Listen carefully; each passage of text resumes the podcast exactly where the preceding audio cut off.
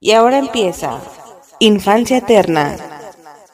Antes de pasar a la intro y a pasar a toda la explicación, eh, el contexto y la premisa de lo que sería exactamente este tema, el tema de Jurassic Park y todo eso, es un hecho que como inicio y antes de pasar directamente al tema, tendría que aclarar que esta franquicia es algo que me ha acompañado durante toda mi vida, a lo mejor no, la, no por la manera directa que tendría que ser. Como voy a mencionar en algún momento, en el intro, después del intro de, Infancia Eterna, porque esto se está grabando después, ¿va? Eh, eh, tengo que aclarar eso. Eh, por supuesto, y cronológicamente primero viene toda mi parte de mi infancia, que básicamente es solo la 1 y algunos pedazos de, de la 2 y la 3, pero principalmente la 1. Pero una vez ya siendo padre, es un hecho que este fenómeno nunca terminó. Eh, menciono esto porque, porque algo que particularmente caracteriza a mi familia, por ejemplo, y, específicamente hablando de, mi hijo, que en, más de alguna ocasión se ha hecho aclaración de, esto, incluso tiene ahí uno que otro audio en el podcast y tal. Eh, quiero aclarar que esto no es una, una cápsula del tiempo, ni mucho menos, es solamente esta pequeña sección eh, en, ahí en las, en, los, en las marcas de tiempo se puede detectar dónde termina esto por cualquier razón va si se quiere pasar directamente a lo que sigue. Pero si es un hecho que durante toda la infancia de mi hijo, por ejemplo, los dinosaurios ha sido algo que ha sido de su gusto particular, ¿sí? Eh, definitivamente puedo entender que es algo normal en muchos niños que les gusten los dinosaurios. El detalle, y no me quisiera sentir único o individual y especial, pero sí es un hecho que en el caso del mío ha sido algo que sí ha sido de, alto grado de gusto, ¿sí? Al grado de saberse, eh, como voy a mencionar, por ejemplo, con, la, con, la de, con el espinosaurio, que lo detectó rápidamente solo con verlo, eh, etcétera, ¿no? Él sabe muchísimo de estas cosas, definitivamente le ha agarrado tanto gusto que, que se sabe los dinosaurios, que todo ese desmadre, güey, toda la vida he crecido con ese desmadre. Jurassic Park, por ejemplo, no fueron sus películas, las suyas fueron Jurassic World. Eh, tanto que Jurassic Park ni siquiera las había visto, fue hasta hace poco que le puse la trilogía para ir preparaditos a ver Dominion, pero las suyas fueron Jurassic World, ¿sí? y por su parte definitivamente han sido los dinosaurios en general. Cosa curiosa, no presenta esta normalidad de, de que le guste o que su favorito sea algún carnívoro, ¿no? Justamente el dinosaurio favorito es un Triceratops específicamente.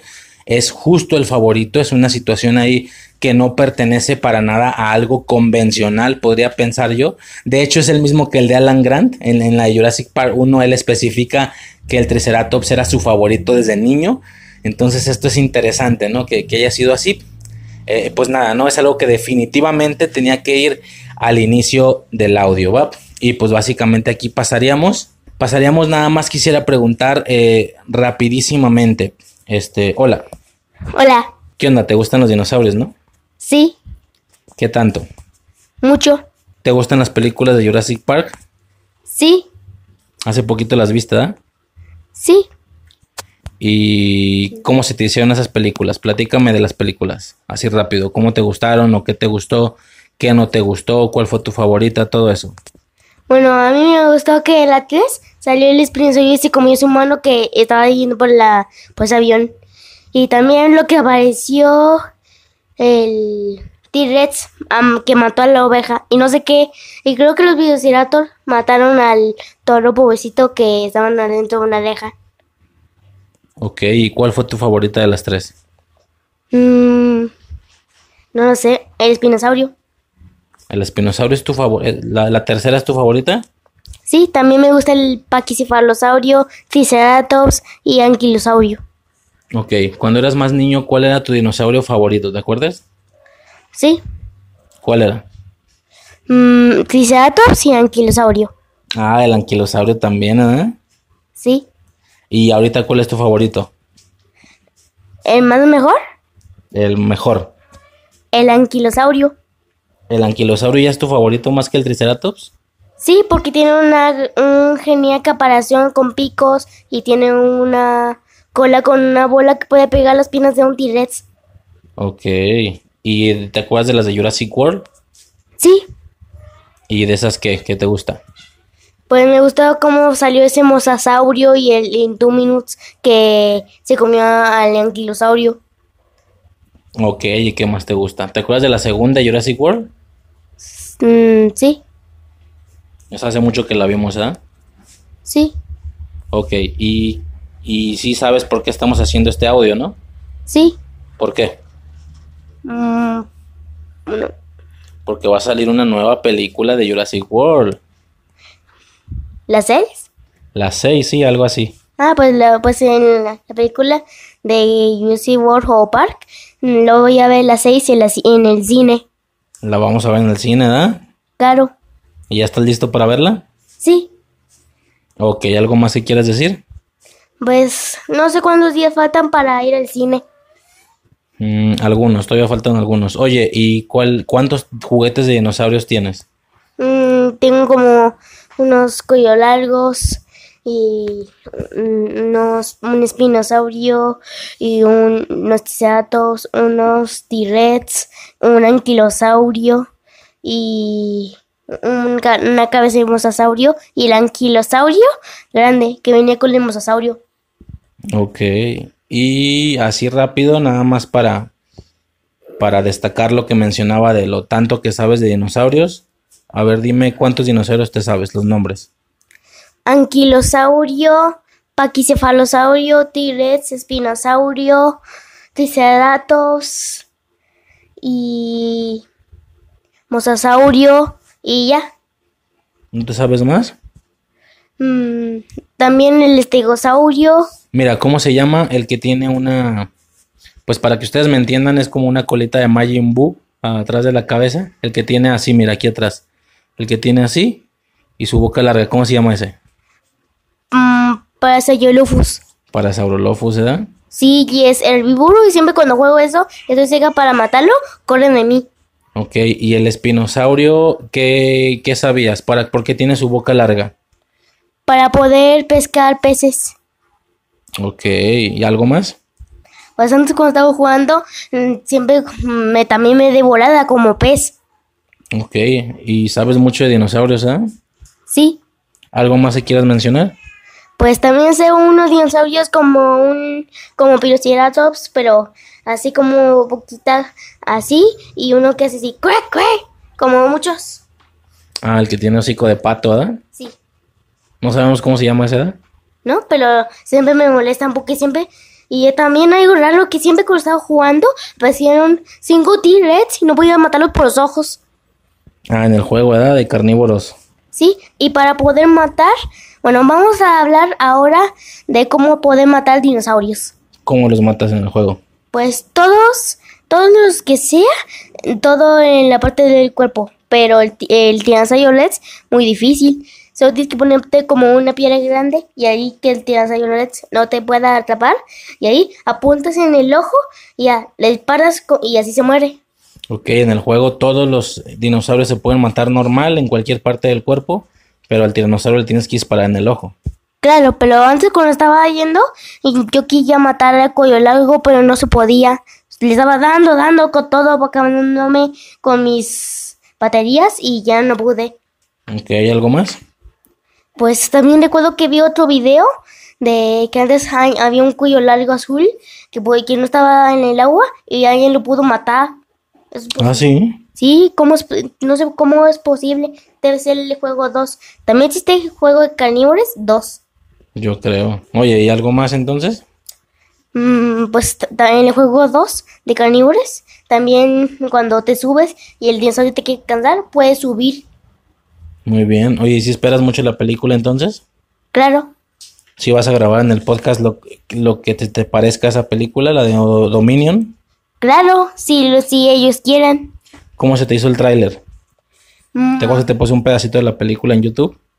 claro, y, y si quieren saber ustedes cómo, que, cómo me fue la película, solo denle like.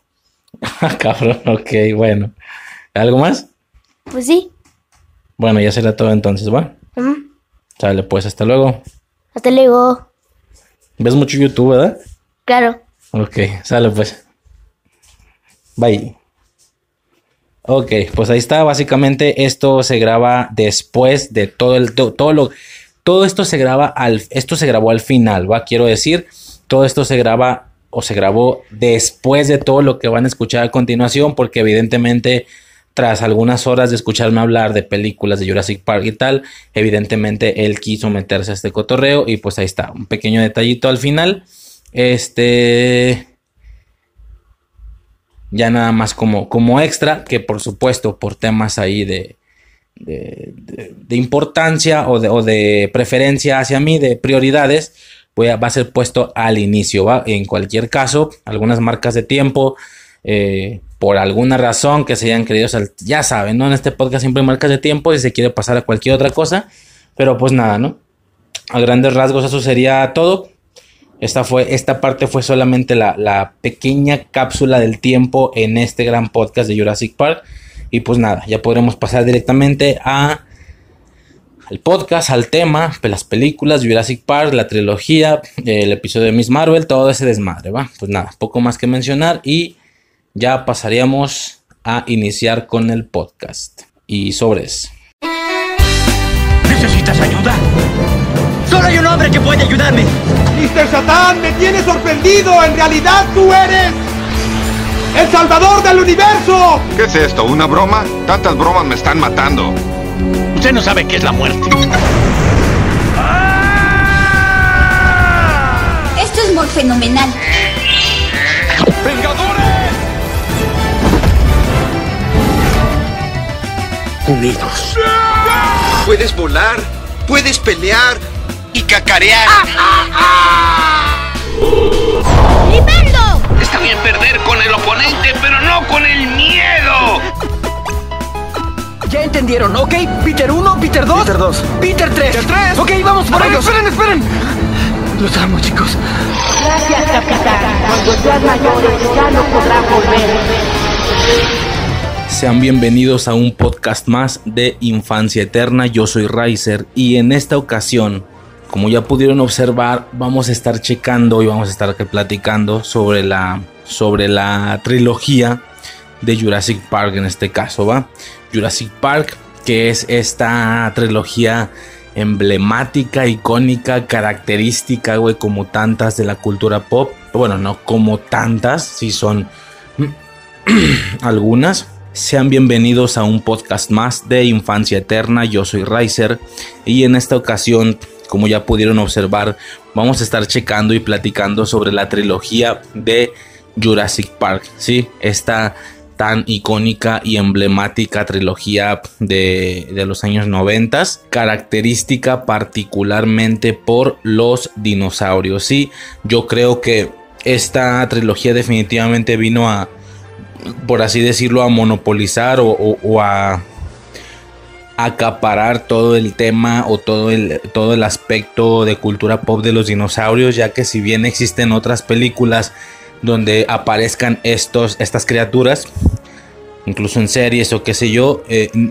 básicamente no tratan de eso al completo y cuando sucede así, definitivamente no han tenido este, este revuelo. Entonces yo creo que sí es Jurassic Park la, trilogía o la saga por defecto de dinosaurios. Así, por defecto definitivamente, ¿no? Es impresionante y pues sí, como digo, el, fenómeno eh, que generó en la cultura pop estas películas fue impresionante y... Y sí, ¿no? Definitivamente vamos a estar checando la trilogía únicamente, es decir, como tal lo que se llama o lo que se llamaba Jurassic Park, ¿ok? Esto, ¿por qué se menciona? Bueno, como ya muchos sabrán, eh, esto tuvo un revival muchos, muchos años después de que ya estuviera concluida la trilogía y el producto eh, en general, por así decirlo. Tuvo un revival en 2015 que eh, tuvo un rework o algo así, pero no es como tal un remake ni un reboot, sino que sí es continuación de alguna manera y esta es Jurassic World, ¿va?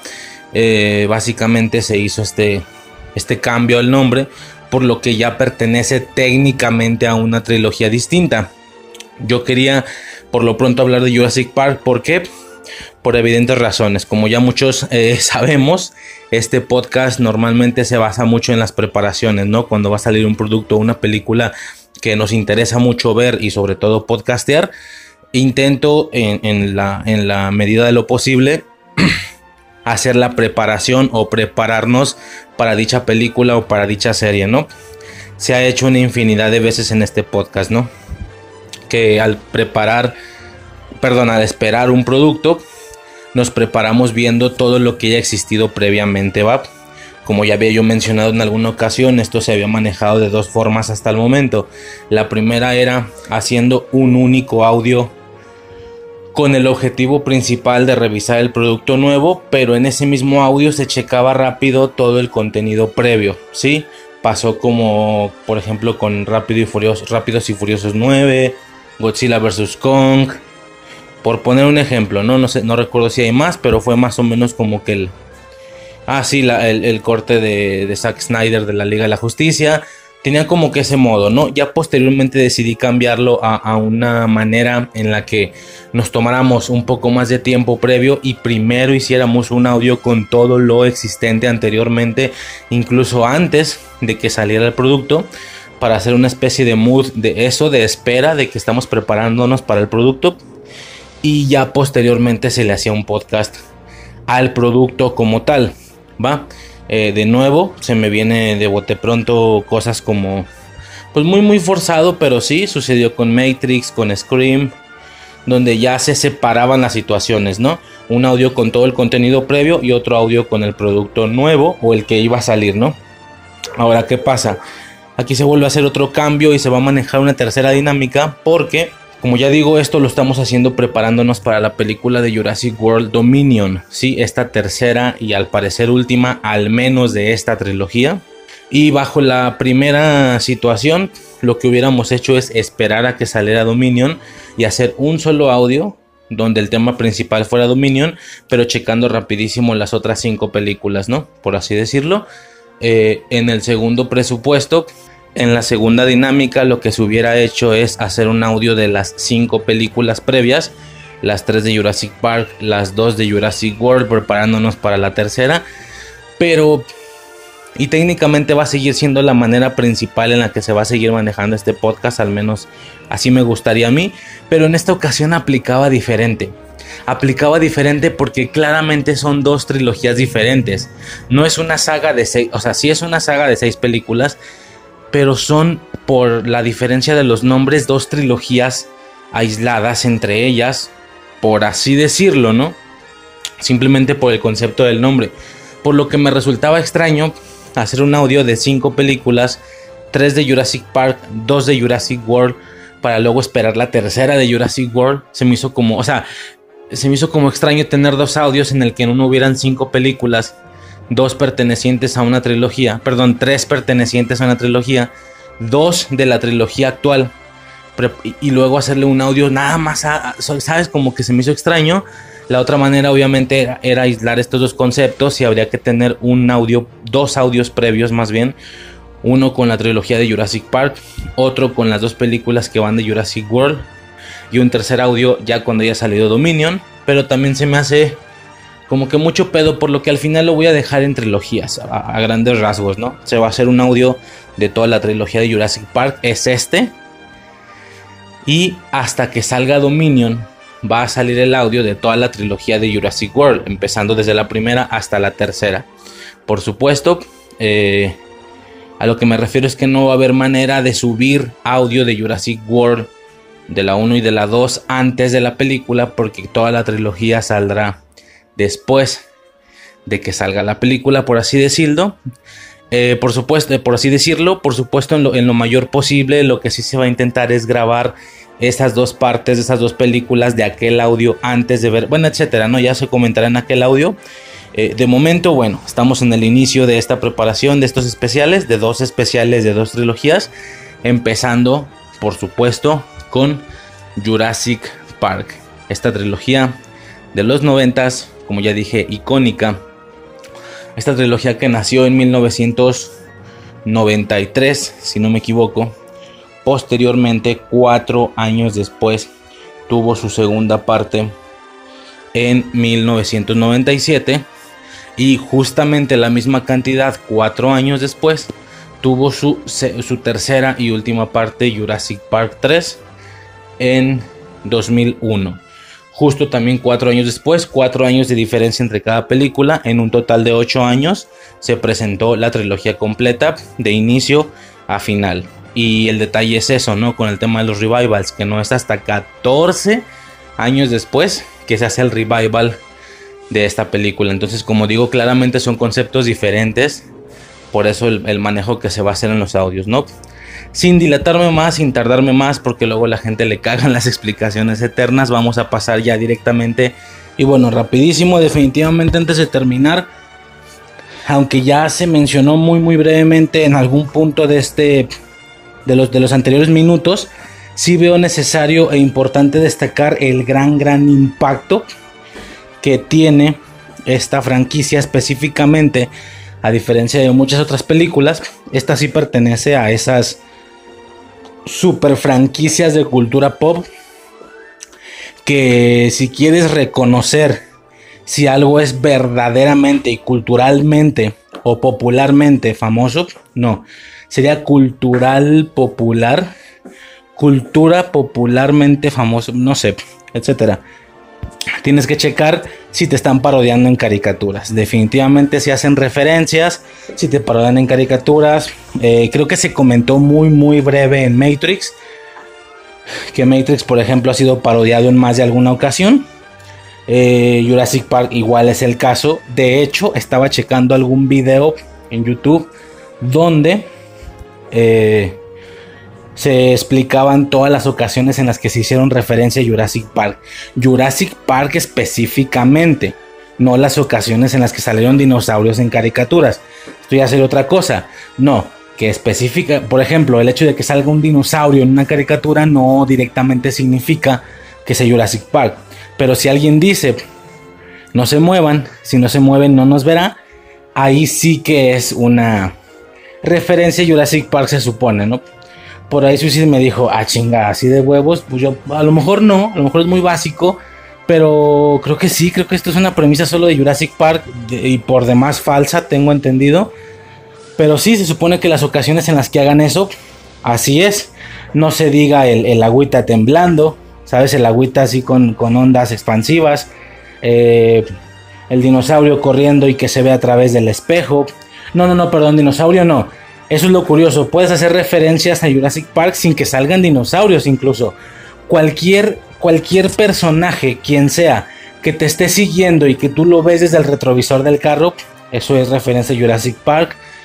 Todas las ocasiones en las que metieran un tema y luego Park, por ejemplo en Rick and Morty hay una parte donde van al Anatomic Park, parque anatómico, y, todo tiene que ver con cosas ahí muy pequeñas del cuerpo, ¿no? perdón, soy un pendejo. Todas esas cosas, glóbulos y no sé qué chingadas, ¿no? Virus y la chingada. Pero fue una referencia a Jurassic Park por ser Anatomic Park y es el nombre. Y, no, sé, no sé, por darte un ejemplo, una molécula se ve en la pura sombra y así, igual que el dinosaurio en un círculo, etc. El impacto es gigantesco, ¿va? Ahora, Bajo esta lógica, pues por supuesto que hay un par de cosas que yo recuerdo muy muy similar a Matrix. Hay varias de las cosas que, que yo recuerdo. Eh, bueno, no, no tantas. Por ejemplo, Toy Story, indudable. Rex siguiéndolos y que se ve en el retrovisor. Eh, los Padrinos Mágicos, en Catástrofe obviamente hicieron alguna referencia. Yo no soy de los Simpsons, pero quien sepa de los Simpsons sabe que no es una, que son varias referencias en varios capítulos, no solo una. Eh, recuerdo mucho una de Dexter, donde un dinosaurio es un perro, es como se comporta como un perro. Esto puede no tener que ver con Jurassic Park, pero como él hace algo de completar la cadena eh, genética, pues sí es de Jurassic Park, ¿no? Eh, creo que en Gravity Falls también hay algo relacionado con que los dinosaurios quedan atrapados en Savia, Jurassic Park, Jimmy Neutron, me acuerdo de alguno donde alguien le dice a alguien, eh, no te muevas, hay un T-Rex, no te muevas, no te verá. Y Jimmy sí dice, güey, esa teoría fue descartada, corre a la verga, ¿sí? curiosa, como yo decía, ¿no? Todo, el que te, todo lo que tenga que ver con no te muevas, ya sea que, ya sea porque es real. O porque alguien te dice, güey, eso no es cierto. Eso lo, por ejemplo, en Steven, es más, no tiene ni por qué ser dinosaurios, es lo que decía. Hay una secuencia en Steven Universe. Quien ubique Steven Universe es donde Lars fallece y luego se vuelve rosa. Spoiler, perdón. Eh, los están siguiendo unos robots. Y Lars le dice, no te muevas. Si no te mueves, no te verá. Esta madre continúa. Los ataca. Estos güeyes tienen que correr y tal. Y es como, ah, no te creas, me equivoqué. Eso, no, no, le dice, no te muevas, no te verá. Lo vi en una película. No funciona, tienen que correr y tal. Y ya luego el güey dice, ah, no te, ah, me equivoqué. La película era sobre dinosaurios. Estos son robots. Algo así se da a entender, ¿no? Como diciendo, ¿sabes qué? Olvídalo, la película era sobre dinosaurios. Dando a entender que con los robots no iba a funcionar, ¿no? Si fueran dinosaurios, tal vez hubiera funcionado. Bueno, son referencias, ¿no? Ahorita son de bote pronto las que se me ocurren a mí, de lo que yo sí vi. Claro que tú puedes, por ejemplo, encontrar en YouTube videos donde se hacen. Si yo ahorita mencioné 5, el güey de YouTube dice 100 referencias relacionadas a contenidos que obviamente muchos de ellos ni vi ni reconozco. Algunos sí vi, pero no me acuerdo. O no vi, más bien. Algunos de ellos sí vi, más no recordaba y me acordé. De hecho, estos cinco que dije no los hubiera podido decir así de fresco. Te hubiera dicho dos nomás. Hay un par más que recordé por estos videos. Entonces, sí ya sugeriría acompañar todo esto con el que se chequen uno de esos videos. Para que puedan eh, reconocer primero les va a hacer acordarse de muchas cosas que no se acordaban relacionadas a las referencias de Jurassic Park en, caricaturas, ¿no? En la cultura popular, no solo en caricaturas, incluso en sitcoms, en otras películas, qué sé yo, ¿no? Eh, definitivamente estaría interesante que lo chequen. Y no solo hay de eso, hay de una infinidad de cosas, referencias de Hulk, de Iron Man, de eh, Volver al Futuro, etcétera, ¿no? Ahora, siendo franco, esta parte, esta parte, esta última parte de las caricaturas originalmente duraba mucho más porque entré o caí en el error de empezar a generar y a platicar una situación muy muy propia ya relacionada con el proceso creativo y lo que estaba pasando por mi cabeza esta semana con respecto a este tema. Básicamente el error que cometí en aquellos ya tan difamados episodios de especiales de Halloween y terror en caricaturas, que sería la, el, segundo, el volumen 2, por así decirlo, la segunda vez que se hacía eso. Y eh, la de... Y el de películas de terror navideñas, volumen 2 que es justo como que el mismo tema, es el mismo proceso. En uno digo que se me ocurre tal y en otro, que se me ocurre tal hacer tal cosa y en otro digo no, mejor no lo hago. Para esto me aventé una hora de cada uno de esos audios, entonces son como que los más infames en ese sentido, ¿no? No quisiera cometer ese error de nuevo. En esta ocasión lo había cometido. Eh, me regreso, vuelvo a grabar esto, pero sí me gustaría generar ahí algún otro formato bueno, X va a estar subido por aquí, tal vez después de esto, qué sé yo. Entonces aquí ya, ¿para qué explico más? Por aquí se va a checar esto. Lo otro ya va a ser mucho más interno, ¿no? Justamente, yo creo que ahí está el nombre. Eh, y ya, por, por, parte de lo que respecta a este episodio, creo que poco más es necesario. Como repito, en la, en la otra situación era mucho, mucho más divague. Pero ya mejor lo acomodamos de otra manera, ¿no? Para no volver a cometer esos errores. A grandes rasgos, eh, y ya, güey. Poco más que mencionar. Ya por mi parte, o sea, por, por esta parte inicial sería todo. Nada más destacar eso, la, la impresionante potencia y la impresionante repercusión que Jurassic Park puede llegar a tener en, en, otros fenómenos culturales populares, etcétera.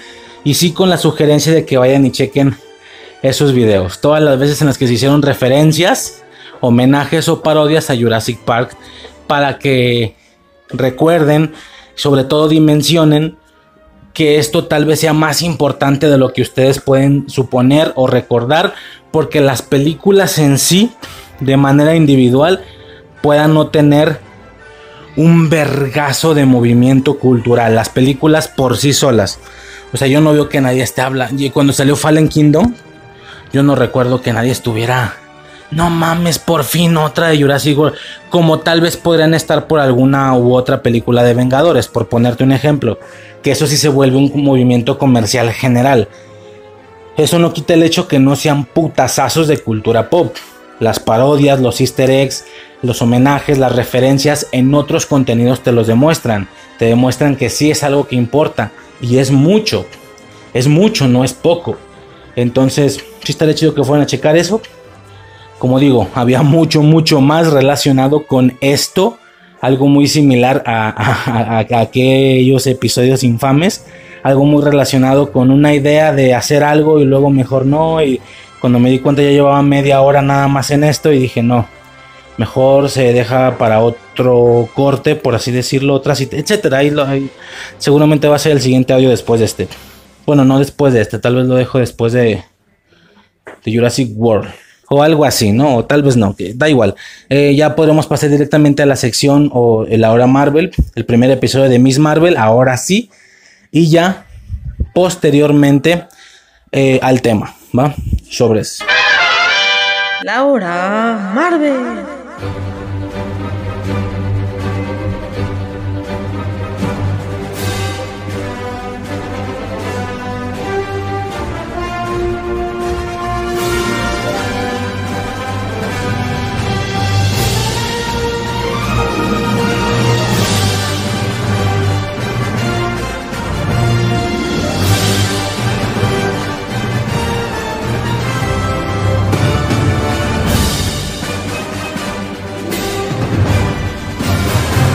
Ok, señores, pues entonces una nueva serie de Marvel ha iniciado, Y por supuesto, estamos haciendo la cobertura, haciendo el chequeo con este ya tan eh, clásico, sí, tan conocido sistema de la hora Marvel. ¿sí? No recuerdo si explico el origen cada vez, pues simplemente fue algo que, que empezó con WandaVision originalmente iba a ser algo así como, ¿qué hiciste en la semana? Ah, pues hice, hice esto, esto y esto, vi esto y esto, y también vi WandaVision. Pero como que empecé a percibir que de ese tiempo, por ejemplo, bueno, no, desde el inicio, más bien en la grabación me di cuenta de eso, que duraba como más tiempo del necesario. Y dije, oye, esta madre da para una sección. Sobre todo porque yo pensaba, ajá, y al final, teóricamente WandaVision no va a tener su audio propio. Habrá estado en que hiciste en la semana de muchos audios, más no tendrá su audio propio. Vaya, su, compilado, su, su sectuaria en el podcast con su imagen y todo el cotorreo. Eh, por lo que tengo planeado juntar todas las veces que hablemos de WandaVision en un solo compilado, ¿no? Para eso mejor lo hago más sencillo, no tener que andar escuchando todos los audios viendo en qué momento empezamos a hablar de WandaVision cronológicamente lo voy a separar en una sección. Así yo lo voy a encontrar más rápido y sirve que también se le hace importancia mayor en el audio en sí. Y se empezó a hacer de esa manera. Definitivamente eh, eh, me gustó más así. Y a partir de ahí siempre ha sido la fórmula. Ya después por algún chiste de Suicide se volvió la hora Marvel y no sé qué, porque a veces me tardaba hasta una hora. Bueno, ahí quedó.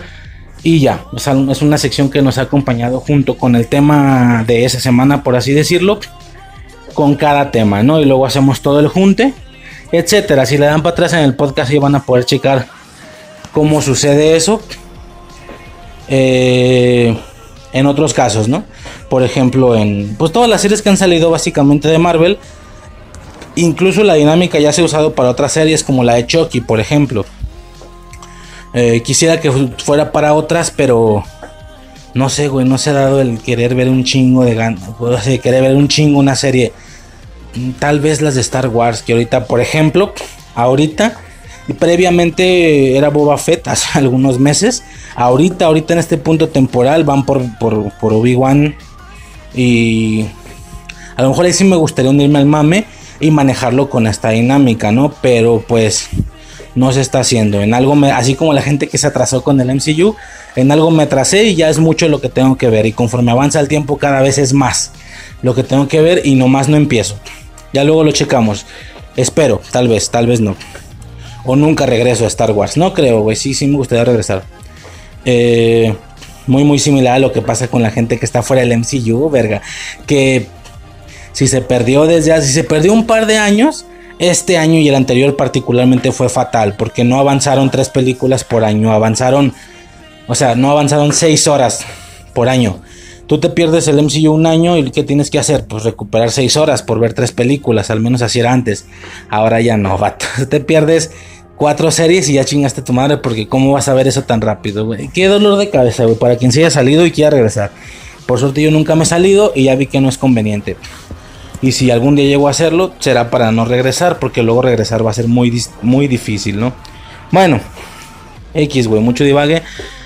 Primer serie, güey. Primer serie, perdón, primer episodio, güey. De Miss Marvel, cabrón. Miss Marvel. Por supuesto hay unas situaciones que quiero decir como siempre, güey. Como siempre, la realidad es que todas las series están relacionadas con mucho vergo de, de, de, descarrilamiento, un chingo de divague. Por supuesto, nada que tenga que ver con otro tema completamente diferente, siempre relacionado al MCU. Pero a lo mejor me salgo un poquito del contenido individual y ponemos ahí y nos ponemos ahí a tertuliar sobre cosas del futuro, qué pedo con el futuro y tal. Yo siempre lo he mencionado, si no me da ningún miedo mencionar eso. A grandes rasgos yo estoy a la espera de la siguiente Infinity War. Eso es todo. Así de sencillo, güey. Yo estoy a la espera de la siguiente Infinity War, de la siguiente Endgame.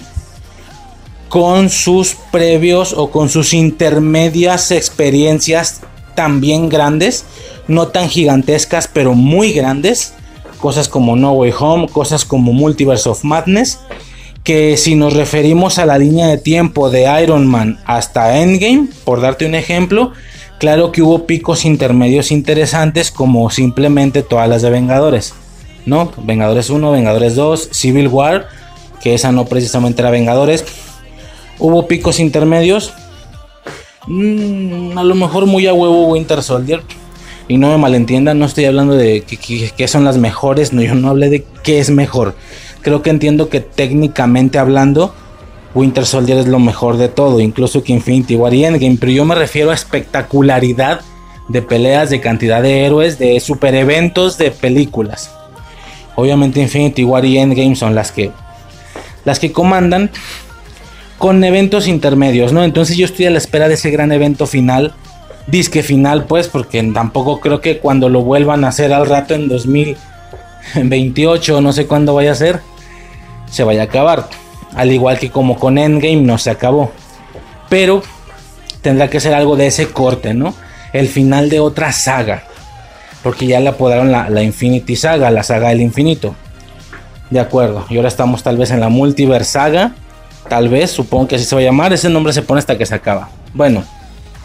X, güey, mucho desmadre. El caso es que al ser esa la situación, esperar el evento final, posteriormente eh, algunos eventillos intermedios también igual de buenos, donde queda todo lo demás, todo lo que no es ni siquiera eh, evento intermedio, pues no deja de ser más que sencillamente piezas para complementar los eventos intermedios, que a su vez todo complementa el evento final, ¿no?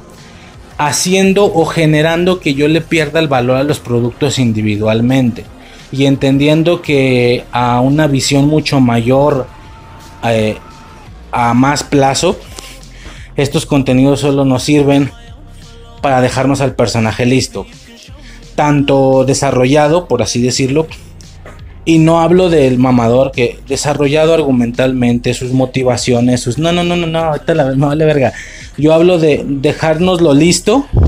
Desarrollado me refiero que ya tiene su traje, ya tiene sus poderes, güey. A esto súmale con que tú ya estás, si no encariñado, lo tienes completamente familiarizado, lo has visto por horas. Lo mismo que ocasionó en alguna ocasión que tuvieras Capitán América, que luego vieras Thor y que se te hiciera verga cómo se están hablando, cómo viste a cada uno en su pedo y luego ves que se están hablando, que están interactuando, ¿no? Lo mismo que ocasionó o lo mismo que se sintió la vez que viste que que Stark estaba hablando con los guardianes, por ejemplo, ¿no? Esas uniones. Pero si no conoces al personaje previamente, no se siente la unión. Si tú no viste guardianes, no viste nada de guardianes y luego vas a Infinity War, vas a decir, ah, órale, va. no vas a sentir esa conexión. Lo mismo que se pudo sentir al ver, por ejemplo, Spider-Man en Civil War o Black Panther en Civil War. Que como no hay nada previo, no sientes conexión, el personaje está haciendo debut ahí. Con Ruffalo también se sintió que aunque sí lo tenía, ya hemos hablado muchas veces de por qué no se siente así. Bueno, ¿a qué voy con todo esto? Que al final Miss Marvel termina siendo para mí algo en lo que la monilla quede lista para un cotorreo superior. Fuera de ahí, me vale verga. Qué triste, güey, me vale verga. Pero bueno, vamos a intentar darle su reconocimiento, vamos a intentar darle su, su acercamiento a la serie ya en factores más personales y más individuales de la serie, como lo hemos hecho con, con muchas. Pero la realidad es que lo que importa es una situación mucho más superficial, ya siendo tristemente claros, ¿no? Yo le comentaba a Suicide previamente que eso es lo que yo busco, simplemente que el mono quede listo y rara la vez que la trama de la misma serie si me envuelve. Pero también creo que está relacionado con que la trama vaya a ser necesaria para el futuro. Es decir, de todas las series, todos los monillos van a ser usados después, más no las tramas, excepto las series que estén hechas justo para desarrollar situaciones de la línea central. Te voy a poner un ejemplo. Todo lo de WandaVision fue muy necesario. Al menos para Multiverse, por ejemplo. Todo lo, todo lo de Loki evidentemente es clave, clave, es piedra angular en todo este tema del multiverso que todavía no se acaba. Pero ahora si le cambiamos a la trama de Falcon, ¿eso de qué nos sirvió? Nada, güey. Nomás, nos sirvió para que el mono quedara listo. Y ya, fin del pedo. Moon Knight, güey. Tristemente, ¿qué nos sirvió? Pues no mucho, güey. O sea, nomás para que el güey quedara listo con su traje. De paso nos dieron a Leila también. Y ya, güey. O sea, a lo mejor algo de Honsu o no sé. Pero, pero me refiero a toda la situación específicamente de Ethan Hawke, por ponerte un ejemplo. No, güey. O sea, no. Entonces, las veces en las que la trama sí me clava, tal vez tendría que ser las veces en las que la trama tiene que ver también con lo que evidentemente va a ser para el futuro. Casos como WandaVision, Loki, la dinámica de What If, no las tramas, la dinámica de los episodios antológicos y tal. Fuera de eso, todas las demás tramas, si es más terrenal, más relacionada, que va a iniciar, más relacionada o más interna del personaje que va a iniciar y terminar ahí, a mí me vale verga, como Moon y como Falcon. Pero bueno, eh, aún así vamos a darle su reconocimiento por aquello de que si la trama no, algunos aspectos de ella, sin ser personajes estrictamente y cerradamente hablando. Ah, porque sí, ahorita que me acuerdo, Falcon no nomás dejó a, a Falcon, dejó a otro cabrón que va a ser como una especie de güey de alas, pero, pero como un sidekick, ¿no? Algo así. Entonces van a ser tres, no dos, güey. Yo mencionaba con Leila que van a ser Leila y el Capitán América, pero va, a haber tres güeyes con alas en la siguiente guerra. Bueno, eh, poco más.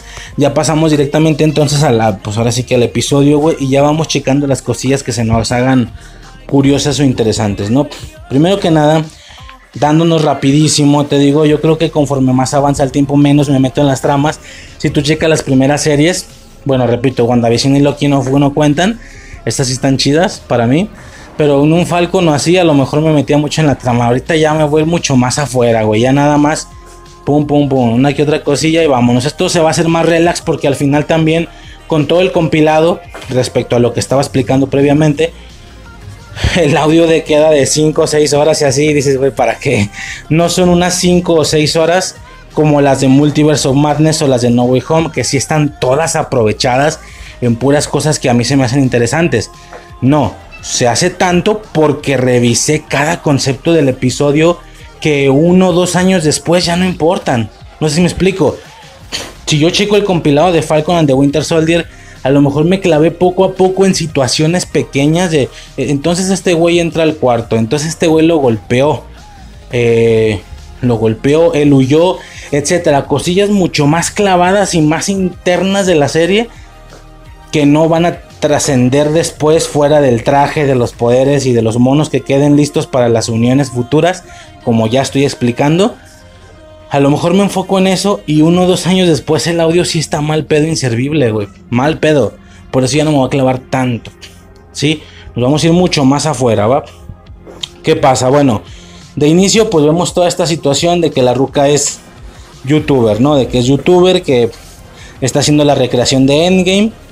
Curiosamente con Capitana Marvel ganando, cuando realmente no fue así. O sea, sí le puso sus vergazos, pero aquí te dan a entender como que ahí se acaba la batalla. Eh, toda la situación eh, o la estética esta de graffiti, por así decirlo, de colores, que cuando van en la calle haya cosas que se están moviendo en las paredes, ya sea todas las figuras de lo que ella imagina, o los, eh, los emojis, los mensajes de texto del celular, todo ese pedo la verdad es que sí me tiene bastante, me resulta bastante atractivo, a diferencia de otra gente que lo pudiera estar rechazando, que porque es muy infantil y no sé qué, a mí sí me agrada bastante este apartado visual. Después de WandaVision, que por el tema de las sitcoms si era brutalmente distinta, después de WandaVision sea tal vez la serie más diferente de Marvel en apartado visual, en aspectos visuales. Por suceder cosas visualmente que no están sucediendo en la realidad, que claramente están en la, en la imaginación de esta vieja, pero tampoco creo estrictamente que ella esté imaginando las cosas pegadas en la pared. No sé si me explico. Como cuando dijeron, eh, no sé, como cuando dijeron, por, bueno, de inicio, por ejemplo, el, otro babato, su, su compa, que va a ser como pareja, algo así, él no imaginaba los mensajes en el piso, él los veía en su celular y ya, como todos nosotros. No es que si viera el emoji en el piso, no es como que viera que la, luz de donde él entra si cambia y tenga la forma, o sea, no es lo que él imagina, él lo está viendo en su celular. Visualmente así es mostrado para nosotros. A eso me refiero con que no no es solo imaginación en muchos de los casos. Hablando, por ejemplo, de Kamala, la ocasión en la que Kamala piensa en cosas, por ejemplo, cuando le dice que haga una, fusión entre entre Capitana Marvel y Doctor Strange. Se ve una fusión de Capitana Marvel y, Doctor Strange en la pared. No creo que ella la esté imaginando estrictamente en la pared, así pega. Ella la imagina a ella en su cabeza y ya. Más nos lo muestran con las situaciones pegadas a la pared. A modo de graffiti, moviéndose, qué sé yo. A eso voy con que toda la gente dice su imaginación. Bueno, no es así tal cual. No es que ella lo esté imaginando así. Lo imagina más en general, pero es mostrado a nosotros así. A lo que me refiero con esto entonces es que si es algo para nosotros, no es algo de ella. Bueno, a ver, que es para nosotros es obvio, todo es para nosotros, las actuaciones, las, los diálogos. No sé si me explico, a eso me claro que todo es para nosotros. Me refiero a, a que no creo que esté pasando así ni tampoco en su cabeza. Entonces sí es un apartado visual, sí es un estilo, un apartado, son un mamador, güey. Sí es un estilo visual de la serie. Y fuera de WandaVision, que por el tema de las sitcoms es una cosa brutal, yo creo que es la más diferente de todas. Por esa misma situación, ¿va? Tal vez es la segunda después de WandaVision más diferente. Eh, porque aquí allá en WandaVision sí era así, güey. No es que yo imaginara todo como sitcom, pero en la realidad no lo era. No, en la realidad sí lo era también, güey. Eso está más cabrón, güey, todavía. Aquí no es como que solo ella lo vea, ¿no? Aquí no es como que todo el mundo lo vea, solo ella lo vea. Que, sería la proporcional a que en las sitcoms de WandaVision solo ella la sintiera así. Pero en la realidad no son así. Para nada, güey. Para todos eran así. Por el tema del hechizo y todo eso. Yo sigo pensando que no sé por qué no falta mucho para ver un musical en, en el MCU, güey. Siento que no falta mucho, güey. Le están yendo mucho esos rollos. Eh, va a ser casi igual de difícil de justificar que una sitcom en la realidad, pero bueno, lo lograron, güey. Entonces, aquí también puede ser así. Pero bueno, definitivamente es algo que sí me está como agradando demasiado, ¿no? En ese sentido. Eh, ¿Qué más, güey? Bueno, básicamente se nos hace la presentación del, brazalete de la abuela, güey. No mames. Eh, tal vez aquí me voy, a voy a parar un poco, ¿va? El brazalete de la abuela ella se lo pone y le da poderes, ¿sí? Que los poderes también es algo para hablar, güey. Aquí hay mucho, tal vez es toda la esencia del episodio en cuestión, primero que nada. Del episodio digo el mío, no el de la, no el de la serie. La esencia de, la, de, esta, de esta hora Marvel, ¿no? Eh, a ver. Ok, ok, a ver. No, no sé por dónde empezar, güey. Miss Marvel es un personaje en los cómics, ¿ok? Que sus poderes son hasta cierto punto similares a los de Mr. Fantástico, a los de Reed Richards, pero un poco distintos. ¿Por qué? Porque Reed Richards solamente se puede estirar.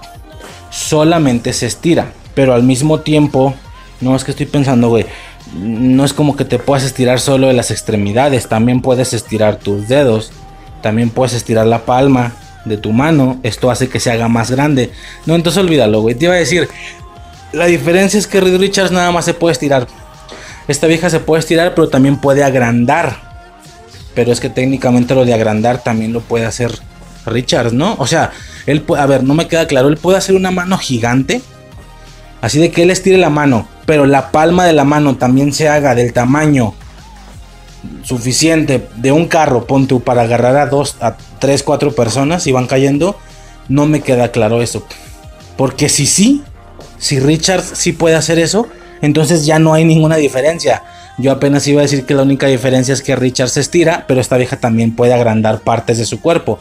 De ahí la típica situación que lo que ella hace mucho es agrandar el puño y golpear con el puñote, ¿no? Sobre todo eso, eso es como que lo más característico, agrandar el puñote o la manota y hacer algún ataque, ¿no? Eh, entonces no sé qué tan diferente es con, con Richards, ¿no? Ok, ahora, esto fue cambiado, evidentemente. Total y brutalmente cambiado. ¿va? Eh, los poderes que yo menciono provienen de que Miss Marvel es una inhumana a base de que por cierta situación en la trama, ya eso está de más, eh, tenemos niebla terrígena regada por la ciudad. La niebla terrígena es esto que está cuidando eh, Black Bolt. Por eso en Multiverse dicen eh, Blackagar Voltagon, guardián de la niebla terrígena, rey de los inhumanos, ¿no? La niebla terrígena lo que hace es que una persona normal al olerla adquiera superpoderes. Pero los superpoderes que va a adquirir van a recibir un contexto, por así decirlo, no sé cómo describirlo, un, trasfondo inhumano. Lo que técnicamente hace que la persona sea inhumana. Que hasta la fecha todavía no entiendo la diferencia. Si a mí me ponen a tres personas con poderes. Por ejemplo, si tú me pones a Miss Marvel. Me pones a Spider-Man. Ahí te va. Si me pones a Miss Marvel y a Quake, por así decirlo, ¿no? Que creo que Quake es una inhumana. La vieja esta que primero era hacker y luego se volvió de terremotos en, agentes de Shield. Eh, sí, ¿no? ¿O quién más? O pon tú entonces Black Bolt. Es que ahí te va. Imagínate que me pones a Black Bolt, a Miss Marvel, a Spider-Man, a Reed Richards y a Xavier. ¿no? Todos tienen poderes. Ok, y chingó. Pero no son lo mismo. Para nada son lo mismo. Miss Marvel, por ejemplo, Black Bolt es inhumano, pero inhumano de nacimiento. Esto hace que tenga poderes. Ok. Miss Marvel es inhumana, pero no es inhumana de nacimiento. Es inhumana debido a un método que los inhumanos reales y puros inventaron para ocasionar que las personas normales también se conviertan en humanos.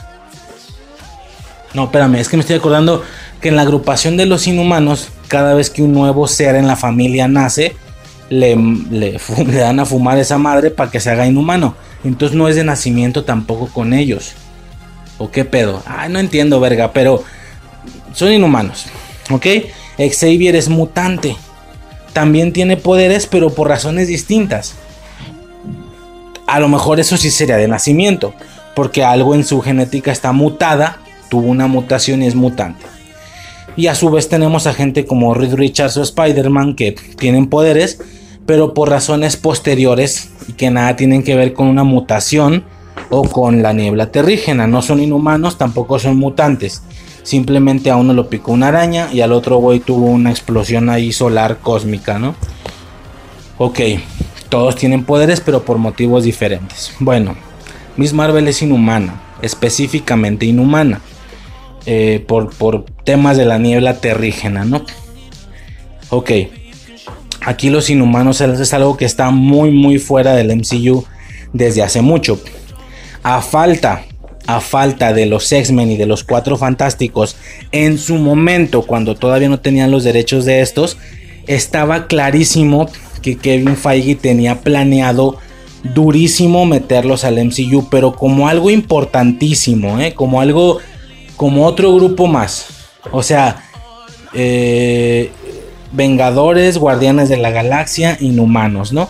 Muchas veces yo lo he dicho, muchas veces que cuando estábamos en aquella década de 2012 a 2018, no, de 2012 a 2017, bueno, son cinco años nada más, no una década. Bueno, durante esos cinco años que estábamos esperando y entendiendo que se venía un desvergue, ¿sí? Durante ese, que se venía un desvergue, estoy hablando de lo que ahora ya conocemos como Infinity War y Endgame, ¿no?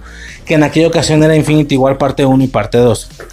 En aquella ocasión se sabía este tema de que de que iba a ser la batalla final y al no tener héroes de los más icónicos de Marvel, eh, tenía que hacer lo que tenía con lo que tenía y no estaba saliendo nada mal. Iban a ser los Vengadores, iban a ser los Guardianes de la Galaxia, presentados en las películas, iban a ser los Defenders, que estaban siendo presentados y unidos mediante las series de Marvel, e iban a ser los inhumanos. Que aunque para ese punto no iban o no habrían tenido una película, la película está confirmada. La película de Inhumanos, si no me equivoco, estaba posicionada. No me acuerdo si después de las dos películas de Infinity War, parte 1 y parte 2, o estaba en medio de esas dos. ¿Qué significa esto? que inhumanos y que sí iban a aparecer en Infinity War, aunque hasta ese momento no hubieran tenido un contenido propio. Es decir, iban a ser presentados en esa guerra. Eh, puede parecer extraño que teniendo tanto tiempo los hubieran utilizado para eso. O sea, vaya, que, que es ¿Cómo te explico? Es curioso que habiendo tanto tiempo, en, habiendo tantas cosas que mostrar en tan poco tiempo, de verdad hubieran gastado tanto en mostrar a personajes nuevos. ¿no? Pero bueno, ahí tenemos un Black Panther y un Spider-Man en Civil War. Y funcionó. Entonces a lo mejor era funcionable. Se decía que en Infinity War ellos eran presentados. Y a partir de ahí ya luego ellos tendrán su película. Y durante todo el esquema de logos de aquellos años siempre se veía inhumanos. Al final de Infinity War y, bueno, Infinity War parte 1 y parte 2. No era Infinity War el último logo, era inhumanos. Ese era el último, me acuerdo. Creo que sí era el último, no estaba en medio. Eh, por lo que su función iba a ser así. Entonces todo el mundo entendíamos que iban a ser esos cuatro grupos. Al final de los cuatro grupos solo tuvimos dos. Y aún así fue una locura. Eh, no tuvimos los cuatro grupos, ¿no? Defenders no entraron aunque estaban listos.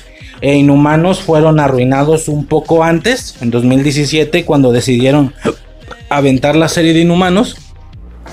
Y les salió mal.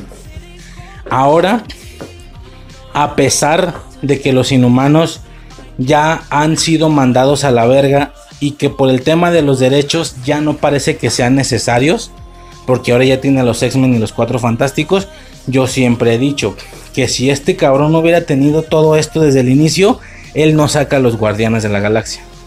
¿Sí? ¿Por qué? Porque eso fue un intento de rascarle en base a que no tenía personajes él no hubiera sacado, esos güeyes no los hubiera hecho así de famosos, ¿no? Yo creo eso. Entonces, eh, bueno, etcétera. Entonces, hasta ese punto parecía que los inhumanos ya habían sido mandados a la verga, sobre todo con la lógica de que él ya tiene todo lo demás, o casi todo, le falta Spider-Man, ya no los necesita. Aún así, sobre todo con Miss Marvel, la confirmación de que Miss Marvel, todo esto empezó por eso, ¿va? la confirmación de que Miss Marvel no iba a ser una inhumana, iba a tener sus poderes por otros métodos. Todo esto sonaba a que se quieren deshacer de los inhumanos. Ya, ya da igual, ya nunca van a salir, mucho menos lo necesitamos teniendo cosas como X-Men o, los cuatro fantásticos en puerta, ¿no? O, listos para utilizarse. Pero Multiverse of Madness nos, demuestra lo contrario metiendo a un Black Ball de hecho muy comiquero y haciendo que la gente lo quiera de, regreso. Entonces esto sonaría a, ah, o picaste fundillos para que la gente sea la que te pida los inhumanos otra vez, pero bien hechos y tú los metas. Entonces si los ocupas todavía. No que los ocupes, si piensas meterlos. Si piensas meterlos, ¿por qué está el origen de Kamala cambiado? Cuando hubiera sido un buen momento para hacerla inhumano, ¿no? Bueno, estos obviamente son dudas que la gente tiene. En lo personal a mí me vale verga. A mí, yo no soy comiquero. Yo siempre he comentado que estoy muy en pro de que el MCU haga sus cosas por sí solo. Ahora, esto de que ellos son la Tierra 616, cuando antes se decía que la Tierra 616 obviamente no, no se toca y ellos, el universo de las películas era otra, algo de la 1382 o de la 1832 o la 1999, 19999, nada más así. No me acuerdo, una muy lejana incluso. A mí me vale verga, porque desde mi perspectiva, lo más importante y lo más central es el MCU, más que los cómics. Los cómics nada más para mí sirven para que es el lugar de donde se están sacando las adaptaciones, más bien de donde están sacando los personajes para adaptarlos, de donde están sacando algunos arcos, porque ni siquiera los están adaptando tal cual, algunos nombres para que la gente se alucine por reconocer el nombre, cosas como Infinity War, como cosas como Civil War, pero también es un hecho que de las películas más increíbles que tenemos tienen un nombre que no proviene de los cómics. Endgame, por ejemplo, esto no es un arco allá, ¿sí? Es algo propio, es algo individual, tiene su propia esencia. Para mí es lo principal, para mí los cómics es lo extra, no al revés. Para mucha gente que entiendo que es la línea más normal, para mucha gente las los, los cómics es lo central y las películas es algo aparte. Están haciendo películas de los cómics, para mí no. Para mí es esto es lo central que aquello existió antes, obviamente, güey, nadie está diciendo que no, pero esto es lo importante, por lo que a mí el que dijera, no, ya, a la verga los cómics, 616. Los cómics nomás sirven para sacarle cosas de ahí, muy similar a los libros en las películas. Que eso también es otro debate. Mucha gente me puede decir, no, no, lo importante es los libros. Las películas es algo aparte, es algo que se le hace a los libros. Para mí no, para mí es las películas son el punto principal central comercial y los libros nada más sirven que, que son de donde están sacando las ideas para que esto triunfe comercialmente. No sé, son muchos rollos, ¿no? Yo muchas ocasiones he, comentado sobre, sobre esto. Sí estaría incluso verguísima o creo que no tardamos en ver cómo el MCU o las películas de Marvel o lo, como lo quieras llamar, creo que no tarda para que veamos cómo crean a su propio personaje. Es bien sabido, es bien conocido en, otros contenidos que provienen de una fuente original, pero que se dan las libertades de crear sus propias cosas. Por ejemplo, los Power Rangers que provienen del Super Sentai. Es bien sabido que hay por el fandom, es bien sabido que hay por ahí un Ranger en, las, en la generación de, de Speed Rescue. El, el Ranger Titanio, el plateado, que esa es una eh, creación totalmente propia de, los Power Rangers. No existe en el Super Sentai. En Marvel Future Fight, que es de superhéroes, hay particularmente un personaje que es de los mejores del juego y que es Sharon Rogers. Llamo muy directo Sharon Rogers, este, la, la Capitana América, pero, pero Sharon Rogers. Esa vieja es algo, es algo creado por el juego. Es algo creado por el juego y, hoy en día es una de las cosas más importantes y es algo propio del juego, ¿sí? Este, y hay muchos casos más, ¿no? Chloe en Smallville, cosas que fueron creadas solo para eso, ¿no? Creo que estamos a nada de ver cómo crean un personaje exclusivo del MCU que no venga de los cómics. Personaje nuevo, traje nuevo, nombre nuevo, poderes nuevos. Que no venga de ningún cómic, que sea algo personal del MCU. Y como ya va a ser algo personal del MCU, pues no lo dejes afuera, déjalo en un punto importante, ¿no? En la agrupación de los más principales cinco güeyes de esos momentos, ¿no? Yo siento que no falta mucho para eso. Casi lo tuvimos, casi lo tuvimos muy cerca con el tema de Leila en Moon Knight. Para quien no sepa, y yo no lo comenté en el audio de Moon Knight porque me acabo de entrar hace poco. Leila como tal, su nombre y su personaje, Leila Miller, si no me equivoco, se llama, existen los cómics, sí existen los cómics, cómics, más nunca, nunca en los cómics la vieja se pone un traje y se convierte en heroína. Ahí te va. Como vimos a Leila Miller del primer episodio al quinto, por así decirlo, siendo una el interés amoroso de Moon Knight, este como que sí soy medio rudilla, pero pues no tanto porque soy una persona normal sin poderes. Mi aspecto es el de una persona normal sin poderes por usar ropa normal, etc. Eso es el personaje de los cómics. Lo que vimos del primero al quinto, eso es. Pero ¿qué pasa? Que el MCU le da este rework y dicen, dale un traje de heroína. Eso no pasa en los cómics. Tú dale un traje de heroína y a la verga. De heroína. Eh, dale una armadura, alas y vámonos. Tenemos otra Falcon dorada. Y créeme que creo que la vieja quedó lista para la siguiente guerra. Creo, tal vez no. Tal vez eh, eh, llega antes, ¿no? Como una Black Widow que, no llegó a la guerra final técnica. Bueno, llegó a la primera parte de dos de la guerra final, de Infinity War. Punto que vale. Este, pero hay gente que entró y se fue antes, ¿no? Quiero suponer, ahorita no me acuerdo, pero alguno debe de, debe de haber habido. Quicksilver, ¿no? Pero ese no cuenta, yo digo uno que duraron unas dos, tres películas. Bueno, etcétera. Eh, esto es de los cosas. Leila, Leila superheroína egipcia, con su armadura dorada y sus alas doradas. Eso casi es una invención de Marvel propia. Casi. Ahora sí que ya nomás le falta que tenga un nombre inventado, porque el nombre sí proviene de los cómics. O como los mismos Eternals, güey. Los Eternals están tan cambiados con esos trajes, con esas armaduras de diferentes, todas iguales pero diferentes colores. Esa esencia de los Eternals es casi, casi exclusivo del MCU. Los personajes casi son, son originales del MCU. No lo son porque los nombres, tanto de ellos como de la agrupación, como los poderes, provienen de los cómics. Tú checas a los Eternals de los cómics y el aspecto es tan distinto, güey. Y no, yo estoy diciendo que respetaban los poderes por, porque yo creo que a lo mejor ni eso, no sé, la verdad, me vale verga. A lo mejor eran diferentes. Eh, sí me explico, güey. Entonces, los, los, Eternals también junto con Leila casi son exclusivos originales del MCU, pero no completamente, provienen de alguna inspiración, de alguna manera. Sobre todo ellos que son de los más diferentes. Como digo, creo que estamos a nada de eso, ¿no?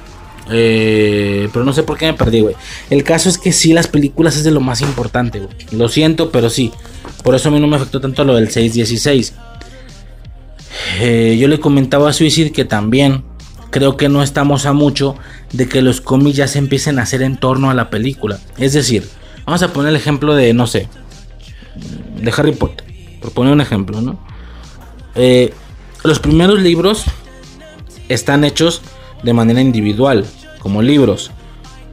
Es, es, la película la que se acerca arrodillándose al libro y le dice, güey, por favor déjame tomar un poco de ti para hacer una película.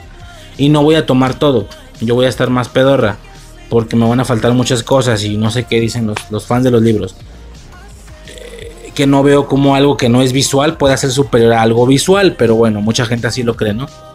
Y, y, no sé si me creo que me estoy creo que me estoy dando a entender, ¿no? A lo mejor el último comentario que hice puede sonar tonto, pero sí saben a qué me refiero. Me refiero a un aspecto comercial, no emotivo. Claro que leer un libro puede generar emociones mayores, pero no porque lo sea, sino porque tú imaginas lo que quieras imaginar, entonces tú le das la intensidad que tú quieres. Con una película es una intensidad neutral porque a huevo es lo que estás viendo. Pero yo digo como, yo no digo como producto de emotivo, yo digo como producto comercial. ¿Cómo va a ser más fuerte algo que un libro que una película? No lo es. Son las películas las que generan que se vuelvan fenómenos populares y la chingada, ¿no? Ahora, bueno, mencionaba, los primeros libros se hacen a partir, se, o sea, se hacen individualmente y las películas se hacen a partir de ellos. Pero llega un punto ya rumbo al final que la vieja al escribir los libros sabe que van a ser adaptados para película. ¿Sí? Casi, casi llegamos a un punto donde los libros son creados únicamente para que se puedan hacerlas o se puedan terminar las películas. Que teóricamente vendría siendo lo mismo hacerle el guion a, un, a una película.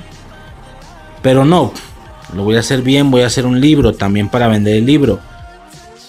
Y el libro no deja de ser o termina siendo el primer guion de la preparación de la película.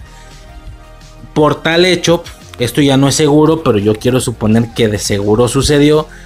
Yo, yo supongo que les ha sucedido que al estar creando el libro, al estar escribiéndolo, sabiendo que ese libro se va a convertir en una película después, yo siento que ya escribes cosas pensando, no sé, por ejemplo, tú escribes algo y luego dices, no, espérame, pero en la película visualmente se va a ver mejor esto. Entonces lo borras y lo cambias por algo que se vea mejor para la película. O creas personajes ya enfocados o ambientados en un actor. Que primero se te diga, oye, este nuevo personaje del que no ha escrito nada, este va a ser el actor. Ah, ok, entonces escribes la historia alrededor de, pensando que va a ser ese actor el personaje. No sé si me explico. Los libros ya se generan para poder hacer las películas. Yo creo que no falta nada para que el tema de los cómics vaya a ser tristemente para los comiqueros ese.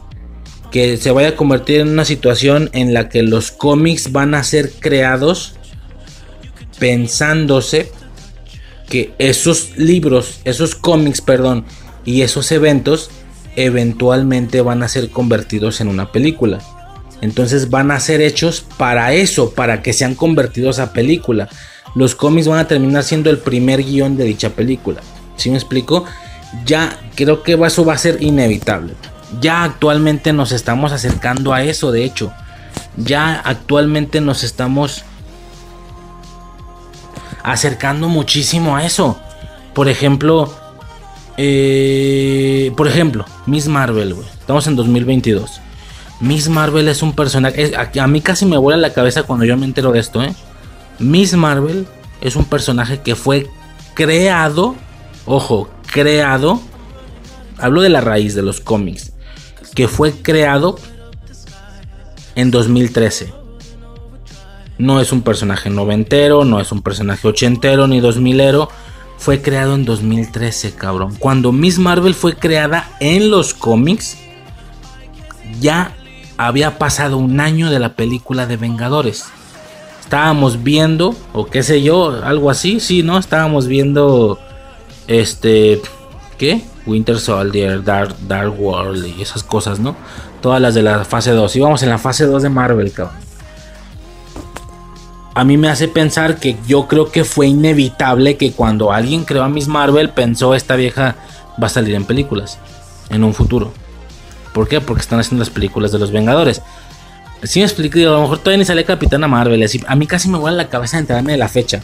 Como que yo pienso que lo que siguen utilizando hasta la fecha, nombres, personajes, eventos, siento que sigue siendo algo todavía noventero, ochentero.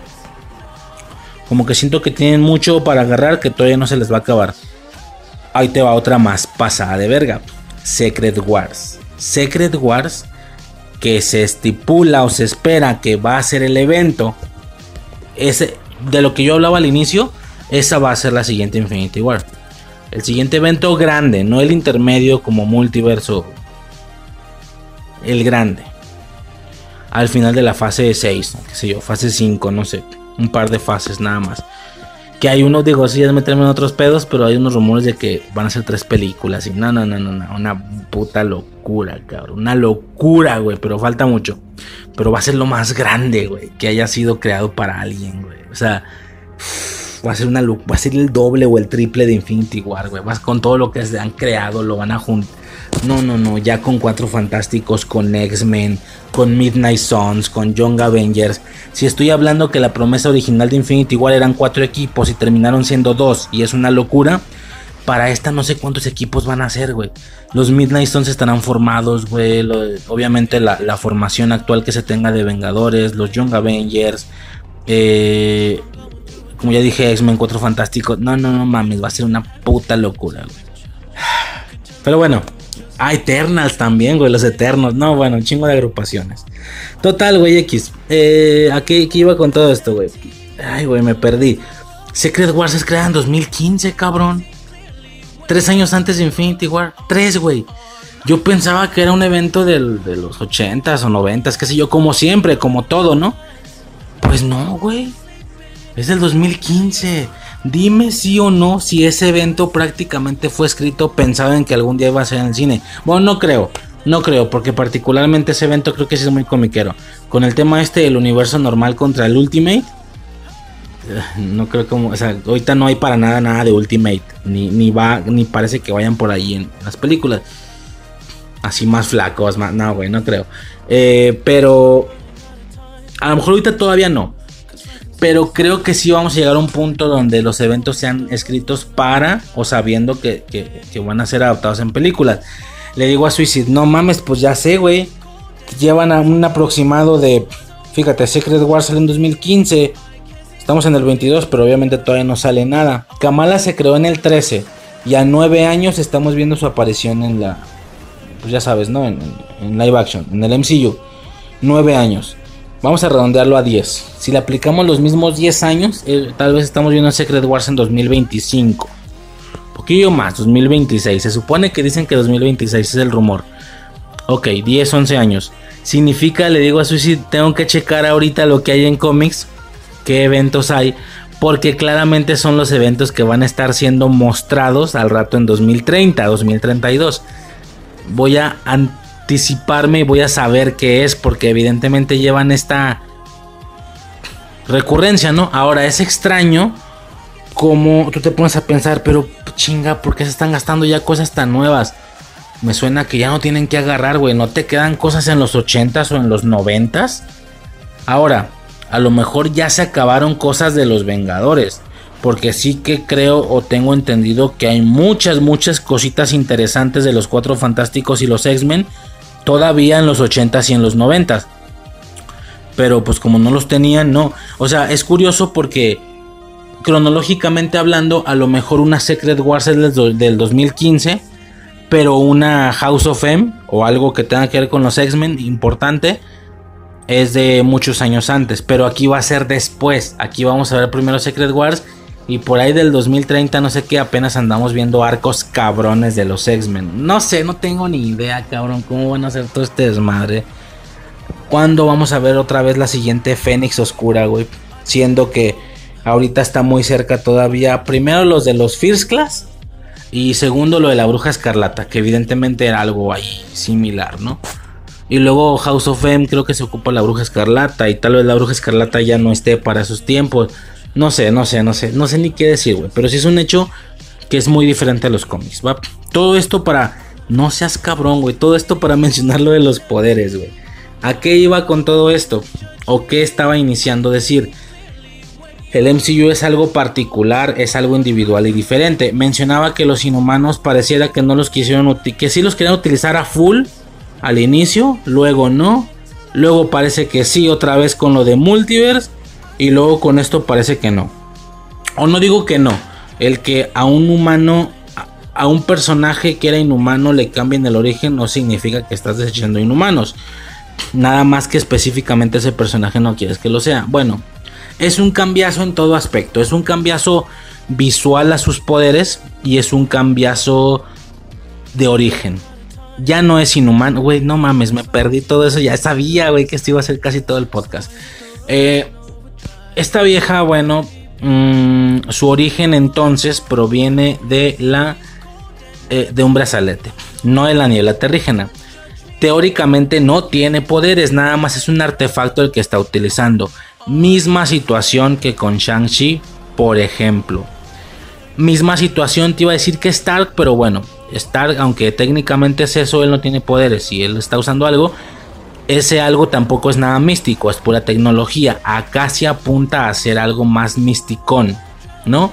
Más mágico, que también, recordando estas frases que, se dicen mucho en Thor, que la magia simplemente es ciencia que no entendemos, que para algunos casos estoy completamente de acuerdo que no aplica, cosas como Doctor Strange o la Bruja Escarlata, pero sí que para cosas como Thor, creo que para ahí se aplican. Eso es tecnología, pero de otro mundo y de otra manera. No es particularmente magia. Bueno, eh, bajo esa lógica, este misticismo simplemente puede ser tecnología que no se entiende. Lo que hace inevitable hacer la conexión con que de, con que de dónde vienen estas reliquias. O sea, ¿será que va a ser un... ¿Cómo explicarlo?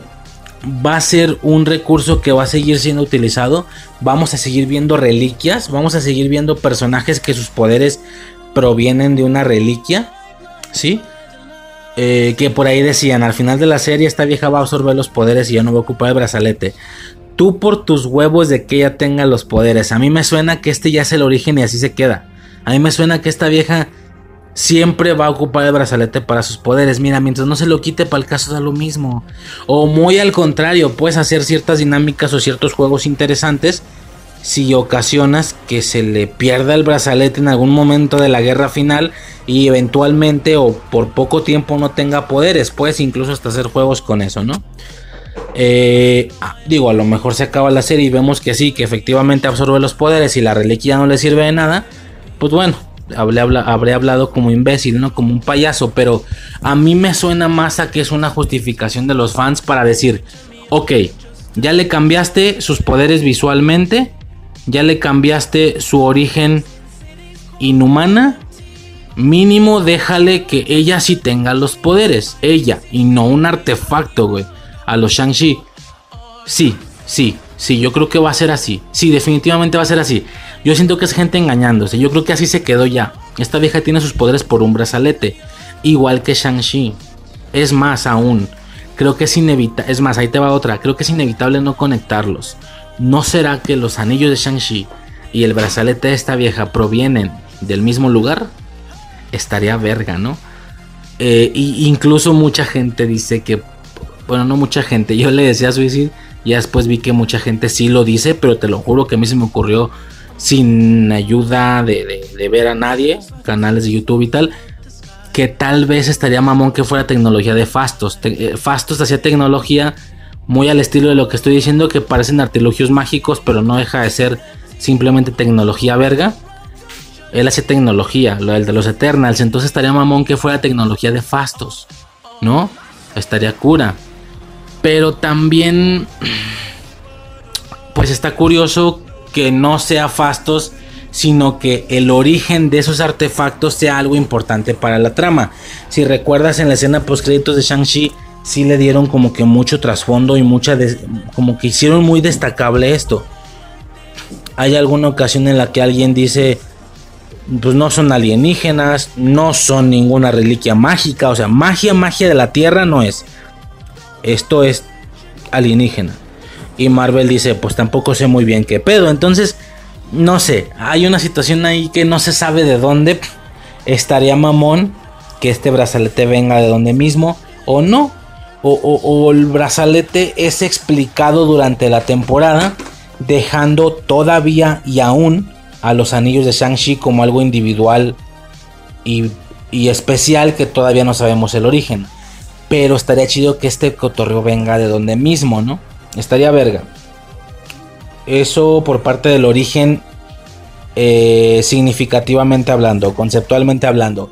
Ahora, la imagen, pues qué más decir, ¿no? Está claro que ella no es la que se estira, no es la que se hace grande, sino que más bien hace proyecciones de luz, proyecciones que tienen los mismos efectos que sus poderes originales en los cómics yo pensaba que iba a ser como más energía. Yo mencioné en alguna ocasión, es que es más energía.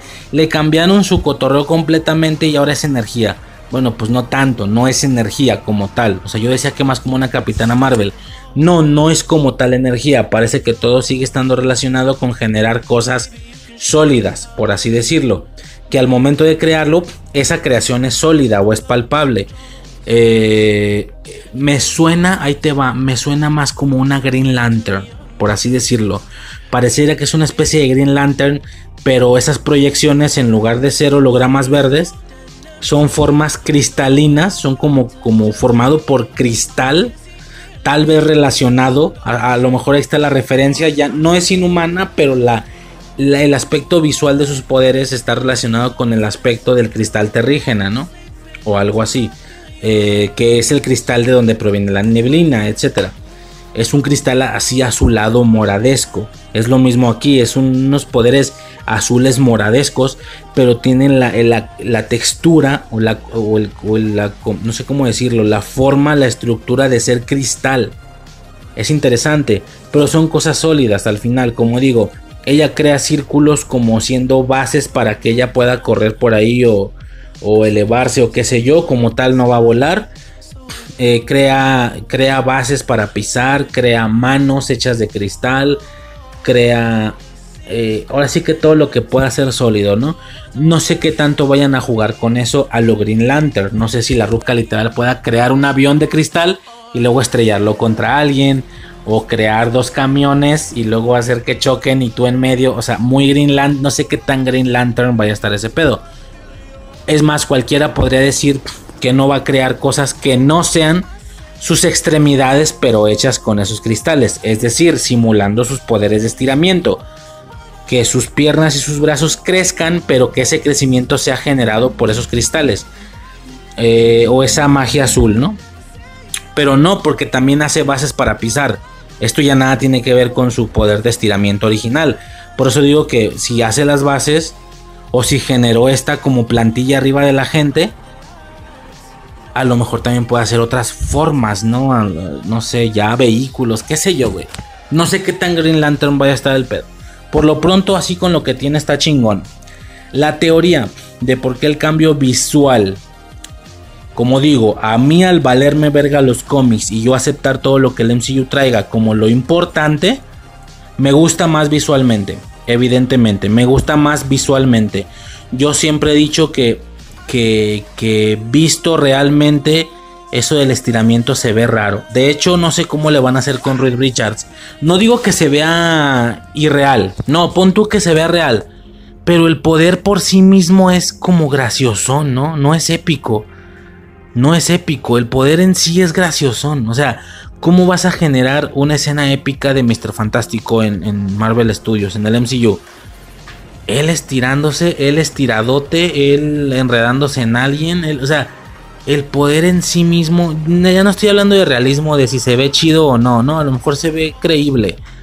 No digo eso, yo digo que no se vio tan creíble en, Multiverso Madness, por cierto, ¿eh? ese el único estiramiento que hizo de brazo se vio raro. Pero bueno, eso al final me vale verga. Hay gente que tiene poderes más convencionalmente hablando y se ve bien culero. El CGI como Spider-Man, güey, que nunca me lo he creído. No. Pero el poder en sí, ya no hablo del aspecto visual, el poder en sí mismo es graciosón. Eh, tomando en cuenta que Reed Richards es un personaje dentro de su agrupación principal y que en ocasiones fuera de su agrupación va a tomar el liderazgo de muchos, muchas otras agrupaciones.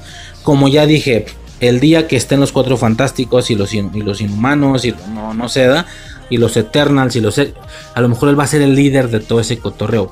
Él va a ser el Stark o el Capitán América de ese cotorreo. Pero siendo el más importante y el más principal, sus poderes no están chidos, güey, visualmente. O sea, no es no puedes generar situaciones épicas como si las pudiste generar con Iron Man, por ejemplo. Ese último misil en la batalla de Nueva York en 2012, una puta locura. Esa destrucción de la isla en la era de Ultron, una puta locura, cabrón. Eh, Infinity War Endgame, güey. Todo fue una locura. Pero no, no sé, el estiramiento como que no da para eso, güey. ¿Qué escena le puedes crear sin que no se vea el güey gracioso por estar todo estirado de su torso, de sus brazos? No sé, el poder en sí mismo es gracioso, esa es la palabra. El poder es cómico. Es extraño. Por eso es curioso que en, que en un DC lo hayan utilizado en un personaje que también es cónico y vale vergón, el Plastic Man. Pero en Marvel lo hayan utilizado en uno de sus líderes máximos, güey. Eso es. Y que apunta para ser el líder del MCU en muchos aspectos, güey. Este güey es curioso, ¿no? Es extraño. Pero bueno, ¿a qué voy con todo esto? Si ya de por sí es gracioso en un güey, ahora imagínate tener dos. Se dice que no querían que tuviera esta no confusión, pero que tuviera esta similitud con los poderes de, de Reed Richards, porque evidentemente se van a unir en alguna ocasión. La temporalidad le da para, para eso, ¿no? eh, no es como no es como comparar a una Black Widow o a un Stark con un personaje muy del futuro, uno que tú planeadamente entiendas que no se van a llegar a cruzar, que este personaje habrá terminado su racha para cuando el otro esté entrando. No, ellos saben que son del vuelo, que van a estar juntos, como yo lo mencioné en su momento con Shang-Chi. Por pedorro que se te haga, estamos en la presencia de un güey que va a ser el que pelee en las mismas batallas o en la misma batalla final, en la misma de los cuatro fantásticos, yo mencioné. Miss Marvel es el mismo caso, ¿sí? De hecho, esa es otra cosa que se puede dimensionar. Uno ve a la mocosilla X ahí valiendo medio verga, medio mencilla, pero no estamos dimensionando que este personaje presentado en esta serie va a estar presente en los más grandes siguientes eventos. Bueno, es lo que ya dije al inicio. No, voy a como enfocarme mucho más en eso. Estaba viendo unos como tipo TikToks, videos así a, a Luchavisa de esta Xochil Gómez, de América Chávez, relacionados con Marvel, ¿no? Ella todavía con su traje, tal. O hay una donde un como que un compa de ella tiene un cosplay bien culero, un disfraz bien culero de, Doctor Strange. Y el güey sale de una... No supones que es de ella, no vi la dirección, yo nomás, no, no vi el TikTok, yo nomás vi el güey así como valiendo verga. El güey brinca de una mesa y hace el poder de. hace la postura de magia de extraño. Y es como, güey, qué culero se ve eso. Y luego la cámara da un paneo y ella está sentada a un lado de él. Como de. Ok, bueno. Y es como, ah, cabrón. O sea, ella sí tiene todo el derecho de hacer lo que quiera. Porque ha estado directamente con Doctor Strange, por así decirlo, con el real. Este, entonces. Le digo a, a, Suicide, esta vieja no tiene ni. Creo que no está dimensionando lo que le acaba de suceder no está dimensionando que primero, aunque ahorita Multiverse of Madness no la dejó como tan famosísima a nivel Robert Downey Jr., ni tan querida, ni tan, ni tan cagada en dinero, tal vez no le pagaron mucho. Yo le digo a Suicide, esta vieja no está entendiendo que oficialmente acaba de arreglar toda su vida económica. O sea, cinco casas para ella, tres para su jefa, no mames. Y la fama, cabrón. La fama. Porque evidentemente ella va a ser una piedra angular para eventos del multiverso. Ella es la que conecta el multiverso. Lo mencionaba con las estrellas azules. Esta vieja no tiene ni idea de lo que acaba de suceder. No, no dimensiona que va a estar aquí adentro durante los siguientes 20 años.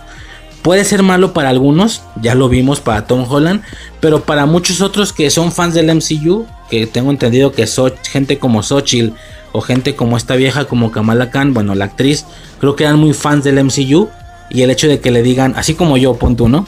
Y así que les digan, tú vas a ser parte del MCU, puta cabrón. A mí me dicen eso, verga, y me pongo a leer todos los cómics de mi personaje. Todos, aunque no soy comiquero, me pongo a leer todos los cómics. No, cabrón, vete a la verga, güey, me vuelvo loco. No solo por la parte de a quien estás aportando, sino también la parte económica, ¿no? Ya vida arreglada, qué sé yo. Esta vieja no, está ni mencionando lo que le acaba de pasar. Claro que hay gente como Tom Holland que tiene 26 y ya no quiere estar en este cotorreo. El vato dice, ya, ya lo había comentado en No Way Home, el vato dice, güey, si llego a tener, si llego a cumplir 30 y sigo siendo Spider-Man, es que algo hice mal en mi carrera. No, pues vete a la verga, pues ya soy hacen cuatro, güey. Siendo que estos señores tienen el plan de Spider-Man para largo, para otros 20 años.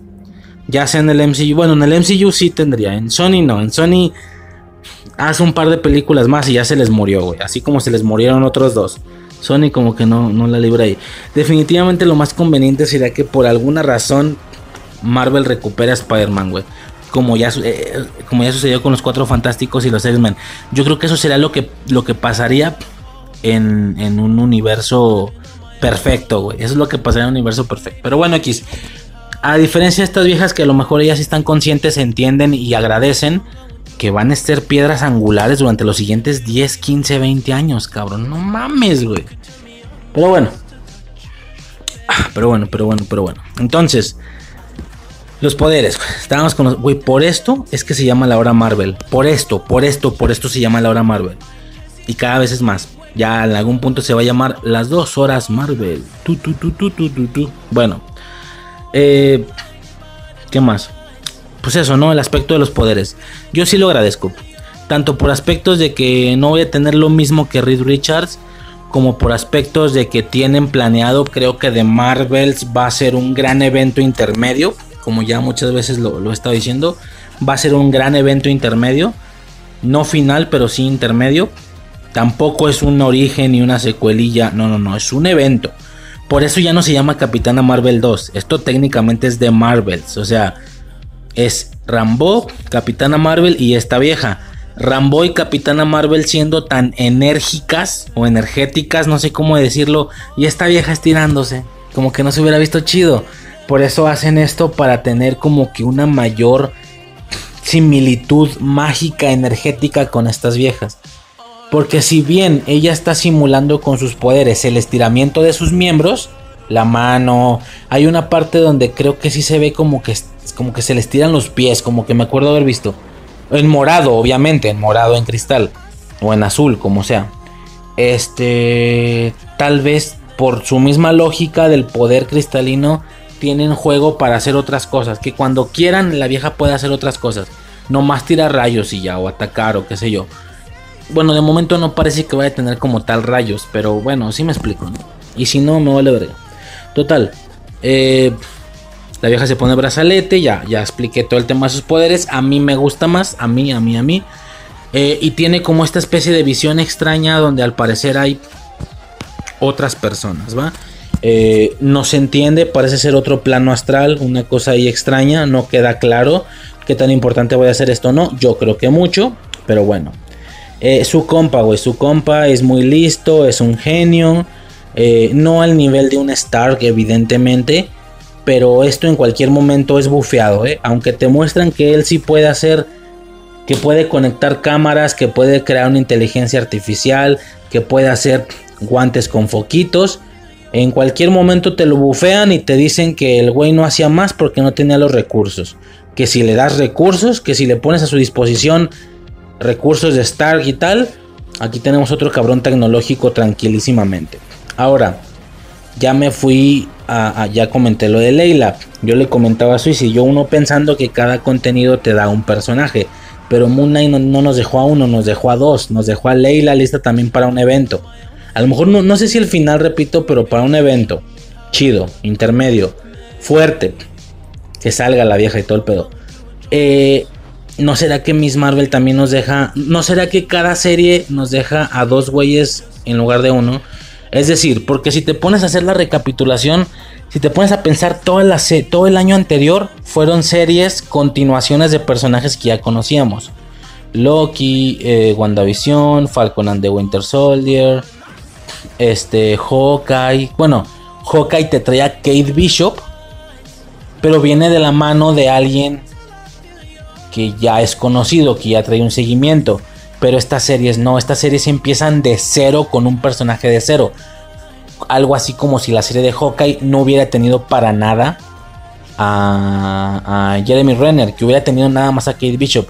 Empezamos desde cero, ¿sí me explico? Moon Knight, Miss Marvel, se viene She-Hulk, como que es pura cosa nueva. Estaría mamón que cada serie te deje a dos monillos, no nomás a uno. Moon Knight nos dejó a dos, a Knight y a Leila. Que esta también nos deje a dos.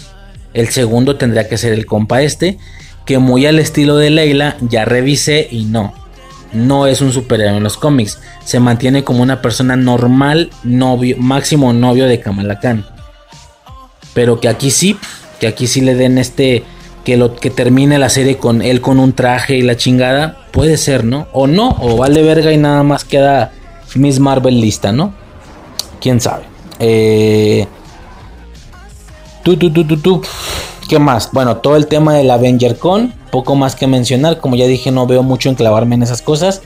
Pero sí es curioso el metacine que están aplicando. No un metacine absurdo y deprimente como Matrix Resurrecciones o lo que hace Scream. Pero es un metacine interesante porque a modo de que los superhéroes son superhéroes en la realidad y que la gente son fan de ellos, es como si al mismo tiempo fueran nosotros. Hasta ahorita ese metacine no le veo ningún problema. Ya vimos cómo eh, llegan con Hulk y le dicen, oye, una foto y que si hay nieve, sabor, Vengadores, Iron Mango y no sé qué hasta ahí todo bien. El problema sí va a ser que hagan un metacine al grado de decir, de, referirse a las películas como películas. Yo sé que eso técnicamente no se puede, pero lo han hecho, güey, en Matrix, en, les vale verga, entonces no, no me gustaría que aquí les valga verga también. Cosas como, pero acuérdate que en la primera pasó esto. ¿En la primera qué? En la primera batalla de los Vengadores. Ah, no en la primera película. O sea, no creo que van a llegar a ese nivel de metacine. Ya nada más queda claro que ellos son famosos y tal. Curiosos, son famosos, pero sus identidades también. Ya hemos dicho que aquí para nada es algo necesario el tema de las identidades secretas. Eso ya. En este cotorreo está de hueva. En este cotorreo sí está muy de hueva. Y me interesa mucho este concepto. Pero ya lo hemos comentado antes, ¿no? Eh, bueno, está el Avenger Con. Ant-Man ya es famoso. Ojo, no lo era en Endgame porque no peleó en Infinity War. No peleó en la batalla del 2012. Aunque sí lo ponen en, en el musical. Ant-Man no era famoso para Endgame porque el único lugar, el único que había hecho era en Civil War y parece que sí fue algo muy clasificado en ese sentido. Eso sí, pero ya Endgame fue algo más general, ahora sí ya es famoso, ahora sí ya hay figuras de él, hay un Ant-Man gigante, hay en la Avenger Con y no sé qué, a lo mejor ahora sí ya se quisieran tomar fotos con él, ¿no? Tan famoso que algunos hasta como en Hawkeye el musical que vimos que lo ponen en la primera batalla, cuando realmente eh, no estuvo ahí, pero es una referencia a que, a que Ant-Man sí es un Avenger fundador, sí debió de haber estado en la primera, etcétera, ¿no? Eh, ya es famoso. De hecho, fue él el que reveló los datos en un podcast. Que es lo que yo iba a comentar también. Hay un chingo de cosas por las que no tiene mucho sentido que la gente sepa cómo sucedieron. Llevamos mucho tiempo viendo esto. De inicio lo del Shuarma en el musical que yo mencionaba, güey. ¿Cómo la gente sabe eso? Pues esto sí es metacine. Ok. En el caso de Endgame también. Eh, yo mencionaba que si la información de Endgame era. O sea, la mencionaron en WandaVision, pero no sabíamos si todavía era algo reservado que solo los agentes sabían o todo el mundo lo sabía. Bueno, Eternals creo que nos muestra que todo el mundo lo sabe. Cuando hay gente escribiendo, Thanos tenía razón, ¿no? En Eternal, sí, en Eternal, no es en Hawkeye, ¿no? Y en Eternals también, no, en Eternals nos demuestran que el, que el novio, el Jon Snow, sabía que pedo con Thanos. Bueno, aquí ya nos revelan que toda la gente sabe esto por un podcast y una entrevista que se le hizo a Ant-Man. Ant-Man fue el que reveló todos los datos. Que yo en su momento cuando vi lo del trasero de América sí me enojé. Yo sí dije, güey, la gente no puede saber eso. ¿Cómo supieron eso? Pero si Ant-Man reveló todos los datos de Endgame, seguramente él también dijo que él creía que el trasero del Cap era el trasero de América. Entonces ya de ahí a lo mejor si ya se vuelve algo conocido, ¿no? De nada América, decía ahí en la, en la playera. Bueno. Ok, el Avenger Con, tal, todo el desmadre, chidote. Eh, el traje de la capitana. Le dicen, uh, rápido, esto es antes del Avenger Con. Le dicen a, Kamala que el traje de la capitana Marvel está ajustado. No seas cabrón, güey. En su momento, después de una Black Widow mostrando los pechos y el culo y tal, Capitana Marvel venía en, aquella ocasión, en 2018 creo, me acuerdo que se hizo mucho mame de que Capitana Marvel evidentemente era un movimiento feminista y que si algo no era, era mostrar cuerpo de mujer. Que la vieja sí lo tiene, que la Brie Larson sí lo tiene, sí. Que el traje está ajustado, en ese sentido sí, pero por el tema de que no demuestra nada de escote, el traje está cerrado hasta el cuello por el tema de que nunca, si no me equivoco, nunca hacen como acercamientos a su culo. Pues ahora sí que ya eh, el que tú digas que no se le vean los pechos de lejos y así, o la cadera, no, pues ya también tú no mames, pues es un cuerpo de una mujer, güey. Tendrás que ponerte una playera flojota culera para que no se vea, también tú no mames. Justamente la Capitana Marvel en aquellos años eh, demostró o, o rigió el, ¿cómo se puede decir? trajo al mame el tema de cómo una superheroína no estaba siendo sexualizada. A diferencia de una bruja escarlata, de una Black Widow, de una mujer maravilla, para aquellos años, ella era de las que no estaba siendo sexualizada. Claro, de lejitos, pues sí se le ve la forma del cuerpo de mujer, también tú no mames, pero no se hacían tomas al fundillo, creo, ¿eh? No me acuerdo. No tiene escote, no, no nada, ¿no? Ella, también la actriz fue agarrada para esto, si bien la mujer como mujer de dinero que ya que, que todo actor es, y más con estas películas, pues obviamente se cuida de ir al gym, no sé qué, pues de que tiene cuerpo, tiene cuerpo, pero no es particularmente una sex symbol, Brie Larson, para nada.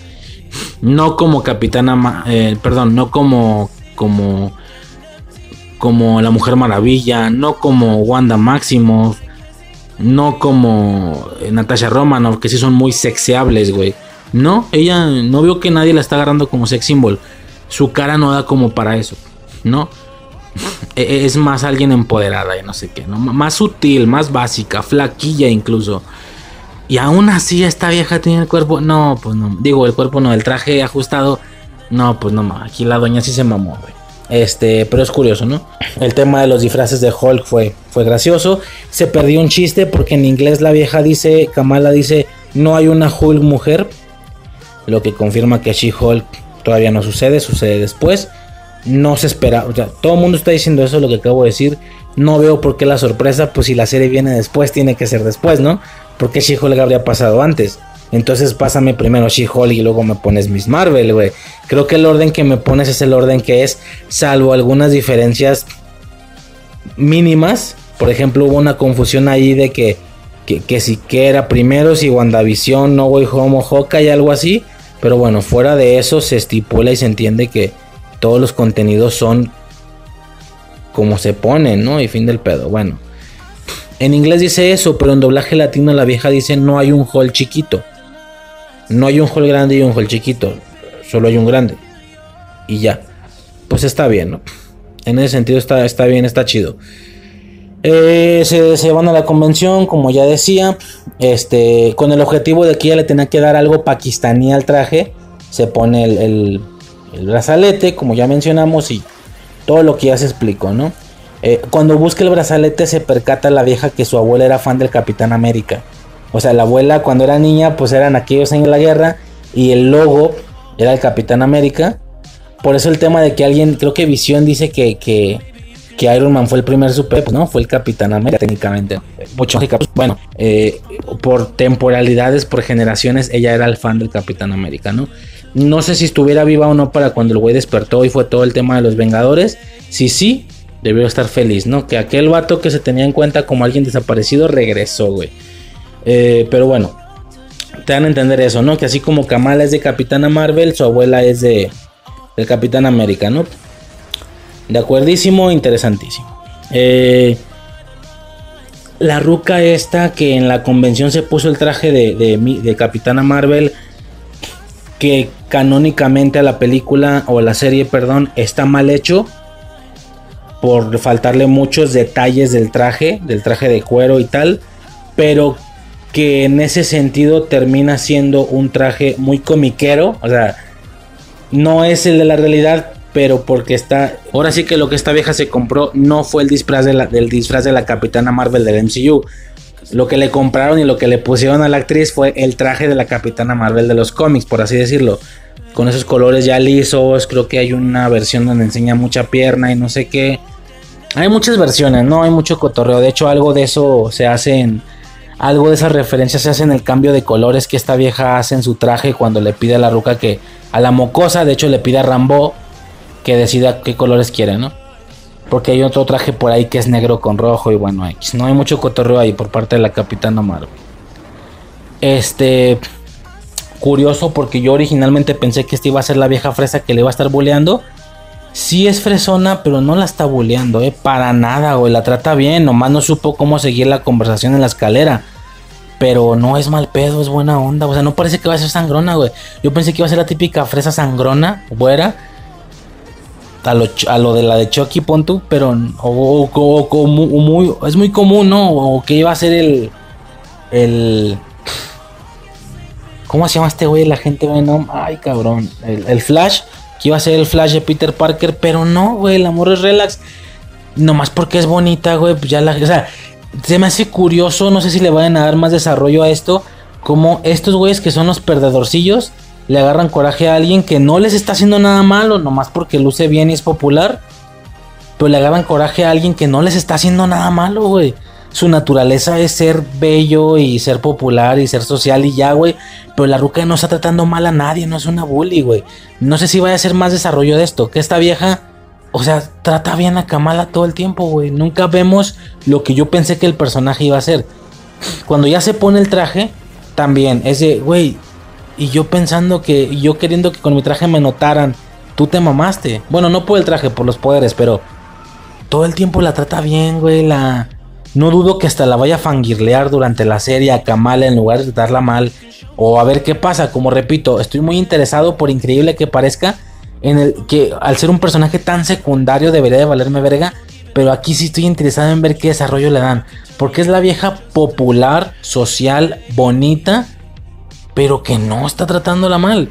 Sobre todo sería más absurdo ver cómo esta vieja siga agarrando lejiña, o sea, Kamala siga agarrando lejiña por ser social eso te mostraría otra parte de la sociedad que es muy interesante. Me acuerdo que una vez vi un, eh, meme. Lo típico de las, las, típicas, no sé, imagínate dos morrillas hemos, darquetonas, que la sociedad las tratan mal.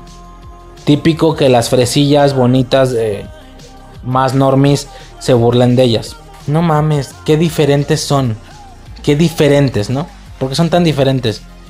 Pero también hay mames donde vemos a ellas de manera silenciosa burlarse de la gente que ve nomás que, qué normales son, qué normis, que sí fui, fui, fuimos, Suicide y yo mucho más o menos así, ¿no? En alguna temporalidad. Mira, qué normis son. Y, el meme hace alusión como a entender, güey, tú eres igual, estás haciendo lo mismo. O sea, ahora se supone que tú eras la víctima y tal, y ahora resulta que estás victimando. Tú te estás burlando de la gente por ser normal. Tú te estás enojando porque no respetan tu forma de vestir y tu forma de, ser. Y tú estás haciendo lo mismo con otra gente que naturalmente esa es su forma de ser. Social, popular. Lo conocido como lo buleable, pero si la persona no es bully, no le puedes juzgar nada. Eso es lo que a ella le gusta, ir a fiestas, ser social, ser más normie, no ser friki. Si no bulea, no es nada juzgable esto es este personaje. Sí, estoy muy interesado en ver cómo sigue ese pedo, ¿no?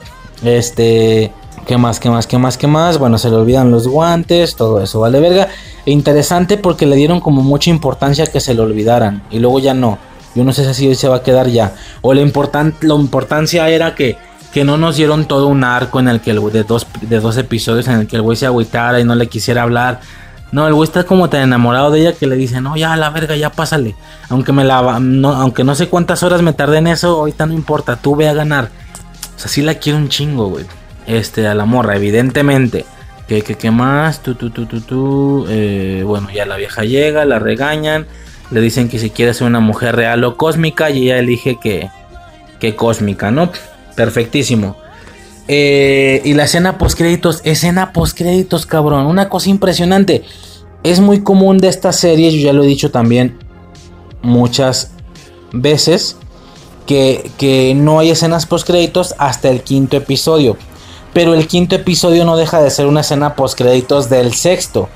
Por lo que lo que verdaderamente resulta una escena post créditos en general para el universo Marvel y todavía no sabemos si para un no sí, olvídalo te iba a decir, no sabemos si para la siguiente temporada o para el siguiente, la siguiente película que no tenga nada que ver con esa serie hablando en nombre. Y sí, güey.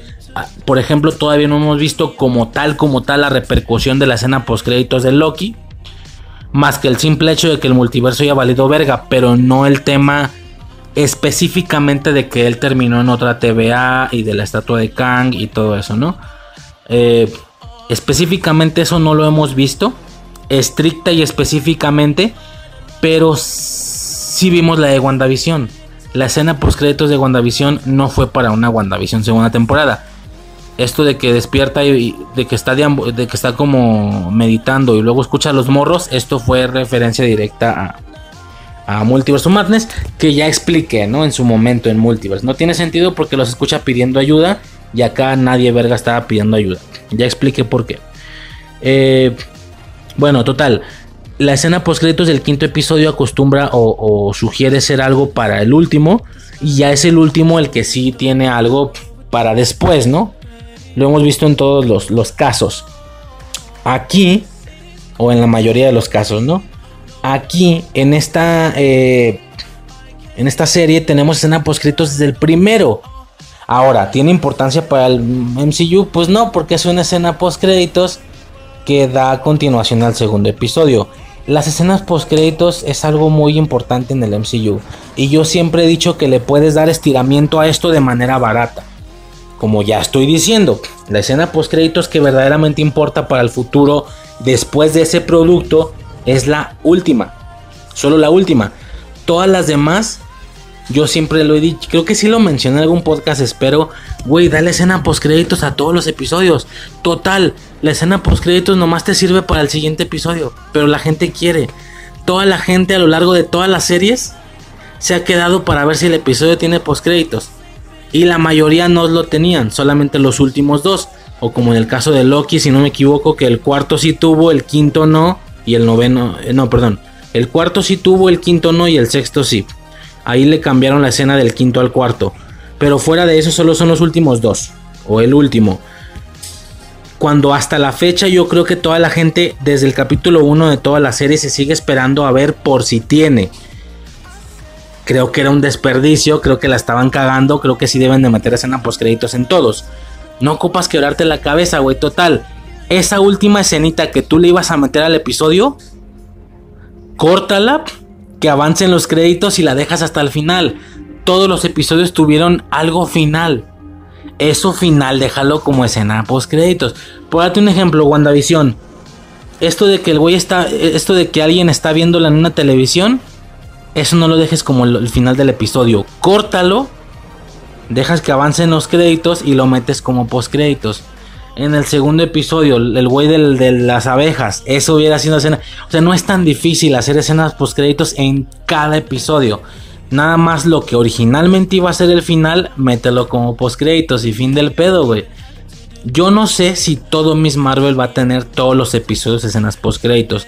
Y si sí, creo que así debería de ser a partir de aquí para todas las series. Como repito, ni es tan difícil ni las escenas son tan importantes, nada más son para el siguiente episodio, la única importante termina siendo solo la última, la del último episodio quiero decir. Y la gente lo espera, la gente lo espera y lo quiere. La gente quiere ver escenas en todos los episodios. Síguelo haciendo, güey. Este, ¿cuál es la escena? Bueno, el güey de el mismo güey que estaba interrogando a Spider-Man, que mucha gente aseguró, bueno, a, Holland y a Zendaya y tal, que mucha gente aseguró que sintieron que le vieron algo personal cuando era su jale.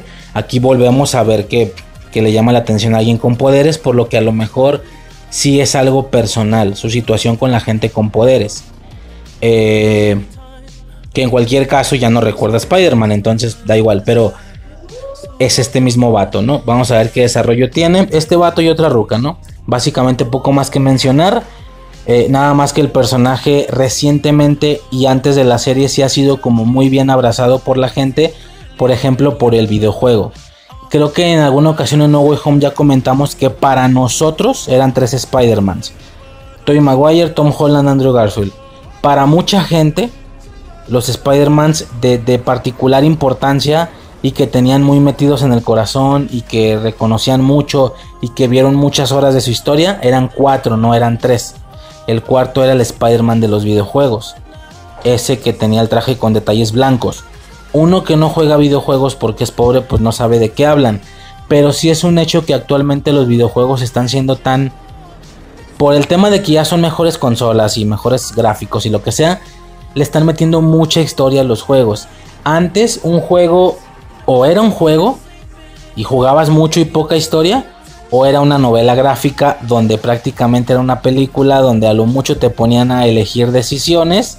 Que estoy jugando uno, por cierto, ya lo había comentado antes, se llama Life is Strange, pero ya luego checaremos eso. Hay novelas gráficas donde los que son muy gamers se quejan porque poco juegas. Porque, güey, no estás jugando tanto, nomás es ver una historia, mejor me pongo a ver una película.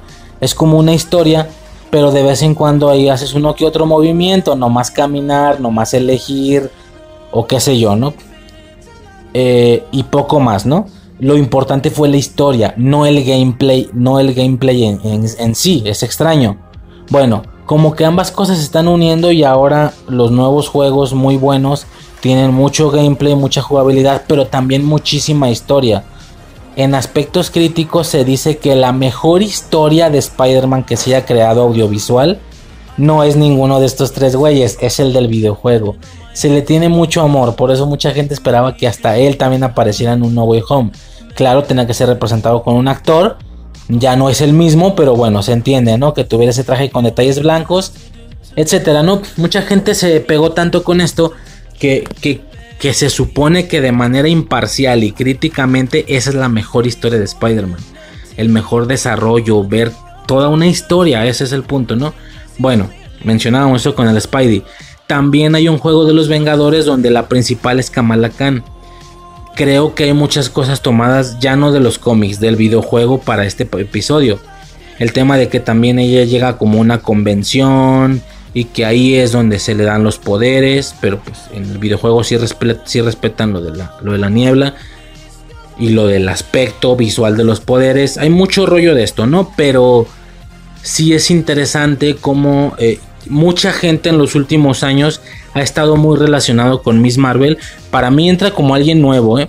como en su momento entró Doctor Strange o Visión. Para mí, porque yo no soy muy comiquero.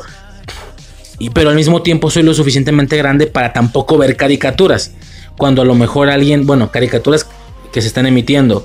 Pero sí que los que están más morros, los que ahorita tengan 15 años, 20 y que durante los últimos 5 años han visto caricaturas, llegando de la primaria, secundaria o qué sé yo, tienen bien reconocida Kamala porque ha aparecido mucho en las caricaturas en los últimos años, por lo que tengo entendido. Al menos desde su creación en 2013, no sé si en 2014 ya estaba saliendo en caricaturas. Entonces, y salía mucho en las de los Vengadores y todo esto. La tienen muy reconocida. Los que juegan el juego también la tienen muy reconocida. Eh, es algo muy, muy fresco Kamala Khan para mucha gente. Para mí apenas entra con la serie. Pero bueno, Así está más o menos el cotorreo, poco más que mencionar. Eh, hay ocasiones en las que es una exageración esto del chiste de Suicide de la hora Marvel, porque duró 20 minutos, 15 minutos, pero en esta ocasión incluso excedí el chiste, Sí, más de una hora y media. Brutal, lo siento, pero tenía que. También es un hecho que muchas veces el primer episodio tiene mucho de esto, ¿no? El primer episodio está, yo le había mencionado que en edición cuando mezclo, cuando junto todos los pedazos, veo que el primer episodio dura un vergo, el segundo, el tercero y el cuarto duran bien poquitito, 20 minutos cada uno, 15. Y el quinto y el sexto otra vez vuelven a durar mucho, pues porque ya es el, arco final, ¿no? Eh, este es muy largo, para nada van a ser todos los demás así. Este porque era el primero, porque había mucho contexto que explicar, mucho de, del personaje, de lo que se viene en el futuro, que muchas veces eh, estos podcasts son también mucho divague de lo que se viene en el futuro, este, tristemente, ¿no? Eh, o afortunadamente para mucha gente, el final de Moon Knight estuvo invadidísimo de eso, güey, del final, del futuro del MCU, porque el fin, la serie en sí no me daba para tanto. El podcast hubiera durado unos 40 minutos, casi hubiera sido una infancia corta, güey, no un episodio, pero bueno, lo llevé a hora y media, hablando mucho también del futuro, ¿no? De nuevo lo que se está haciendo aquí, eh, mala o buenamente, ¿no? Poco más que mencionar, este fue el primer episodio de Miss Marvel a la espera del que sigue, güey. Eh, ya, por lo pronto y por mi parte sería todo, pasamos después de no sé cuánto tiempo al tema. Sobres.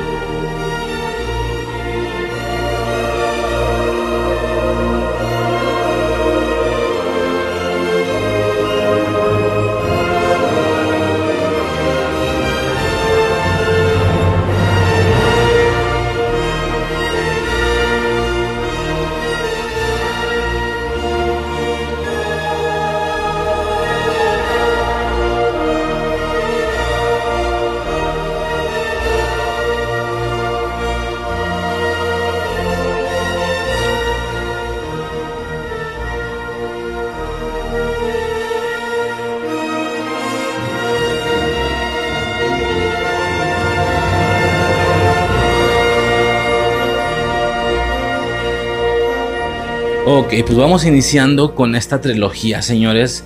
Es una trilogía, como ya mencionaba al inicio, icónica, emblemática, característica con, la temática de los dinosaurios y demás, ¿no? Es una trilogía que si tuviera que dar un recuento general, como, siempre se, ha realizado, normalmente siempre brindo una percepción general de, toda la saga. En Chucky sucedió, bueno, tuve unas complicaciones ahí y surgió a media primera película, pero sí, digo, so, sobre la marcha se va aprendiendo, pero sí yo creo que es importante dar un espectro general inicial, ¿no? Como por ejemplo en Matrix mencionaba que no había visto ninguna, en Halloween ese primer eh, espectro, espectro general fue demasiado, pudo ser mucho tiempo tal vez porque era muy grande, etcétera. Eh, el caso es que mi espectro general aquí es muy muy rápido. Sí, a, grandes rasgos mi infancia está forjada de con respecto a esta trilogía, obviamente, está forjada solo de la primera película al completo, bien aprendida, la vi mm, decenas de veces. Y posteriormente de la 2 y la 3 solamente fracciones. Tengo vistazos, tengo borrones. No sé si ambas películas las habré visto solo una vez en mi infancia. O incluso ni eso y verdaderamente solo vi pedazos. Que son los que tengo como muy marcados, ¿no? En el caso de la segunda película tengo bastante, bastante fijo. Bueno, tenía, porque ahora sí ya, ya, ya, ya lo tengo todo claro por haberlas visto todas pero originalmente antes de hacer esta revisión lo que tenía claro solamente era el tema del T-Rex en la ciudad. Para mí es lo que describe la 2 o lo que caracteriza la 2 en automático. Digo, la primera es todo el origen obviamente y, y, le tengo, como la tengo bastante, la tenía bastante fresca aún sin haber visto la película, porque definitivamente fue la película de, de toda mi infancia yo creo. Bueno, con respecto a esta trilogía, repito, entre muchas, muchas otras cosas. En el caso de la segunda, característica por el tema del Jurassic, eh, del Jurassic, güey, del, del, Jurassic Park, como señora, del, del tiranosaurio en la, en la ciudad. Y la tercera, definitivamente marcadísima por dos cosas, por el espinosaurio y por los pterodáctilos, que en su momento fue algo, fa, o sea, me voló la puta cabeza. Pero sí, Básicamente ese es el espectro general, ¿no? Pasando ya directamente a la primera película, ya que este audio, a pesar de tener consistencia y mucha fuerza en aspectos de cultura pop, eh, pocas situaciones de revisión tiene. Me refiero como a estar notando cosas que no coincidan o estarnos englobando mucho en teorías, en, posibilidades temporales, como lo puede generar una Multiverse of Madness o como lo puede generar incluso una Back to the Future, yéndonos a cositas un poquito más parecidas, hablando de películas viejas y tal, mmm, etcétera, ¿no? Pero en, en, la medida de lo posible se va a hacer la revisión de esta trilogía, porque si es algo, como digo, a lo mejor no será mi top 1 el tema de Jurassic Park. Incluso podemos detectar que no aparece nada de esto en el intro, que, claramente o, intuitivamente se puede, se, se, puede suponer que son las cosas que a mí me marcaron de toda la vida. Momentos muy específicos, bueno, no hay nada de, de esta saga en general, pero sí que permanece en un lugar muy, muy especial. Y es por esto que se va a hacer esta revisión, ¿no? Pero bueno, sin más dilatación, ya podríamos pasar directamente a la primera película, como ya menciono, Jurassic Park, generada en 1993 de la mano del director Steven Spielberg. Sí, un director que ya es reconocido por varias, varias obras. Digo, no es algo en lo que este podcast se clave mucho en temas más técnicos y tal. Me faltan integrantes para eso definitivamente. Por lo pronto la situación que se genera solamente es más sensorial, más sentimental, más sensitiva, más de infancia, más nostálgico, por así decirlo, ¿no? Un tema más de sensaciones, un tema más. Un tema más de sensaciones que, que técnico, ¿no? Bueno, en este caso, ya pasando por la primera película y como muchas veces, muchas veces he tenido que explicar, no, eh, no hay ni, siquiera un recuento o un resumen de toda la película, por supuesto, pero sí que vamos a estar revisando momentos específicos. Lo ideal, lo perfecto sería que se tengan frescas las películas por si me voy de bote pronto a algún punto en específico, sin haber, es decir, sin haber conectado temporalmente hablando de la película el anterior tema del que hablé con el nuevo tema del que estoy hablando, porque a lo mejor la conexión entre ellos no genera ningún tipo de conversación desde mi, desde mi perspectiva al, al menos, ¿no? Por supuesto, ya empezando con la película, es definitivamente innegable no intentar notar el concepto que esto estaba intentando traer. Sí, actualmente Jurassic Park, como ya digo, es una, es una franquicia, es un fenómeno de la cultura pop, dinosaurios, eh, hay juegos, hay, sabes, ¿no? Justo recientemente, mientras veía estas películas, estaba checando, estaba, me estaba jugando el juego en el celular de Jurassic eh, World Lego, ¿sí? Que básicamente hace el, repaso de, las tres primeras películas y de la primera de Jurassic World, que es lo que existía para cuando salió el juego. Muy curioso porque digo, si, si hay un juego de Lego de tu franquicia, eres franquicia famosa, sí o sí. Franquicia famosa culturalmente hablando o en aspectos de cultura pop, ¿no? Actualmente ya será un monstruo, tanto literal como metafórico, ¿no? Ya será un monstruo eh, mercado técnico, pero sí vamos a intentar ponernos en los zapatos de las personas, lamentablemente yo no. Algo que sí me gustaría que concientizáramos o que nos ambientáramos un poco es lo que pensó o lo que sintió aquella gente cuando vio esta película en el 93, ¿no? Si bien como digo ya el producto es un monstruo mercado técnico y es lo que ya es actualmente, en aquellos tiempos el que una persona o personas, niños, adultos vieran por primera vez una, un espectáculo como este sin haber tenido ninguna situación previa. Digo, a lo mejor alguna película, algo donde salieran dinosaurios habían visto. No creo que así de bien hechos. Es justo esto lo que genera la revolución en, en aspectos de la cultura pop para esta película. Sí, entonces bajo esta percepción, el ir a ver una película de dinosaurios que tal vez si es que no fuiste de las primeras funciones el de boca en boca ha generado que la película y a ti te ha dicho que la película es una maldita barbaridad vas a verla esperando a ver qué pedo y ya y no sé como que me puse mucho en ese mood al estar iniciando a ver la película o lo que por supuesto en su momento yo de mocoso percibí cuando estaba viendo esta película tenemos esta primera secuencia de tensión, de como de mucha tensión de noche, dándonos como entender el tema de que están transportando dinosaurios, por así decirlo, ¿no? Eh, incluso se hace mucha referencia al tema de cómo ellos logran pasarlos de, jaulas, que es donde los mueven, a, más bien, sí, de jaulas a, allá sus hábitats donde van a estar, ¿no? Todo, todo se mantiene en un completo desconocimiento, ¿sí? En una completa ignorancia, por así decirlo. Escuchamos sonidos, escuchamos rojidos, vemos muertes o muerte, no me acuerdo si solo es una, sin verlos directamente. Entonces esto genera una burbuja, genera un ambiente de misterio que a pesar de que ya vimos algunas situaciones, todavía no logramos verlos directamente, ¿sí? Situación que de hecho hacen eh, mucho durante el inicio de la, de la, primera película, no todo el tema del parque. Bueno, nos presentan a Alan Grant, que es paleontólogo. A partir de aquí, yo tendría más como la percepción de que es el personaje icónico y base de la trilogía, pero pues la verdad es que este señor no sale en la segunda, güey. Solo sale en la primera y en la tercera, más no en la segunda, ya no lo convierte en el Luke Skywalker de esta franquicia, ¿sabes? No lo convierte en el en el icónico, por así decirlo. Dato curioso, me imagino que ya los fanáticos, los fans de Jurassic Park se la saben de toda la vida.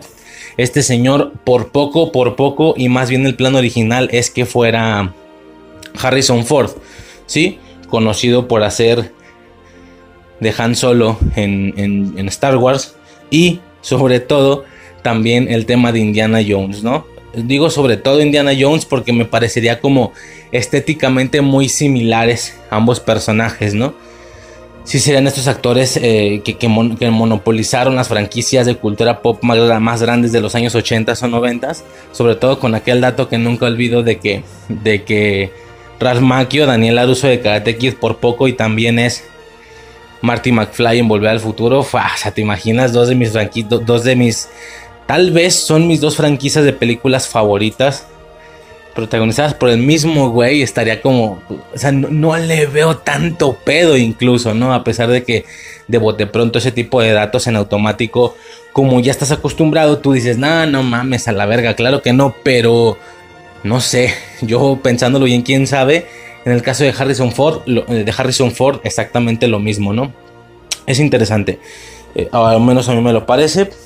Bueno, tenemos la presentación de Hammond, los lleva a la isla para ver eh, de inicio este primer despliegue de banda sonora. Cabrón, puta, güey. El tema de esta película, la banda sonora de esta película es, o de esta franquicia, lo que sea, es, puta, güey, iconiquísimo, cabrón.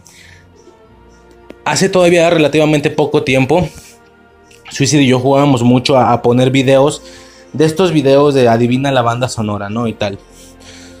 O si el video no estaba diseñado para que fuera un juego, de todos modos lo usábamos así, ¿no? Pones el video en YouTube, se empiezan a sonar, se empiezan a sonar, bueno, soy imbécil, empiezan a sonar bandas sonoras icónicas de la cultura pop y había que adivinarlas, ¿no? Como digo, aunque no estuviera diseñado para eso, pues no veíamos la pantalla, no veíamos la imagen que nos ponían y sonaba la banda sonora. O no se diga los que están hechos para, para juegos, ¿no? Por supuesto, eh, me acuerdo no saberme la de Matrix, porque cuando se jugaba eso ya, ya todavía no veía Matrix. Eh, reconocer en, casi en automático la de Superman de de Christopher Reeve, por poner un ejemplo, etcétera, ¿no? Las más, las más icónicas, no se diga Volver al Futuro, qué sé yo. Y era muy, muy perro el cuando se escuchaba esta, porque era una adivinación absoluta, era, no mames, güey, fácil Jurassic Park, o sea, es inconfundible, esta puta instrumental es no, güey, o sea, a lo mejor no tengo ese conocimiento en música, como digo, ese ya sería otro integrante del podcast, alguien que se opera de música. Pues no, güey, no sé, eh, pero sí, estaría interesante, digamos, aproximarnos un poquito más al aspecto más técnico de, las partituras o de la musicalización exactamente en qué está hecho. Nada más lo que sí entiendo, lo que he checado, es que lo que se intentaba lograr con esta banda sonora era una especie de como combinar la fascinación, eh, evidentemente por estar viendo dinosaurios vivos, con el terror, con la desesperación, como si la banda sonora tuviera que tener algún tipo de despliegue como de desesperación, de estrés. A mí no me lo parece, a mí me parece toda la instrumental 100% entusiasmo, 100% guau, o sea, Obviamente la combinación con aquella primera secuencia donde vemos por primera vez al primer dinosaurio es impactante. Pero bueno, tenemos este primer despliegue cuando ellos van llegando a la, isla. Es... No, es que la banda sonora te... No, güey. O sea, te, te enchina los cabellos, güey. Cabrón, güey. Eh, y bueno, como digo, posteriormente, una vez entrando y tal, toda esta, todo este primer momento donde Grandy y los demás invitados eh, ven por primera vez los dinosaurios, es que es indescriptible, güey. O sea, de que van entrando como en un jeep, se quedan viendo, Alan Grant se queda viendo y luego el güey le agarra la cabeza de voltea, verga, voltea. Le dice a esta Ellie, Ellie Sadler, se llama. Voltea y vemos a este, güey, yo no sé de dinosaurios, es, brachiosaurio, brontosaurio, un pedo así. Creo que uno es el que tiene el cuello hacia arriba y otro es el que tiene el cuello eh, digamos, del hacia, ¿cómo se puede decir? Iba a decir hacia abajo, bueno, recto con todo su mismo cuerpo. No sé, no sé bien ahí cómo está el pedo, pero bueno, es este dinosaurio. Ese primer despliegue, güey. Al ver este dinosaurio es impactante, güey. Es no, y luego es una lavanda sonora otra vez. No, güey, ¿de qué me estás hablando? No tiene un, no sé si tenga mucho sentido porque un dinosaurio así se hubiera visto desde muchos, muchos metros antes en el jeep. Y te dan a entender que para cuando. Sí, como ver el mar, güey. Como cuando ves el mar y desde que vas por las calles al fondo ya ves así la pinche raya azul. O sea, ves, tus, ves calles normales como las de donde tú vives, pero al fondo ves la raya azul, güey. Se ve desde muy lejos. Entonces, este dinosaurio se debió de haber visto desde mucho, mucho, mucho antes. Pero bueno, te dan a entender que llegan hasta ese punto y todavía no lo habían visto. al grado de llegar y ¡boom! No mames, ahí está. Ok, sobre todo con, con Ellie Sadler, ¿no? Que es la que la hacen voltear. Impactante, güey. Es que la escena es indescriptible por demás, ¿va? Toda la explicación de Hammond eh, con el tema del ADN, ¿sí? Es interesante porque independiente... A ver, es que es una película de dinosaurios, güey. No puedes esperar a que sea creíble porque si el método no, no existe, no es creíble. Si los dinosaurios no existen es porque no se pueden generar ni clonar. Entonces, cualquier justificación que des no sirve. Por lo que a mí me da pensar que uno no tiene por qué exigirla ni pedirla. Puede ser algo relax. Aún así lo intentan y es bien, funciona. Ese tutorial que Hammond les, les hace explicar, que, es el viejillo con el bastón y el, y el círculo de ámbar, que por cierto, güey, o sea, pinche recurso recuelero, están usando en Dominion, güey, la, imagen de Dominion, por así decirlo, el... E, e, es bien sabido el tema de los logos en esta, en esta franquicia en general, ¿no? El tema de los logos que cambian, ¿no? El de Jurassic, bueno, Jurassic Park y Jurassic eh, Park 2 es más o menos el mismo, nada más con la leyenda de Lost World. El de la tercera evidentemente ya cambió y el dinosaurio que se ve es un espinosaurio, no un tiranosaurio rex, etcétera. Cada uno es diferentito, ¿no? Y, este sexto logo está principalmente basado en el tema de ser amarillo, de ser el círculo o la bola de ámbar, güey. O sea, no mames, cuando realmente no fue nada importante en la segunda y tercera película, el tema del ámbar y el mosquito. Solamente en esta. Eh, y en las de Jurassic World, como desde este punto temporal no he visto esas dos películas, o sea, sí las vi en su momento, obviamente, pero no las he visto recientemente, no recuerdo qué tanta importancia tienen, pero sí es definitivamente la imagen que le están dando a Dominion, ¿no? Impresionante. Eh, y tiene su bastón con el mosquito ahí adentro, güey. No sé qué tan estético sea eso, o al menos para mí que los mosquitos me parecen uno de los animales más despreciables de la puta realidad, cabrón. Tanto lo que hacen, lo que te hacen sentir con la picada y su aspecto, güey. Es algo... No, cabrón. O sea, no es nada que me dé miedo como las arañas, güey. Que le tenga pavor. No, pero me generan cierto repudio, güey. Cierto vete a la verga, te odio, güey. O sea, no mames, ¿sabes? No sé, te, voy a aplastar. No, no, no sé, güey. Así cabrón. Pero bueno. Eh, un desagrado absoluto, ¿no? Total. Es impresionante porque todo este tutorial de cómo se generan los dinosaurios, cómo es que lograron eh, clonarlos, fue, fue entendible hasta cuando yo era un niño. No, no he aclarado esto, un poco lo expliqué al inicio. Yo tuve esta película en VHS, ¿sí? Ya no sé y no tengo muy claro si fue algo grabado, sí, porque eh, tuve la, suerte de tener un padre que le supiera como a esos rollos.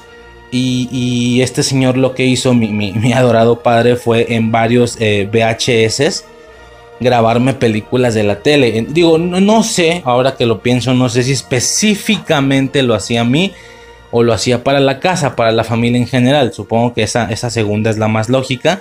Pero pues aún así, ¿quién crees que los usaba, güey? Pues nada más yo, güey. Eh, hasta ese momento era su, hijo único, ¿no? Eh, grabar VHS, por supuesto teniendo que estar cazando la película, ¿no? En cuanto salía, sobres a grabar. Y, se quedaba cuidándola, ¿sabes? O sea, técnicamente la veía, pero se quedaba cuidándola. ¿Por qué? Porque cuando se acabara el... Cuando saliera anuncios, sobres, corte.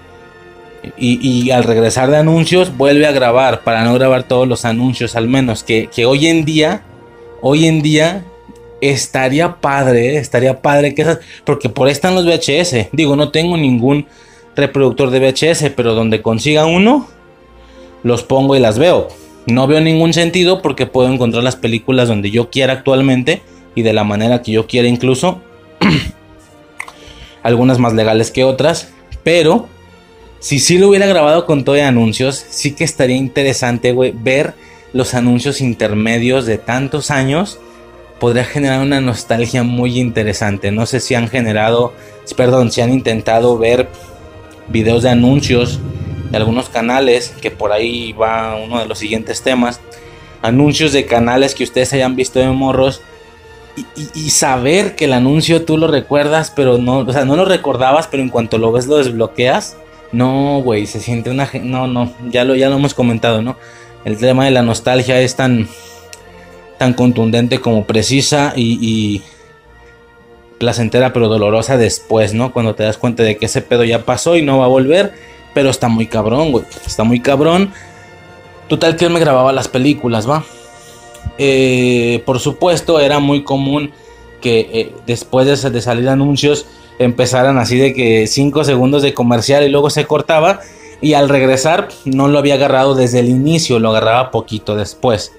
En muchas películas, no recuerdo como digo si Jurassic Park fue una de las tantas, creo que sí, ya me acordé que sí, porque incluso en la etiqueta del VHS, él pone una etiqueta blanca y no nomás le, rayaba hacia la verga, ya él dibujaba el loguito lo más parecido al logo o a la tipografía de la película. Por ponerte un ejemplo, recuerdo que el VHS este de Jurassic Park tenía, no, no sé si ubican, el logo muy característico de Jurassic Park. O sea, la tipografía, el tipo de letra, ese tipo de que, tiene como una rayita por en medio eh, vacía, no sé cómo escribirlo, tendrán que ver la tipografía él dibujó esa madre. Me acuerdo ver Jurassic Park en la etiqueta del VHS. Mira, se podría decir lo que tú quieras. Que si es eh, piratería o no, qué sé yo. Claro que con dinero se compran los VHS originales que incluso se encuentran en sus cajitas, en la ilustración, porque la realidad es que esto tenía una imagen poco estética, ¿no? Fuera del logo que él hacía. Eh, tenía esta, su, manera de guardarse eran de estos cartones que lo metía como cajitas que los metía así quedaba a un lado del VHS descubierto, el lado de la etiqueta que es justamente donde se escribía el logo o donde él dibujaba los logos para que con esto se pudiera ver a modo de librero, ¿no? Si tú acomodabas los VHS como libros y pudieras ver los nombres de las películas Mira, en su momento de mocoso yo, llegué, no, valora, ¿sabes? Yo llegué a pensar, pero estaría chido que fueran las, de las cajas, ¿no? Para tener las cajas y para tener bla, bla. Ahora que uno está grande, güey, que eres padre, entiendes perfectamente que a veces no hay feria para hacer eso. Y lo que mucha gente hace es, pues no hay feria, no hay feria, fin del pedo. No, o sea, todo lo que hacía, el tema de la grabación, el tema de incluso hacerle el loguito, pues que es no, cabrón, no sabes cómo lo aprecio a ese nivel actualmente. Y Jurassic Park, junto con otras cosas como, como las, todas las de Karate Kid, como etcétera. Eh, la máscara, me acuerdo mucho también de la máscara. Ahí se tenía un dibujito de la máscara, güey. o sea, decía The Mask y luego tenía la mascarita, güey, dibujada así en la etiquetita del VHS, bien perro, güey. Y ya, ¿no? Total que recuerdo mucho esa parte. Entonces, ese VHS, ya no, como digo, retomando un poco la película, no lo había mencionado, pero sí ese VHS lo, usé, lo usé mucho, ¿no? Lo usé realmente mucho. Bueno, como digo, este primer, eh, esta explicación, perdón, hasta de niño yo la entendí, definitivamente. No se diga de grande, ¿no? Queda bastante, bastante bien. Este, y bueno, a partir de ahí se empieza a desarrollar la película, que es lo que mencionaba. Empiezan a generar mucha tensión con el tema de sin mostrarnos cosas, pero no se ven nunca los dinosaurios. La manera en la que te van liberando de información, ahora sí que a cuentagotas, es impresionante, ¿no? Porque es lenta, pero no te aburres. O sea, es lenta en aspectos de dinosaurios, pero está generando este ambiente o esta tensión para cuando salgan o empiecen a salir, ¿no? Mostrando las jaulas, pero los dinosaurios no aparecen, haciendo las explicaciones, dando datos el tema de la rana, que, solamente ellos tenían algunas partes del ADN, no lo tenían todo, tenían que rellenar esos huecos de ADN con, con, eh, con pedazos de, otro ADN y decidieron utilizar el de las ranas por ser un, digamos, un ADN más similar al suyo por el tema de lo reptilesco. Que bueno, mira, también otra cosa. Ya no vamos a enfocarnos aquí en, en qué es real o qué no. Eh, la realidad es que es un pedo, el tema de qué es real y qué no, o cómo fue real es un pedo porque día a día, o mes a mes, o año a año, como sea, se van generando nuevas, eh, nuevos conocimientos, se van aprendiendo nuevas cosas. En aquellos tiempos se tenía, se pensaba que eran lagartos, como reptiles, ¿no? De hecho, dinosaurio tengo entendido que es algo así, algo tiene que ver con lagarto. En esos años se estaba intentando, o sea, se estaba como empezando a sospechar y solo empezando el tema de las aves, que los dinosaurios eran más bien como aves, eh, emplumadas incluso, ¿no? Alan Grant lo menciona, en esos años eso se tenía y ya posteriormente prácticamente es un hecho, el tema de que los, los dinosaurios más bien tendrán que ser como aves grandotas y no como reptiles, ¿no? Y esto aún así dándoles un, un, o sea, los aspectos siguen siendo terroríficos, nada más con plumas, pero siguen siendo terroríficos si tú buscas en internet. Cuando la realidad es que, de hecho, justamente hace algunas semanas al Instagram, no sé por qué me están llegando como a feed, me está llegando como imágenes donde te ponen esqueletos de animales existentes. Por poner un ejemplo, te ponen un hipopótamo, luego te ponen su esqueleto y luego te ponen qué pasaría si uno eh, desenterrara el esqueleto de un hipopótamo como algo que existió hace miles, millones de años, como si fuéramos aliens o viniéramos o, estuviéramos en el futuro, qué sé yo, cómo eh, se le intentaría dar una imagen al esqueleto del hipopótamo, al menos como lo hacen con los dinosaurios. Y cabrón, nada que ver, güey. O sea, tú ves al hipopótamo, luego ves el esqueleto del hipopótamo y es un puto monstruo, güey. O sea, es un, es, un esqueleto dragonesco, por así decirlo. Es por el tema de los cuernos que tiene este cabrón que los tiene por fuera. Eh, no los cuernos, los colmillos, son colmillos. Eh, cuernos, no mames ves el esqueleto, güey, y ves como una especie de casi dragón. Digo, obviamente no se ve o no tiene ese aspecto gordinflón, cachetón, sino que tiene, o sea, está el esqueleto y luego tiene una forma como de perro, ¿sabes? O sea, como, como el hocico alargado, pero este, de este hocico le salen colme. Total que el esqueleto está muy dragonesco, güey, muy dinosauresco, justamente. Y ya luego le ponen, ok, ahora si tuviéramos que hacer... Eh, digamos, la, la recreación. Y pues prácticamente termina una especie de perro dragonesco, güey, definitivamente. Termina quedando un perro dragonesco, así chidote con colmillos y no, cabrón, otro, otro, otro nivel, güey. Y así me han salido con muchas cosas, ¿no? Que si las cebras, que si los osos, que si, qué sé yo, ¿no? E, el oso, por ejemplo, que sí tiene un, un aspecto muy, muy interesante. de inicio, él sin pelo. Ya, lo, no sé si se mencionó en, algún podcast o nada más. No, o yo lo escuché en un podcast o una mamá así, güey. Que buscaras, tú busca un oso sin pelo, güey. No, así pelado, no seas mamón. Es un puto monstruo a la verga. qué asco, güey. O qué miedo, más bien, no qué asco. Ahora imagínate si le intentas dar una recreación a su esqueleto. Entonces son detalles, son detalles que que técnicamente hicimos con los dinosaurios. Le dimos la forma igual al esqueleto, es decir, tú tomas un esqueleto de tiranosaurio, nada más lo recubres con piel y ya ese es el tiranosaurio que tenemos cuando la realidad es que puede tener formas completas y absolutamente distintas de su cara, de su... Es muy interesante, ¿no? Es muy interesante. Este... Entonces, bueno, ya de inicio por, por este lado es imposible como atinar hacia dónde es o cómo es que lo hicieron. Luego con el tema este pajaresco, que evidentemente en la misma franquicia han intentado, como digo, un poco, poco a poquito, primero justificar. Durante toda la franquicia han intentado justificar por qué es que, que lucen así. Ahora te dan a entender que no es que lucieran así. Ellos lo hicieron así. Porque a pesar de que tú tomes el ADN de un animal y técnicamente puedas clonarlo tal cual se veía, sin que tú tengas que rediseñarle nada, al parecer en algún momento se percataron que los dinosaurios eran cualquier pendejadilla. Es decir, animales. Animales más normalitos, digo, animales que no existen, pero al final animales, no monstruos. Entonces, te dan a entender, en o sea, conforme avanza, te, dan a entender el tema de que ellos hicieron ciertas modificaciones para más dientes, para más grande, lo mencionan en Jurassic World, ya en su momento lo estaremos checando. Pero sí es un hecho que en la franquicia lo que han intentado hacer es dos cosas. Primera, empezar como a, a, darle más sentido al tema de no, no, no, es que estos no son los dinosaurios que existían. Nosotros los estamos haciendo así porque esa es la imagen comercial del dinosaurio. Ah, o sea, ¿qué justificación? ¿Por qué?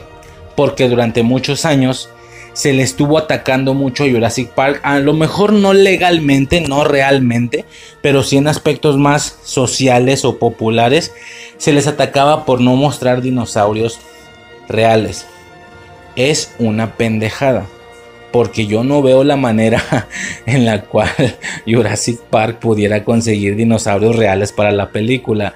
Güey, es absurdo, obviamente estoy mamando, es absurdo, es estúpido que la gente diga, güey, te ataco nada más, te ataco nada más porque no se ve, güey, vete a la verga, o sea, es una película, es cultura pop, resulta que tienen que ser científicos también, no me jodas. De seguro tú estás enojado porque los dinosaurios no se ven así, pero no estás al pendiente de los nuevos hallazgos y descubrimientos que se hacen día con día sobre los dinosaurios, ¿sabes? Eh, te vale verga, pero bueno, aún así, ellos, por ser una simple franquicia de películas, simple entretenimiento, pudieron haber ignorado todo ese tema, pero no lo hicieron. Lo que empezaron a hacer fue, primero, como ya dije, dar la justificación. No, no, no, estos monstruos no es que eran así. Nosotros los hicimos así porque es lo que comercialmente quieren ver los niños. Ah, o sea, muy interesante, ese tema es muy interesante. Segundo, estar metiendo a cuenta gotas aspectos más plumescos, ¿sí? Empezamos a ver unas leves plumitas en los velociraptores de la segunda o tercera película, pero ya teniendo, eh, por ejemplo, un literal, un velociraptor totalmente gallinesco en Dominion, güey. E, estoy fascinado por ver esa escena, quiero ver esa secuencia, güey. Es impresionante. Eh, pero sí, ¿no? A partir de aquí esto es difícil y siempre va a ser difícil y va a ser un tema con el, con el pedo de los dinosaurios.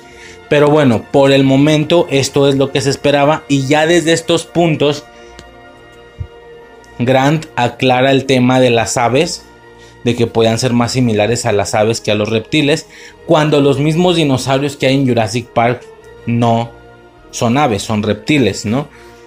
Incluso hay mucho chiste o mucho tema de que como él y Sadler son paleontólogos ven, por ejemplo, al brontosaurio, brachiosaurio, brontosaurio, no sé cómo se llame, eh, eh, en la parte esta de plantas y le dicen, güey, es de tierra.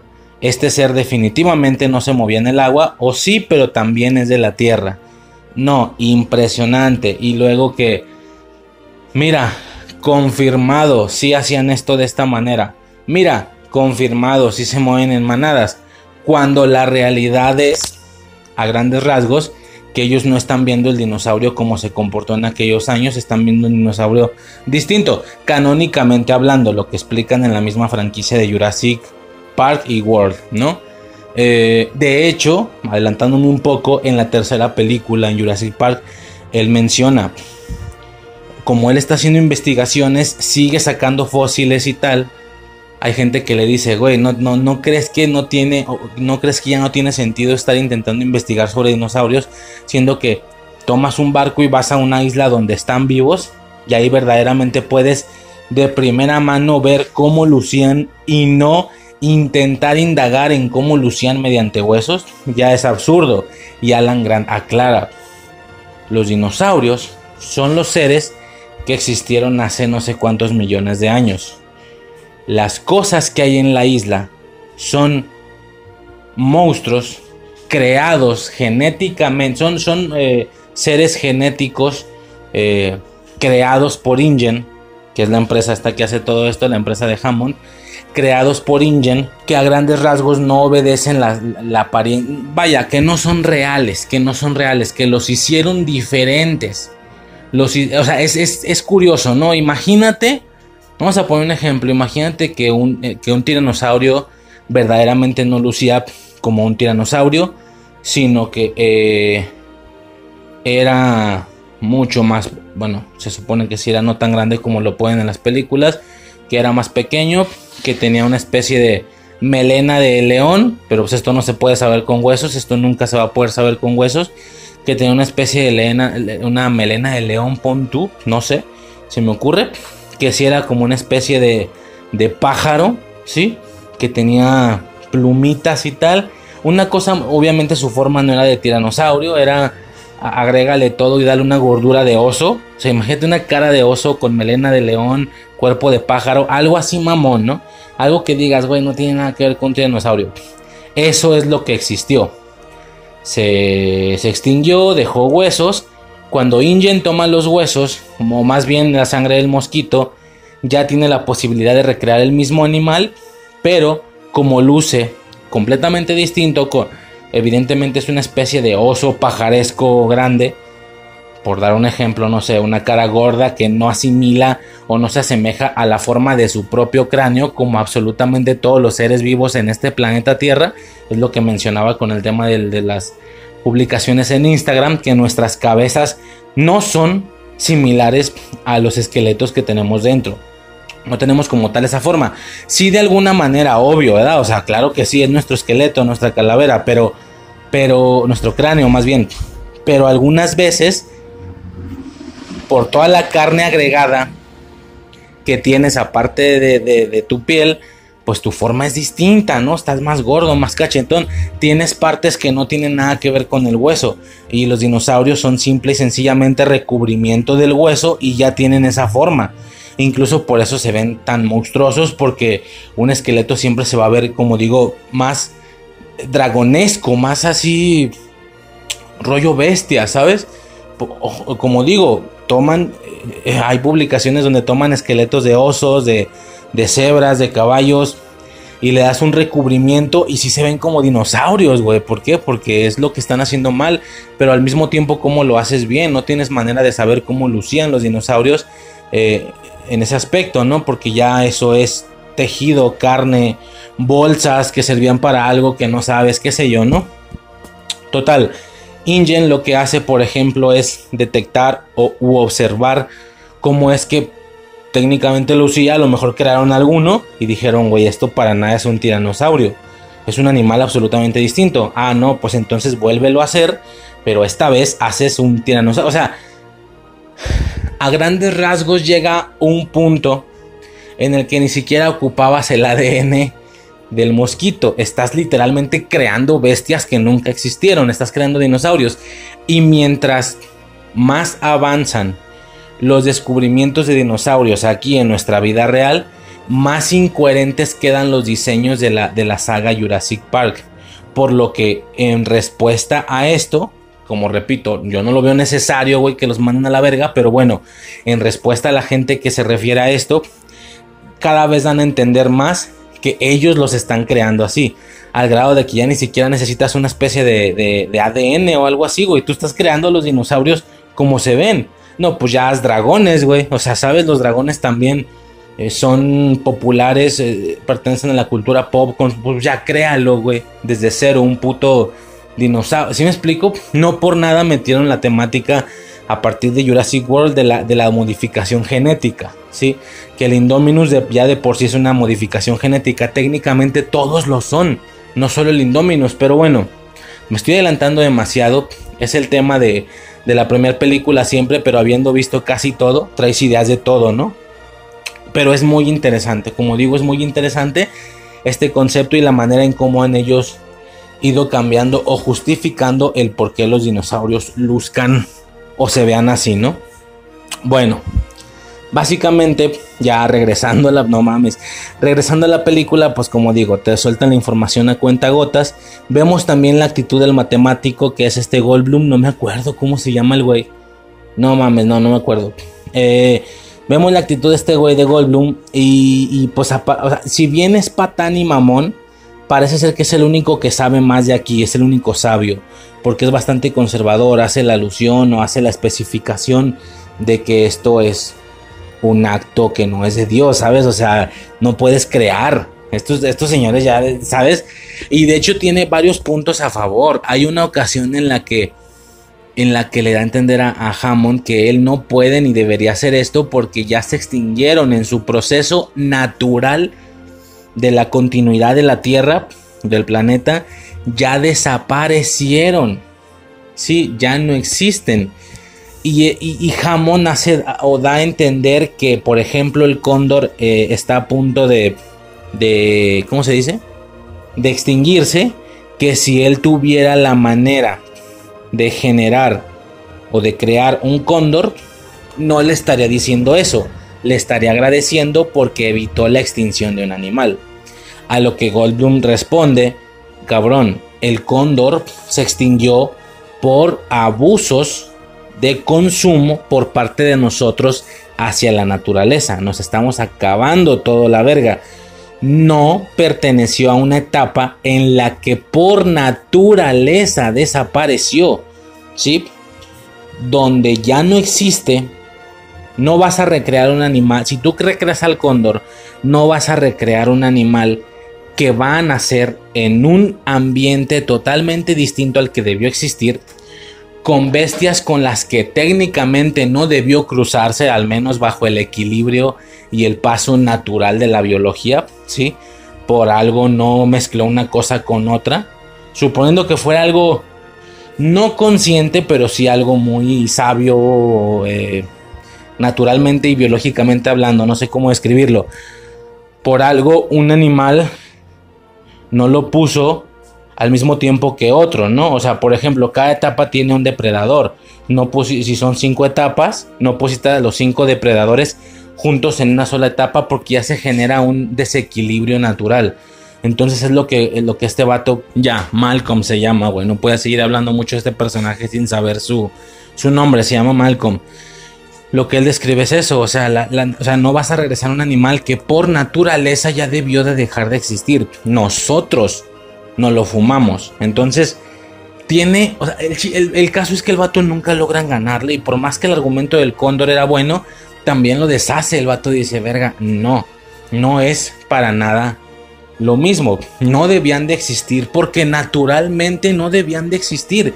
Los dinosaurios, a diferencia del cóndor, que ya se va a extinguir pero que tiene su lugar en este círculo y proceso biológico, los dinosaurios no tienen cabida aquí. En la estructura del metabolismo, la estructura de la cadena alimenticia, o qué sé, del metabolismo, güey. Bueno, de la cadena, soy imbécil, de la cadena alimenticia, del esquema biológico de los seres vivos, ya no caben los dinosaurios, no tienen una función ni un lugar aquí. Es, es interesantísimo este pedo, güey. Definitivamente es muy, muy interesante. Y pues nada, ¿no? Eh, también hay una ocasión, ojo con esto, güey. La película es del 93 y es sumamente feminista, güey. O sea, esto de que apenas las morras andan queriendo agarrar el pedo. Güey, esto es desde hace muchísimo tiempo, desde hace muchísimo tiempo. Era el 93 y ya se hacen chistes de este tipo. Hay una ocasión en la que Malcolm dice, eh, Dios crea al dinosaurio, Dios mata al dinosaurio, Dios crea al hombre, el hombre crea el dinosaurio. No, el hombre mata a Dios, como diciéndole vale chorizo. El, hombre crea al dinosaurio y el dinosaurio mata al hombre. Y como todo el tiempo estuvo diciendo el hombre, obviamente él refiriéndose a, pues, a la raza humana, güey, también no mames, pinche vieja, la morra. La mujer domina el mundo, porque nomás hablaste del hombre. Si el dinosaurio mató al hombre, no quedan hombres que quedan mujeres.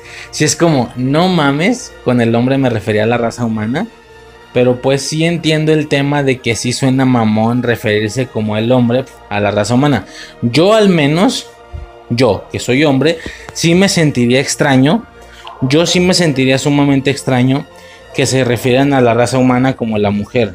La mujer nació, eh, la mujer evolucionó, la mujer pasó el tiempo, la mujer, ah chinga, yo no soy mujer, güey, o sea, ¿sabes? O sea, para referirse a la raza humana, yo, yo me sentiría raro, ya está así como se sienten las morras cuando se hacen este tipo de situaciones. A lo mejor ya por la costumbre, ¿no? De que el hombre fue el que evolucionó, el hombre viene del chango. Güey, a lo mejor sí habría otra manera de decirlo para ya ser más... Mira, yo sé que los más ancianillos, ruquillos que ya tienen que tomarse cosas para coger y para dormir, sé que me van a cagar el palo diciendo, ah, chinga tu madre, güey. Pero sí siento que sí se requiere alguna inclusión un poco mayor en ocasiones, ¿sabes? Yo siempre lo he comentado, güey, el tema de por ejemplo, de, de, güey, si so, o sea, estaría bien raro, por decir, son seis mujeres y siete hombres, perdón, seis mujeres y un hombre, ya dices ellos. Oigan, muchachos, ellos van a ir para allá. Y, ¿sabes?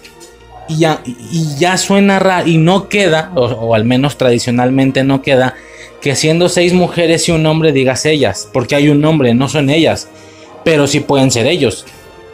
Pero es donde tú dices, ¿por qué? ¿Sabes? Lo que yo pensaría pues es dos cosas. Primero, tener que andar contando. A ver, son cuatro mujeres, tres hombres, pues son ellas. Son cuatro hombres, tres mujeres, pues son ellos. El problema va a ser donde sean a mitades o donde simple y sencillamente no vas a contar, no mames. ¿Sabes? Eh, yo le veo más por el tema de ellos y ellas. Estaba checando justo en la investigación de los canales que han existido y tal. El tema de que se llamaba 11 niños. Bueno, eh, por una plática con un, con un colega, con Emanuel del simposio, eh, al parecer eso nada más tengo que checarlo bien en Wikipedia, creo que nada más fue en Guadalajara. Eh, pero bueno, 11 niños era un canal en Guadalajara y posteriormente fue cambiado a 11 niñas y niños, porque niños no engloba niños y niñas. Entonces es interesante el tema, como te digo, de hecho soy un poco pro de eso. Pa para mi naturaleza, como soy hombre, yo por mí yo diría, pues así, o sea, muy a mi conveniencia, y sí es cierto, yo mismo noto eso, muy a mi conveniencia yo diría, pues así déjenlo ya. El hombre evolucionó, el hombre viene del chango, este, ellos, eh, todos, eh, todos ustedes en lugar de todas, o sea, todos ustedes ¿Sabes? O sea, yo, yo por mí déjenlo así porque pues como que me hace mucho sentido. Así es, ¿no? Así ha sido toda la vida. Pero si le intento echar cabeza e imaginar que lo dicen con ellas y con todas, yo diría, güey, es que no somos todas. O sea, yo soy vato porque todas. O sea, somos dos somos tres vatos y 20 mujeres, ya no podemos ser ellas. Ya no somos ellas, ya no somos este... ¿Sabes? No somos todas. Entonces, no, que, o sea, nada más cuando lo inviertes es cuando dices, güey, es que no queda, definitivamente no queda, entonces no debe de ser así. Ahora, lo de todes, si se me hace una estupidez, lo de nosotros se me hace una pendejada increíblemente gigantesca, pero lo de ellas y ellos no se me hace tan mal, güey, ellas y ellos, ellos y ellas, todos y todas, y ya, ¿no? Fin del pedo. Eso se me hace más interesante, ¿no? Se me hace bien eh, ejecutado, por así decirlo, pero bueno mucho desmadre. Ya era muy feminista esta película, güey, porque primero ya dice lo de la mujer, la mujer domina el mundo. Y luego hay una parte donde tienen que hacer un, cambio en un switch, un interruptor, apagar la luz o prenderla, no sé qué vergas. Es la escena del Velociraptor a Ellie Sadler, ¿no? Que es impresionante. La, la, parte esta que ella va encendiendo los interruptores, que de hecho es cuando la reja se electrifica y electrocuta al pinche mocoso pendejo. Y esta vieja sale corriendo, bueno, es esa parte, pero antes de ir ahí, se supone que tenían que ir a hacer ese pedo y la roca dice, yo voy. Y, y Hammond le dice, no, güey, tengo que ir yo. A ah, chinga, ¿por qué usted? O sea, por lógica voy a ir yo, soy más ágil, soy más joven, usted es un viejillo, ¿por qué se supone que iría usted? ¿No? ¿Por qué va a ir usted? Y el vato, pues porque tú eres mujer y yo soy hombre. Y la morra, no mames, es neta. Vamos a estar con machismos en una situación así. Cállese los hocico, pinche viejillo. Y se va, ¿sabes? O sea, y pues sí, está bien, güey. Bueno, a mí se me hace bien, como te digo. Seguramente todas las personas que ya se tengan que tomar algo para coger y para dormir no van a estar de acuerdo conmigo.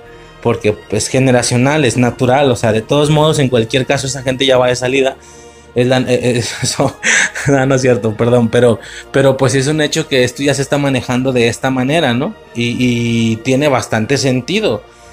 a veces no, a veces está muy pendejo, pero a veces sí, el tema de la inclusión siento que hasta cierto punto sí puede eh, ser necesario. Ahora, sí que es absurdo. O sea, es que hay mucho. No, esto puede ser un podcast entero nada más de ese tema, ¿no?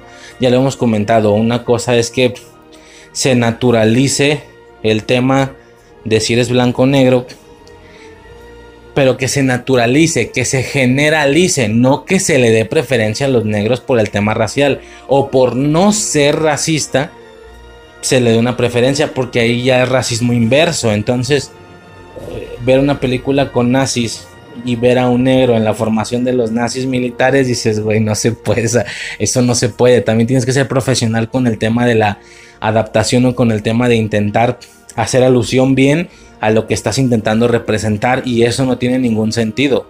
Por así decirlo, no, bueno, es todo un tema, pero a mí me parece que está bien, a lo que voy es que sí se me hizo interesante los dos comentarios feministas de esta morra, ¿no?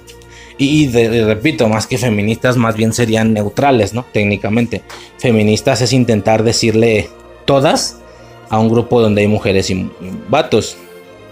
Cuando mucha gente confunde y piensa que lo feminista es no estar de acuerdo con que a un grupo donde hay mujeres y hombres se les diga a todos. Y el no estar de acuerdo con eso es feminista, como técnicamente eso sería ser neutral. Porque no tiene sentido. Así como nosotros diríamos, güey, somos seis hombres y tres mujeres. ¿Por qué dices todas? Ah, no, somos, somos, sea, yo no soy todas, yo no soy un ella, pero para nada, güey, yo soy vato, ¿sabes?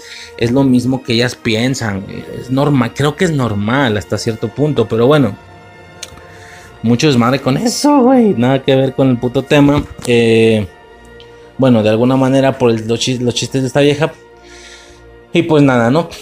Evidentemente, eh, a partir de que él es mamón, pues salen eh, a, a, reducir todas las, todas las existentes incomodidades de Grant y de Sadler, ¿no? Que ellos también están un poquito más fascinados porque son paleontólogos y le maman los dinosaurios, pero no quita el hecho de que también están notando que hay algunas fallas en esta estrategia, ¿no? En esta estructura. Eh, y bueno, vemos a partir de esto toda la falla de lo que genera el desvergue del parque, que la verdad creo que esto tendría muchos más puntos a golpear, ¿sí? A, destazar, a desmadrar, todavía más que la justificación de cómo hicieron los dinosaurios. No, no, no. Cómo falló su parque debe ser una es una estupidez.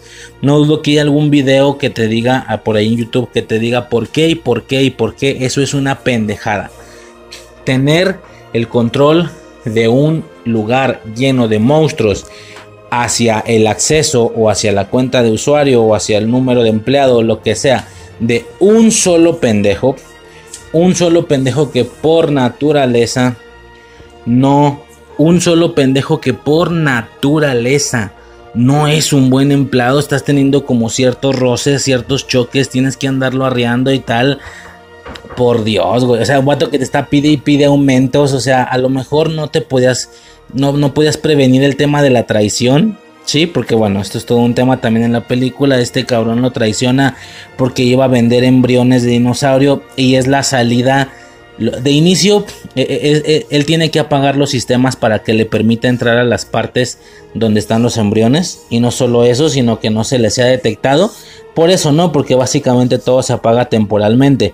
El problema es que como este señor no regresa, porque su mismo plan, sin estructura, eh, y sin electricidad genera que el, pinche el diflo ¿cómo se llama? diplodocus. Eh, verga güey el pinche dinosaurio ese con las aletas en el cuello. Eh, que por cierto es un dinosaurio inventado para esta película. El nombre del dinosaurio y la, silueta más o menos no pero esas madres que libera como de como de pavo real y escupir veneno eso fue de él. Eso fue de la película digo. Total que pues este vato se lo carga a la verga.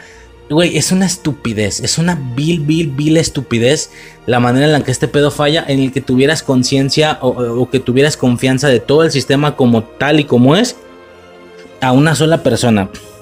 Ya de por sí esto es absurdo, sin tener el acceso tú que eres el vergas.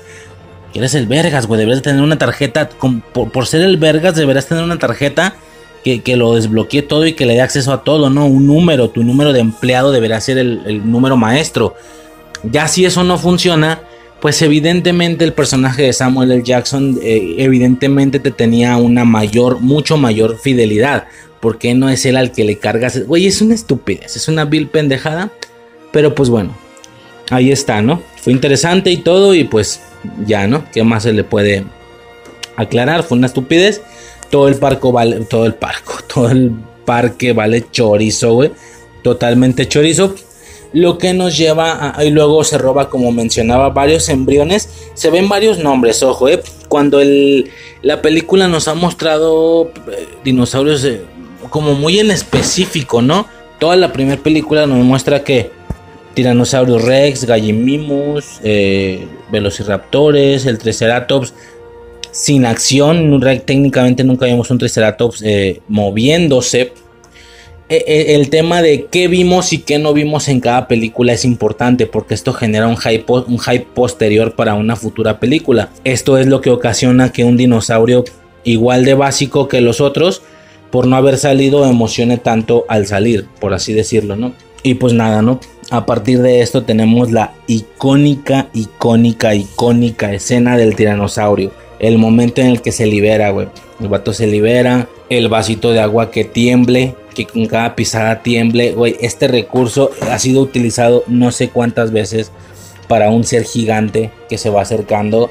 Lo he visto en caricaturas, lo he, visto eh, representado muchas, muchas veces. Sí, sabes, sabes como tanto, como, casi tanto como el yo soy tu padre de de Darth Vader es impresionante, ¿no? Evidentemente, Dilophosaurus se llama, qué imbécil, Dilophosaurus. Ok, ya lo tenía por ahí apuntado. Y pues nada, güey, o sea, ¿qué describir? No la voy a escribir casi toma por toma, pero la secuencia de cómo él se libera, casi se carga Malcolm, casi pero no, se carga al otro imbécil en el baño. E, es impresionante, güey. Es que todavía, y después de cuántos años, güey, 93 no seas cabrón, ya casi 30 años. No seas mamón, güey. Estamos a un año de los 30 años. Wow. 30 años y esa cosa, esa puta escena se ve bien. ¿Por qué se ve bien? Porque no utilizaron eh, computadora o lo, lo que se le llamara por ordenador, porque todavía no era CGI. No, es una especie de... Son como como animatrónicos, por lo que entiendo, unos muy bien hechos. No, no, no, no, no, es que la escena es puto magnífica, güey. Es que es magnífica, cabrón. Yo la estaba viendo, güey, yo y, yo intentaba ponerme en el lugar de una persona que nunca hubiera visto estas películas y que iba viendo secuencia. Digo, la realidad es que con la 1 tanta era la nostalgia que yo casi cada diálogo me lo iba sabiendo de memoria, a pesar de que yo no he visto esta película en años, me lo iba sabiendo de, de memoria, cabrón. Es curioso, pues porque los recuerdos igual quedan, ¿no? Y de alguna manera se pueden desbloquear, no se erradican por completo, quiero decir. Cada secuencia me resultaba muy nostálgica porque yo vi, como digo, muchas veces esta película por tenerla en VHS, a diferencia de la segunda o la tercera, por ejemplo. Este. es increíble la escena, güey, así nada más. No sé qué tanto más decir. Es es impresionante todo el tema de los, de los pinches, eh, de los carritos estos verdes, de los lentes que usa el mocoso, todo, güey, todo, todo es una maldita maravilla. El dinosaurio se ve increíble, se ve súper real, si te crees que está ahí, sí. Increíblemente hay algunas escenas de Jurassic World donde no crees que el dinosaurio está ahí, donde entiendes que el dinosaurio no está ahí y que fue agregado después por computadora. Güey, no puedo creer que esta película sea mejor que algunas posteriores, al menos de lo que me acuerdo. Claro que eventualmente estaremos viendo Jurassic World de nuevo, pero es interesante, ¿no? Es interesante por demás. Este impresionante, güey. Es que es, impresionante, cabrón. Bueno, ahora sí, a, partir de ahí tenemos toda la escena del, toda la escena del Dilophosaurus. Ok. Eh, pues que mata a este pendejo, a Nedry. Nedry se llama. Y bueno, ¿no? Tenemos también toda la secuencia del tiranosaurio y la persecución en el jeep. Sí, esta tan, tan, tan famosa escena del reflejo en el espejo. De que, eh, de que este güey los va. Ah, que por cierto, o sea, a partir de aquí Goldblum eh, va a estar postrado, acostado toda la película. No sé, no he investigado mucho. Me da como a pensar que si le investigo van a salir con alguna mamada de que el güey no quería salir. Y le dijeron, ah, no te agüites, sal, pero va a estar acostado todo el tiempo. No sé, güey, porque no tiene como mucho sentido. Cosa que hace mucho contrapeso en la segunda película, porque él es el protagonista, pero por lo pronto el señor casi no se mueve. Esta secuencia, por supuesto, es, es... Me acuerdo muchísimo, ¿sabes de qué me acuerdo? Pues obviamente poco tiempo después salió la de Toy Story en aquellos años. Y, y parodiaron esta escena, también una escena que ha sido muy parodiada por muchas cosas el que voltea, en Toy Story 2, ¿no? Si no me equivoco, que volteen a ver el carro y este güey venga corriendo, pero es, es Rex, ¿no? Es, su compa, el verde. No, no, no, qué increíble, güey. Ah, mencionaba el tema este de que este güey está postrado. Y se avienta ahí toda la película. Entonces este vato está arriba del jeep. Salen esta vieja y el otro güey, no me acuerdo cómo se llama. Y luego, y luego entre las ramas sale él atrásito de ellos, güey. Se ve tan real, es que sí te genera un miedo de no mames, ahí viene, córrele, córrele, córrele. No mames, ahí está, ya, güey, a 5 metros, córrele. Y estos güey le pisan y este güey empieza a correr y ya está aquí. Y luego eh, Malcolm gritando, ya está cerca, ya está cerca, ya está aquí, ya está aquí. No, cabrón. Es una tensión. No puedo creer que una película hace 31 a sentir eso. Digo, güey, no seas cabrón, güey. Es una increíble película, güey. Es fantástica. Sobre todo las escenillas del tiranosaurio, güey. Todo donde salga el tiranosaurio es fantástico. A diferencia de las escenas de los velociraptores, que aunque están chidas, me generan un poquito más de cringe por todo el tema de lo inteligentes que son. Si es como, ah, chinga tu madre. O sea, la cosa es que el velociraptor está tan inflado, es tan veloz, es un cabrón al que no te le puedes huir escapando, por lo que tienes que generar otro tipo de situaciones que a lo mejor me resultan incluso muy rebuscadas. Eso sí, la escena de la cocina genera una tensión gigantesca no, no sé, o sea, o también están chidas, pero prefiero las de los tiranosaurios. Todas las escenas de tiranosaurios sin pedos, ¿no? Este. Y bueno, básicamente es ese tema. Eh, nos, dan nos dan todo el ejemplo este de cómo de Tomos valió verga. Hay una ocasión en la que están pendejeando a Malcolm porque le dice, güey, la vida se abre camino. Por eso, pero te estoy diciendo que son puras mujeres, todas son hembras. De alguna manera la vida se abre camino. Es lo que ustedes no están tomando en cuenta. Por eso me está diciendo que de dos mujeres van a poder parir a otro dinosaurio. No sé bien cómo, pero la vida. Ay. Y los genetistas sí lo ven como este pinche imbécil, güey. Y sí sé que se siente, me ha pasado con gente, güey, de que, ay, pendejo, güey. Pues que como tú no sabes y yo sí, ¿qué me vas a decir? Y yo debería de ser paciente contigo porque no sabes. Güey, de alguna manera no sé cómo verga, pero de todos valió verga, güey. Sí sé como pues el tema del ADN y de la rana, que ellos tienen algún tema ahí de factor cambiante, por lo que sí es posible que después de haberlo generado hembra pueda cambiar a macho y no sé qué, bla bla bla, chingo de desmadre, ¿no? Ok, muy bien. Eh, pero es extraño. Tenemos toda la secuencia de los gallimimus, que es por supuesto interesante, y el tiranosaurio comiendo a estos cabrones es... No, güey, es que es oro puro. Ojo, a diferencia de la 2, Todas las escenas son de día con toda la luz y claridad del día, cabrón. Eso sí son huevos y aún así se ve real el puto tiranosaurio.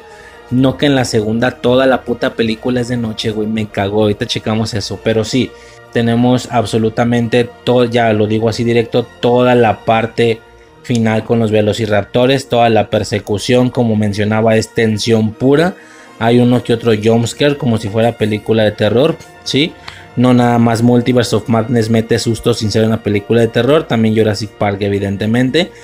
Tiene una secuencia ahí con los velociraptores eh, fantástica, icónica. Como te digo, toda la de la cocina. Luego cuando se unen con estos güeyes también. Todo el tema de que ya están ellos cuatro contra los velociraptores. Todo, todo, todo ese desmadre está perrísimo. Está muy chingón. Y no se diga, güey, para terminar con esa secuencia final de acción, ¿sí? ese momento de impacto, ese momento épico que nada más porque no tiene algún diálogo, pero para los morros o para mí de morro fue impresionante, güey, de que ya se los cargó la verga. Hay, si no me equivoco, dos velocidades. Ah, eh, perdón, estaba aclarando lo de la rana, güey. Total que hayan los huevos. Y Gran, Alan Grant dice, pues como dijo el Malcolm, la vida se abre camino. Y a partir de ahí te dan a entender que la isla ya valió verga. Porque si las rejas valieron verga, eh, si el sexo valió verga, se van a empezar a reproducir. ¿Qué más queda? Pues ya valió chorizo, güey. Verdaderamente ya se pobló otra vez de dinosaurios. Al menos la pinche isla, ¿no? Por supuesto, dicha escena de los huevos generando una total y absoluta entrada a una secuela, ¿sí? Interesante cómo manejarían esto después, porque esto no fue necesario. Sí, a lo mejor la explicación te describe. Es que, a ver, vamos haciendo claros desde ahorita. La primera son dos islas, ¿va? Es la isla Nublar y la isla Sorna. A palabras de Hammond, la isla Nublar iba a ser la isla del parque, la que tenía las atracciones, las jaulas y tal. Y la isla Sorna era la fábrica donde se hacían los dinosaurios, por así decirlo. La isla Sorna estaba llena de un ambiente industrial, por así decirlo, eh, donde estaba toda la generación y la creación de los dinosaurios. Eh, es por esto que a partir de aquí vemos, eh, ¿cómo se puede decir? Razas que nunca habíamos visto en la primera o en la segunda película. que entre la segunda y la tercera es la misma isla, por lo que deberá tener alguna relación, pero no la tiene. Ahorita comentamos eso. Pero sí, entonces, ¿qué pasa? En la nublar, la cantidad de, dinosaurios era justa, era justa. A diferencia de la Sorna, que podía estar más ido a la verga, ¿no? La escena de los huevos, puedo entender que lo que de los huevos de Velociraptor, si no me equivoco, que hacen la explicación de que como las ranas cambian de sexo, entonces ya vale verga y si se pueden reproducir. Esta parte se me hace curiosa porque, digo, ya deja tú la velocidad con la que se genera un macho, ¿no? Tendría que ser de nacimiento y las, las jaulas y todo el parque no valió verga hasta hace algunas horas, tal vez días, uno o dos días. Pero no tiene ningún sentido que, ya exista un macho que ya pueda darle a una hembra y ya tuvieron huevos y ya nacieron. O sea, que no eventualmente el macho, no sé, estuvo extraño, pero bueno, ahí quedó vida. Vida que si bien no sirvió porque la isla nublar, al menos en esta trilogía, no la volvemos a ver. Parece como que sentimos que sí es la continuación, pero no. Ahora, la explicación del gen de la rana, por supuesto que puede ser una explicación a cómo en la isla Sorna valió verga también. Pero estrictamente la isla Nublar ya no supimos qué pedo. Es más, quiero suponer que a diferencia de los velociraptores, el, tengo entendido que el tiranosaurio era solo uno. Y era hembra, la tiranosaurio. No había otro tiranosaurio en el parque. Lo que técnicamente indicaría que la tiranosaurio murió, pues de edad lo que sea, como se le puede llamar ya nunca se reprodujo, porque a pesar de que sí podía por el tema de este cambiativo, solo había un tiranosaurio generado en toda la isla.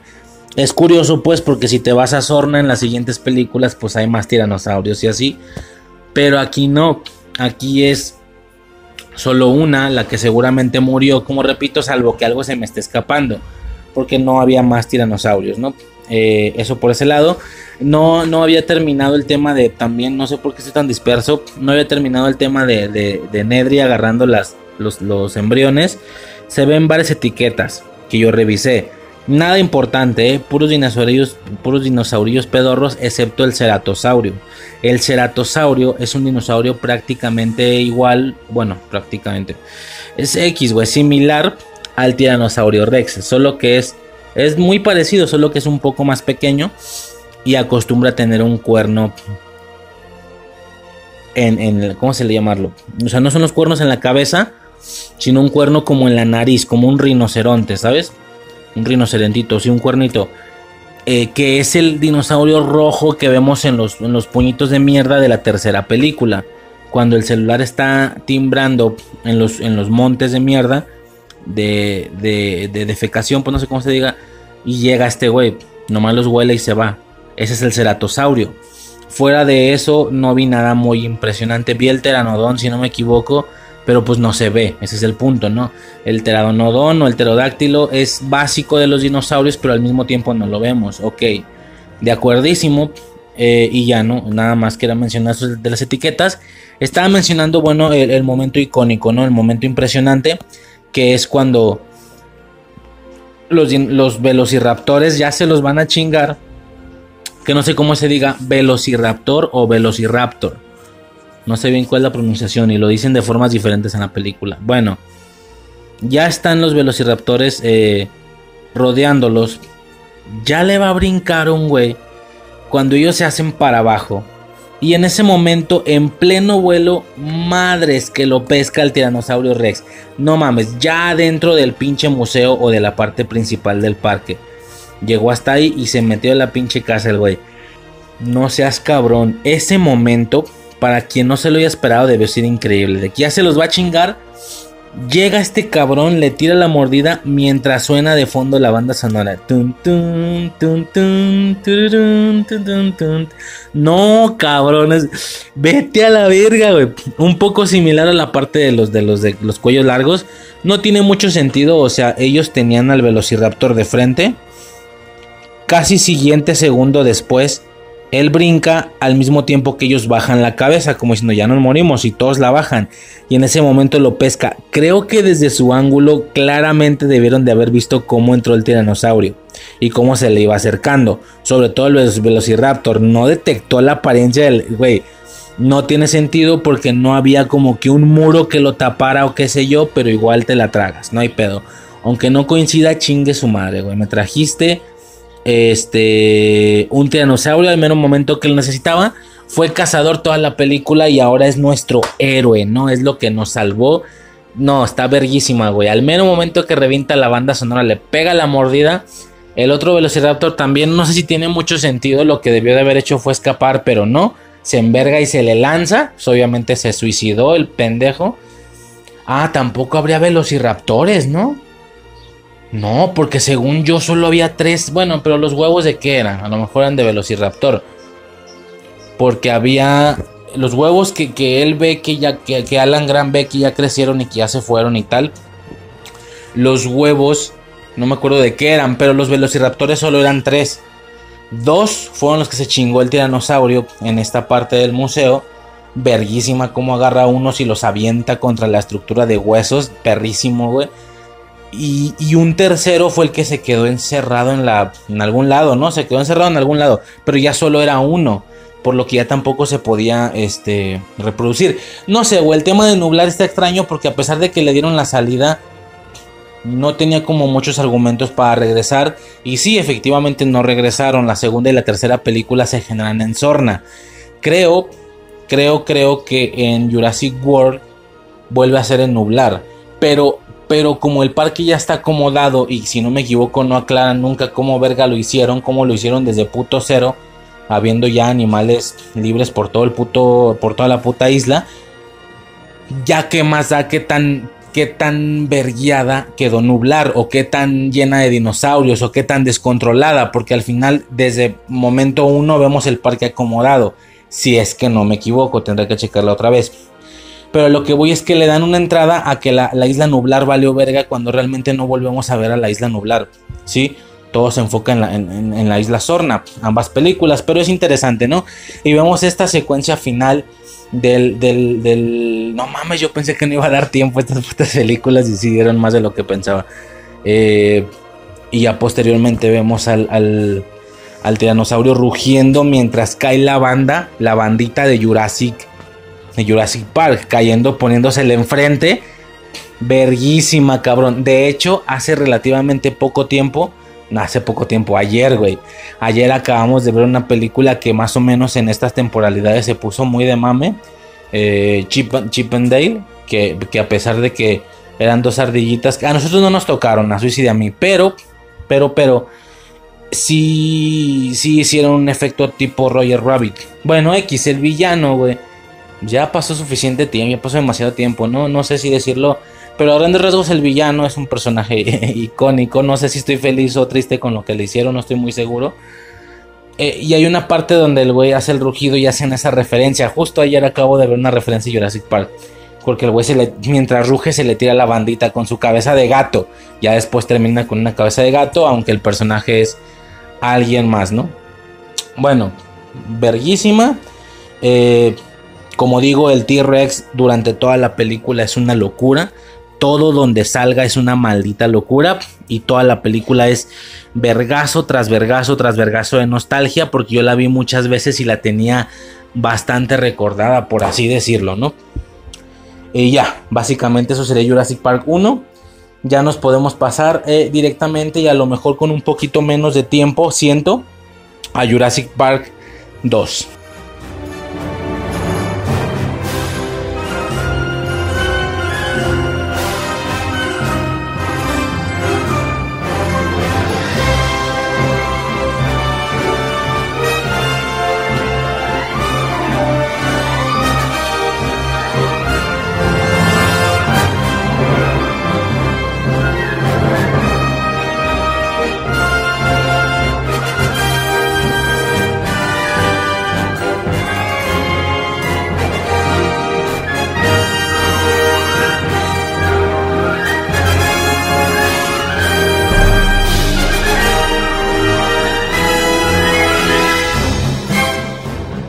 Pasamos entonces a Jurassic Park 2.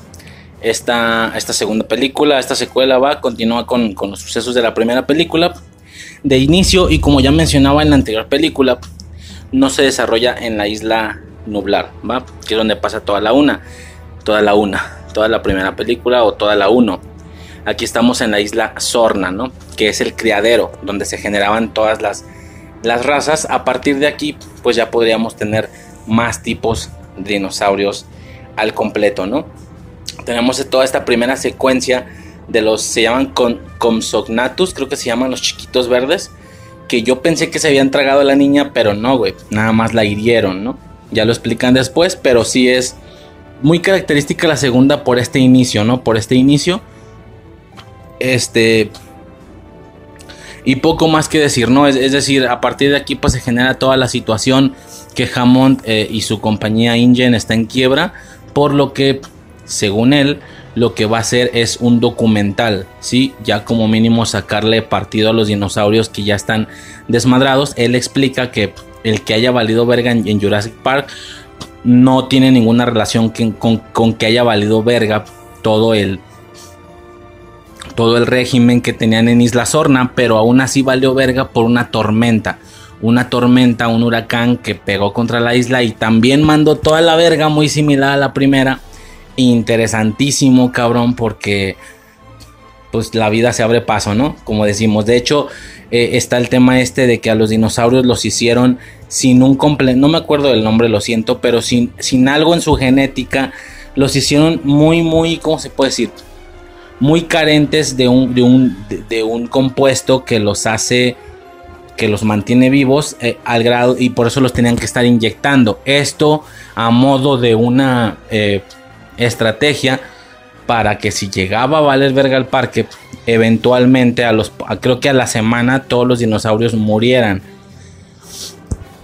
Ellos tenían que estarlos inyectando de este compuesto para que lo obtuvieran. Aún así aclaran que por alguna razón ese compuesto sí crece o sí radica en algunas plantas mediante las cuales estos dinosaurios mediante su alimentación están eh, siendo proveídos, no sé cómo se dice, no, me vale verga, güey, están siendo beneficiados de este compuesto y así no mueren, güey, o sea, de nuevo, la naturaleza, la biología se abre paso, ¿no?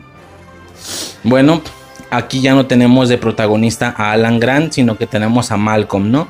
Al personaje de, de Goldblum, que a su vez, aunque él estaba seguro que él nunca volvería a esa isla, nos dan la justificación que como su vieja ya está allá, pues definitivamente él va por ella, junto con el grupo que iba a hacer el documental. A su vez, otro personaje de Ingen, que es el sobrino o algo así de, de Hammond, él tiene otro plan que es extraer razas de la isla y llevarlas a San Diego para hacer un zoológico de dinosaurios.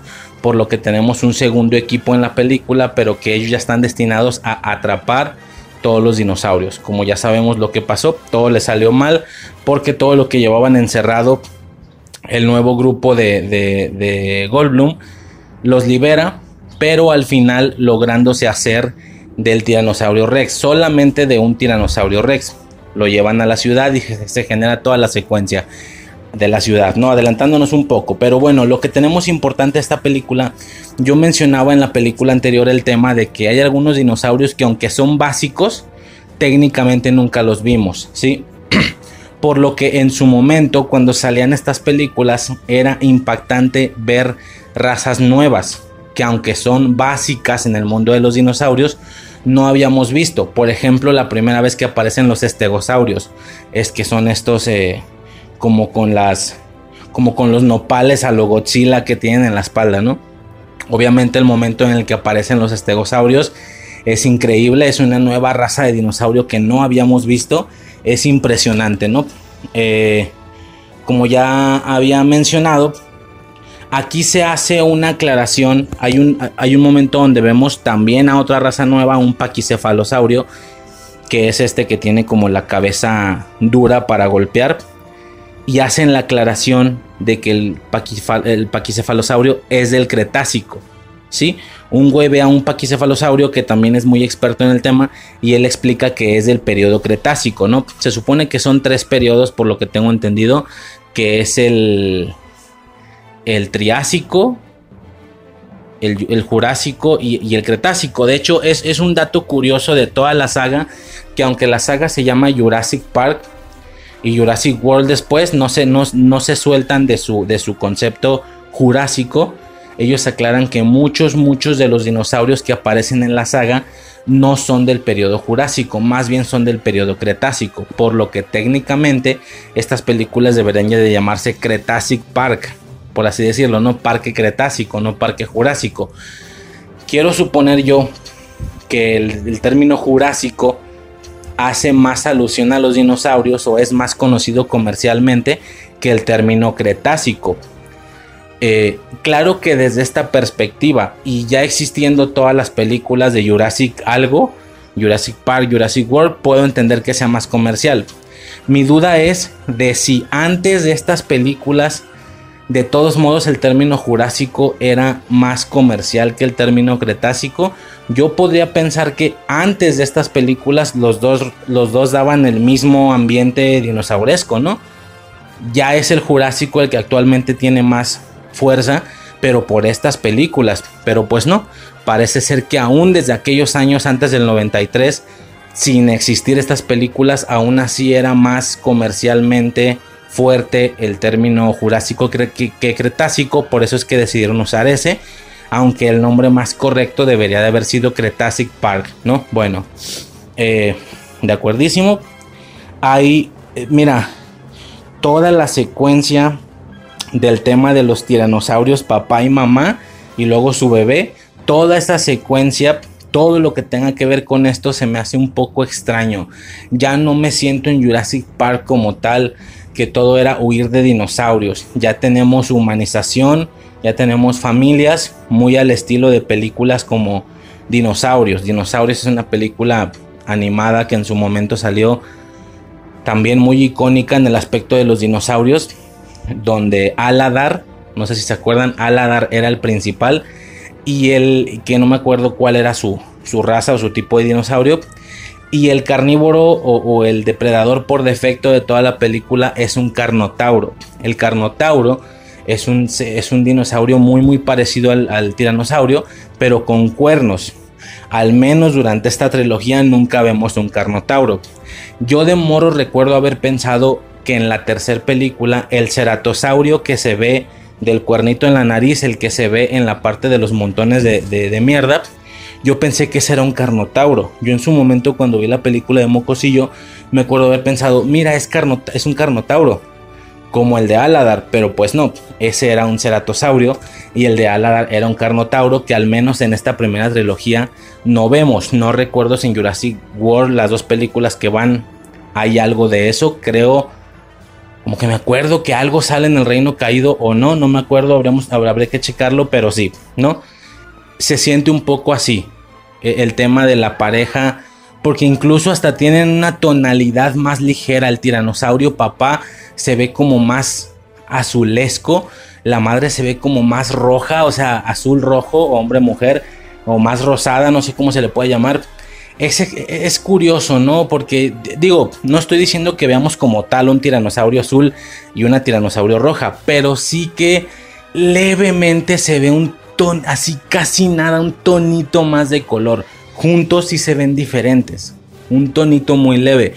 Entonces esta, este acomodo de posiciones de papá, mamá, con sus colores, el hijo, se me hace más de estas películas más para niños. Digo, Jurassic Park es muy para niños, pero me refiero como a esa, como a o sabes, sabes también a cuál me acuerdo mucho cuando veo toda esta trama del papá, mamá y el bebé tiranosaurio de la película esta de la que se llamaba La Tierra después del tiempo, o, algo, antes del tiempo, algo así, no me acuerdo, que no sé cuántas películas son, pero nuestras mañanas de sábado o de domingo, creo que de domingo, nuestras infancias, al menos de la generación, fueron marcadas porque se tiraban no sé cuántas películas toda la mañana o todo el día de esas, ¿no? Que era Pie Pequeño, creo que se llamaba. Y eran como un grupito de dinosaurios pequeños, pero, pero que vivían aventuras, ¿no? Por el tema de los dinosaurios estaría muy interesante ver esas películas, güey. Estaría chido, por supuesto, podcastearlas en Infancia Eterna junto con la de Aladar también, porque sí fue algo muy característico de dinosaurios desde nuestra percepción. Al menos no sé si actualmente existan más películas relacionadas con dinosaurios, como repito, que en toda la temática sea de dinosaurios. Claro que tenemos apariciones en otros contenidos, por ejemplo en la serie Ciencia Traviesa, una, ciencia de... Una ciencia, una serie de dos güeyes que se hacen genios, un vato y una morra, sale un tiranosaurio. Eh, Multiverse of Madness, tuvimos un dinosaurio en una de las secuencias eh, de viaje multiversal. Son apariciones pequeñas, ¿no? Eh, un solo dinosaurio o así, alguna referencia. Pero que toda la trama esté completamente basada en los dinosaurios, yo creo que serían los tres contenidos por defecto de nuestra infancia. La película de dinosaurios, la de Aladar, todas las películas de pie pequeño animadas y por supuesto las de Jurassic Park. Yo creo que serían como las tres cosas o los tres conceptos que más marcaron en aspectos de dinosaurios la infancia de los que estén del vuelo, de los de la generación más o menos, ¿no? Como ya he mencionado, yo soy del 94, ¿no? Entonces, por ahí más o menos. Bueno, este...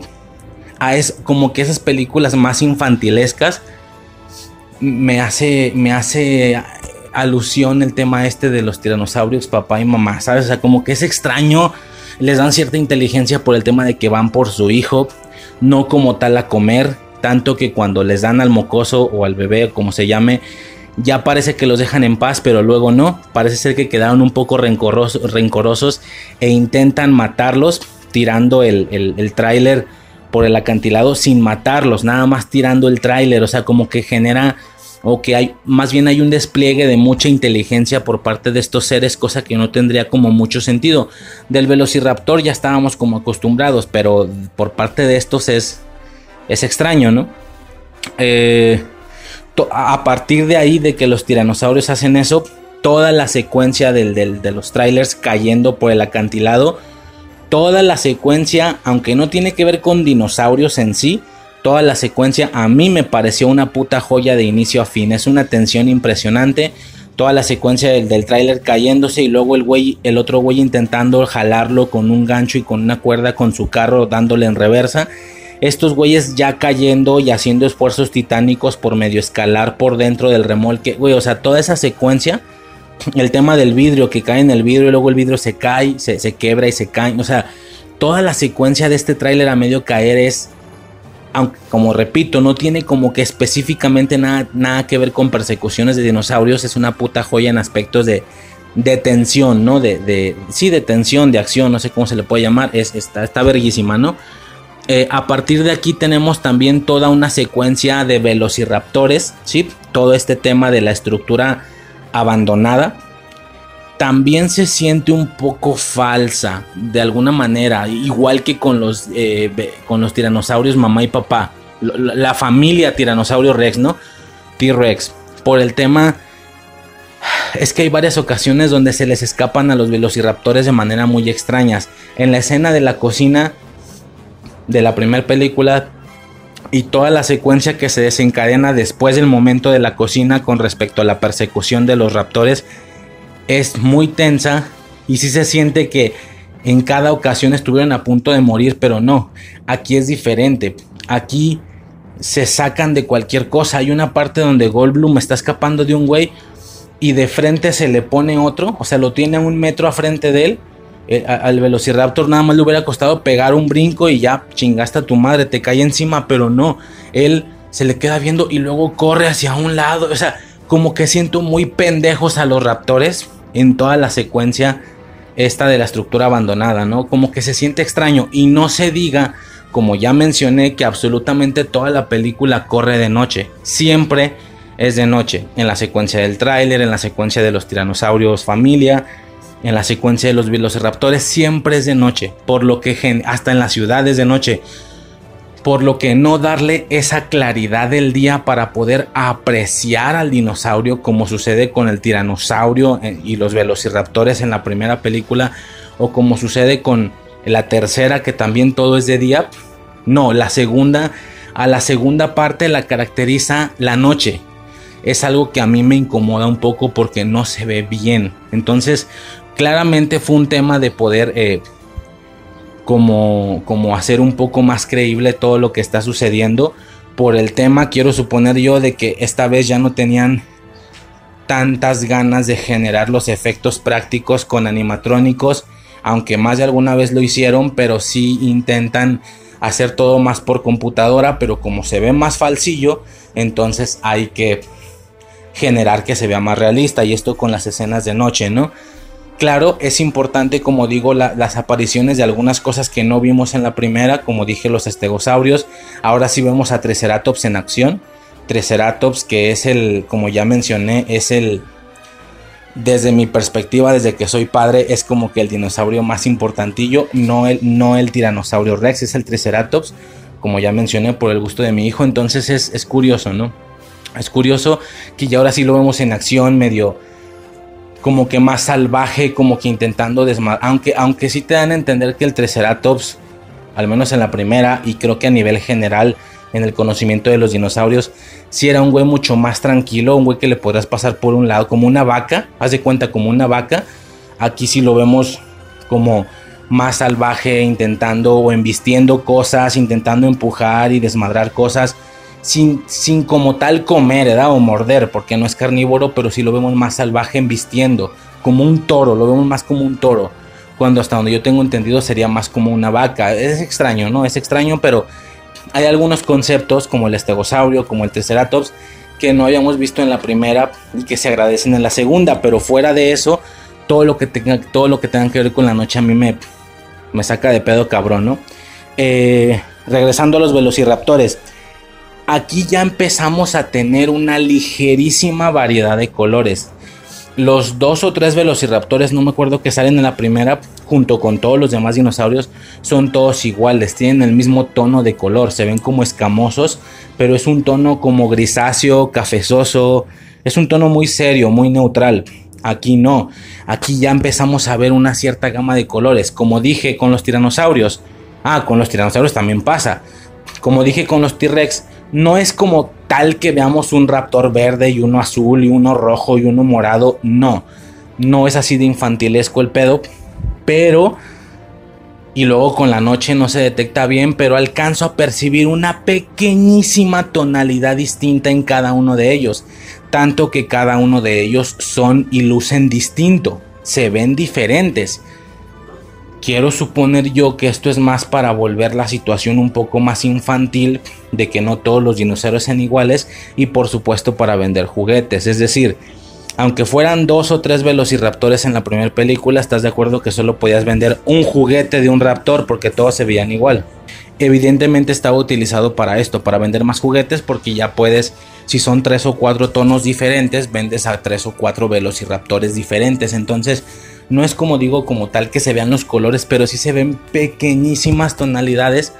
Sobre todo te das cuenta cuando los ves a todos juntos o a dos juntos y claramente son de diferente color. Muy muy leve, un pequeño tono sobresaliendo de su situación general eh, larga, eh, eh, reptilesca, más cafezosa, grisácea, incluso verdosa no, vemos como más tonitos, me explico, alcanzo a distinguir uno un poco más rojo, alcanzo a distinguir uno, uno verde, cosillas así, ¿no? Pero mucho más leve, situación que incluso se iba a incrementar todavía más en los raptores de la tercera película donde se ven o se distinguen todavía más los diferentes colores, sobre todo porque ya se ven de día, ¿no? Ya estaremos checando eso en la tercera, pero sí, muchas escenas de noche, siempre los colores no se distinguen bien y pues nada, ¿no?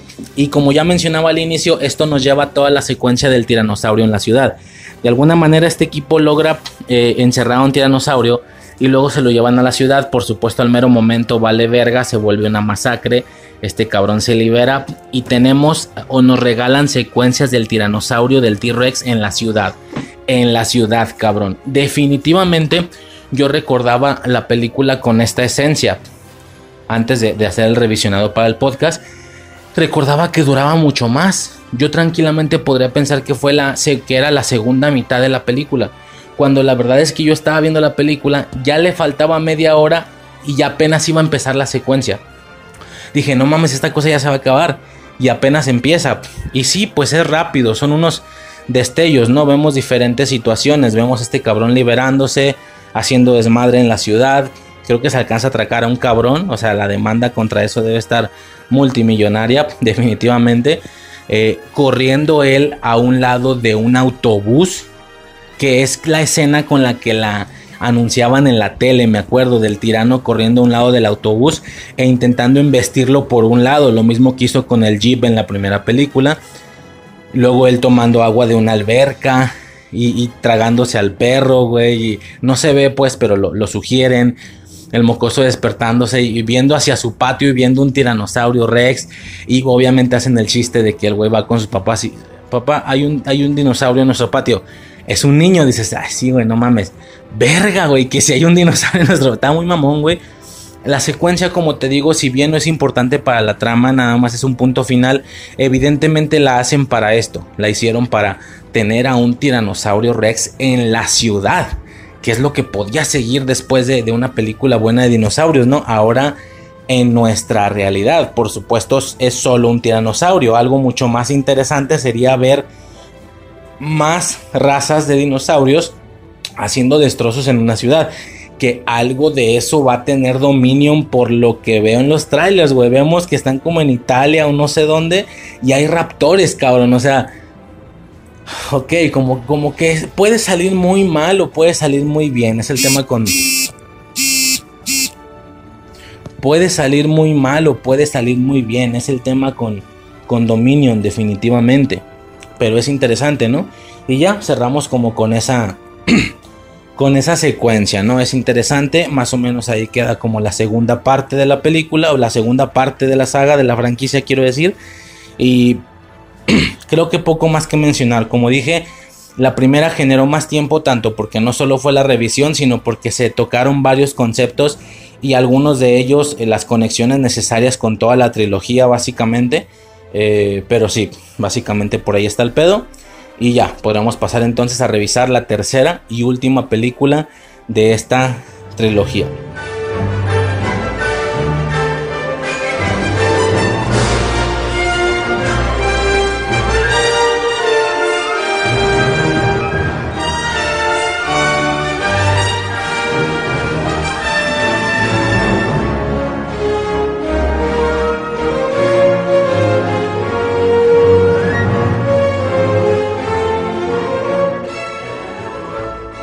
Ok, señores, pues con esto ya pasamos entonces a revisar la tercera película de Jurassic Park, ¿sí?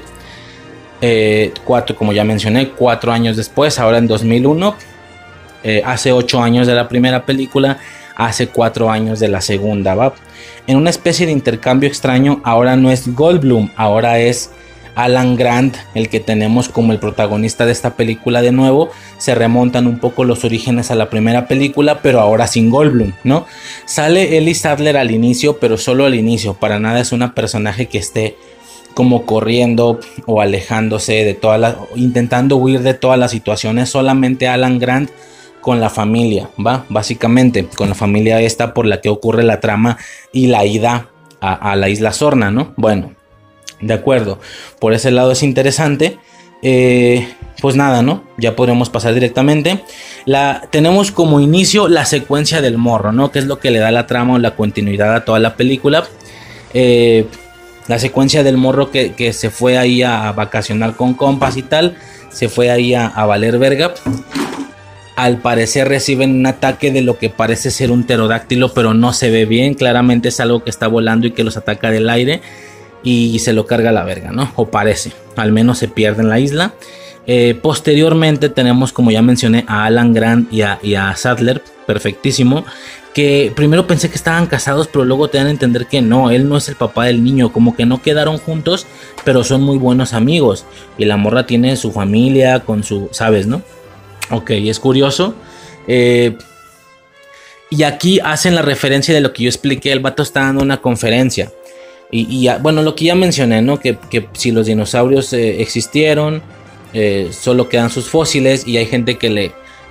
Alguien tiene una pregunta, les pregunta y todo el mundo levanta la mano. Que no tenga que ver con la 1. Básicamente es lo que dice, ¿no? Que no tenga que ver con Jurassic Park. Bajan la mano algunos, pero algunos quedan con la mano abierta. Eh, arriba, perdón. Y que no tenga que ver con el incidente en San Diego, es decir, la segunda película, la cual, o en la cual no fui testigo. Y ya todo el mundo baja la mano, nadie tenía preguntas de paleontología. Y aquí es donde se hace como la, la afirmación que ya mencioné, ¿no? Que técnicamente los dinosaurios que están en la isla son simples creaciones porque ya hasta ese punto se han hecho a lo mejor algunas algunos descubrimientos que ya no concuerdan con los dinosaurios. Es como descubrir después que los velociraptors tenían plumaje totalmente como el que se ve en el tráiler de Dominion, perrísimo, que creo que no es un velociraptor, creo que va a ser un pyroraptor, pero bueno, X, un velociraptor con plumas que parezca un pájaro así grandote y por supuesto igual de carnívoro o igual de agresivo, ¿no? Eh, imagínate que descubrieron esto después el vato puede pensar, ah, chinga, entonces si recrearon los Velociraptores, ¿por qué se veían así? Porque en su momento Ingen los hizo como se pensaba o como debían de lucir en aquellos momentos, aspectos completamente comerciales. Eh, nos dan a resultar una situación en la que no solo el Indominus es el único dinosaurio creado, lo son todos técnicamente, pero bueno, eh, es curioso. Eh, y es lo que él menciona, ¿no? los dinosaurios existieron hace no sé cuántos millones de años y solo quedan sus fósiles. Lo que hicieron Hammond e Ingen fueron monstruos irreales, es lo que describe eh, Alan Grant. Esto es impresionante, es increíble porque como te digo es la justificación a que, alguien quiera venir y cagar el palo con que así no lucían y tal. Este, es como decir, hey, ya después de la 1 se descubrió que el Velociraptor no lucía así.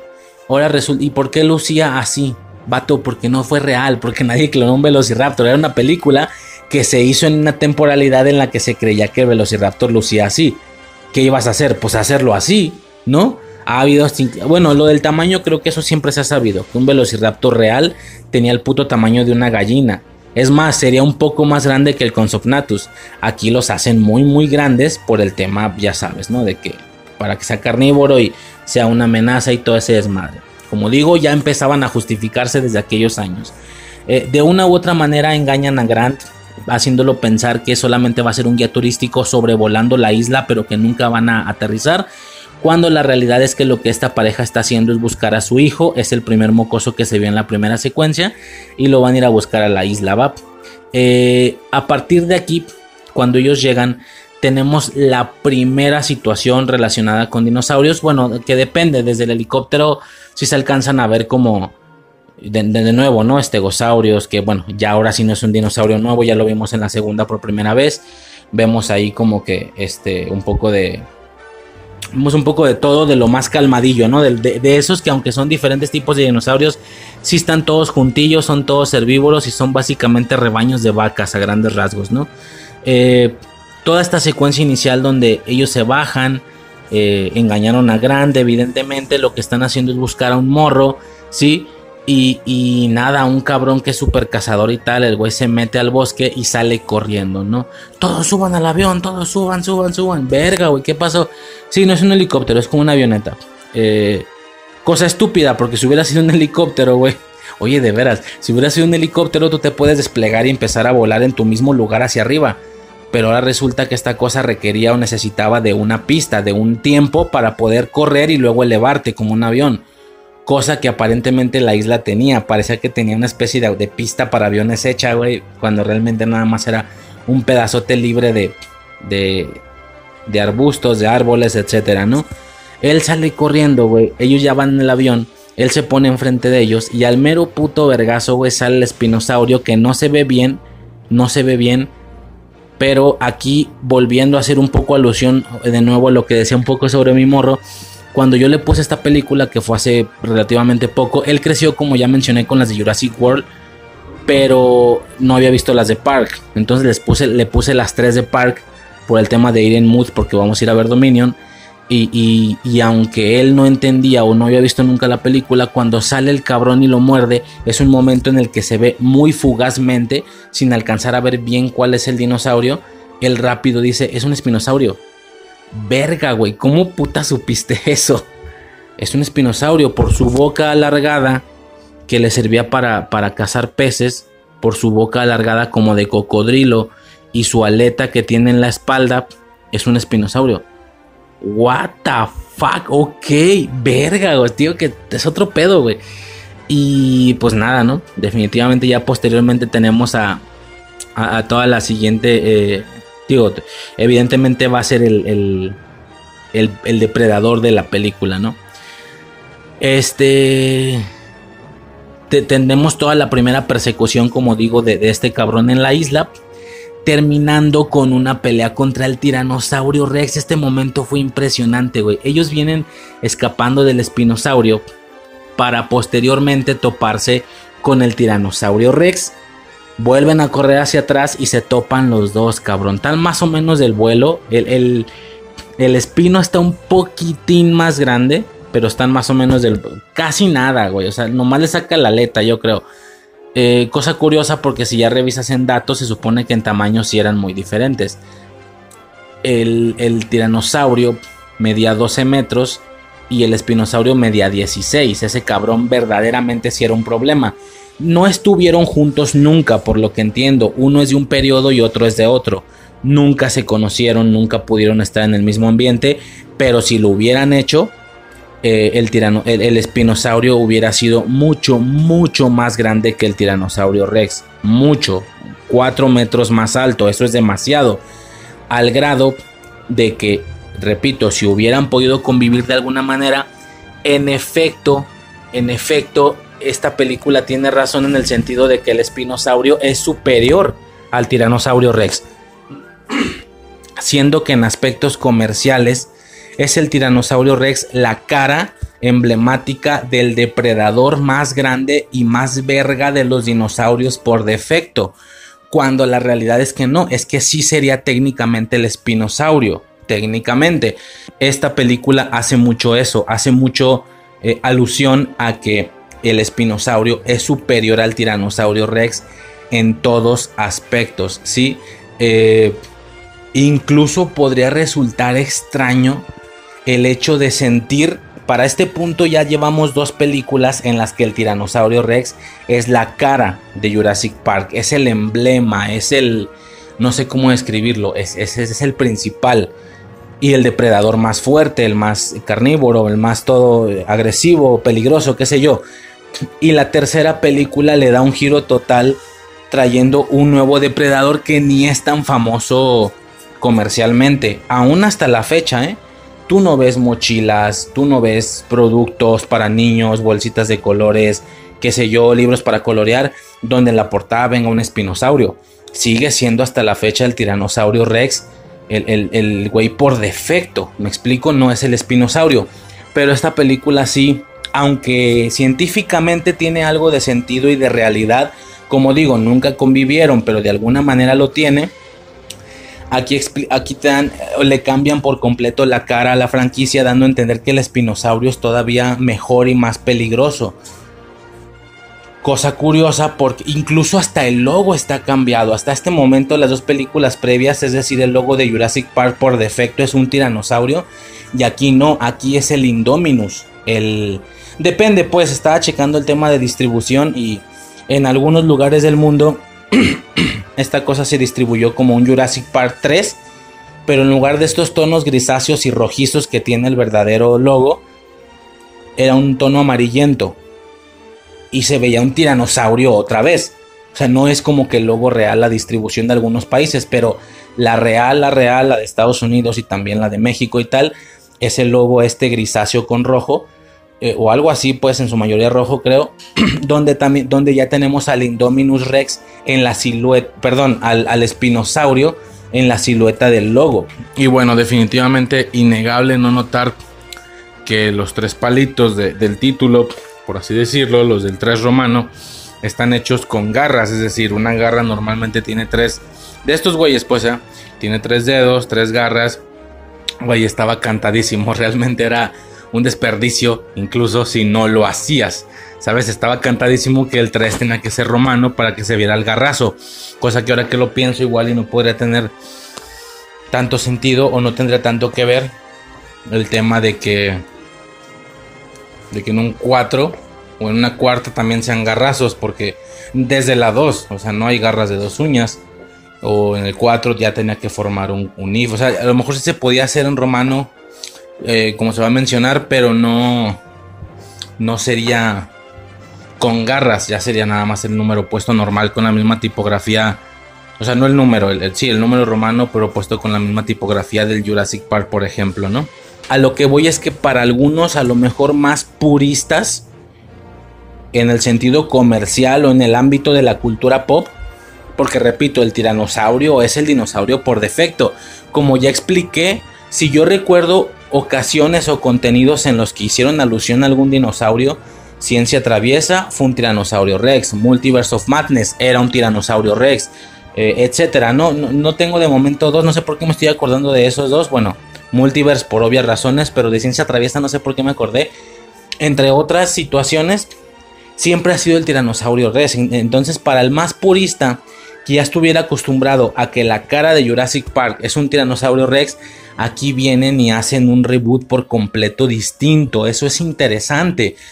Y, todo esto lo dejan mostrado con la pelea. Todo esto queda sentado desde la primer pelea. A partir de ahí no vamos a volver a ver un tiranosaurio en la película.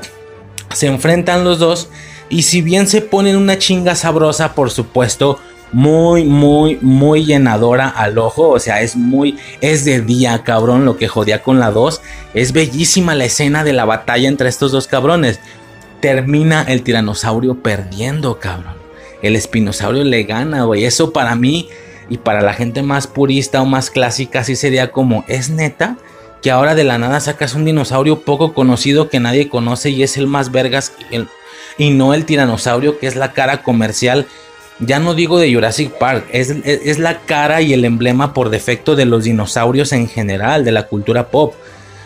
Es un cambio interesante, tanto que me hace pensar que si la saga hubiera continuado, bueno, ya me entiendes, si continuó con Jurassic World, pero me refiero bajo ese mismo corte. Si otros 3, 4 años después se hubiera generado Jurassic Park 4, Jurassic Park 5, que se llamaran así, Jurassic Park 4, Jurassic Park 5, hubiera estado...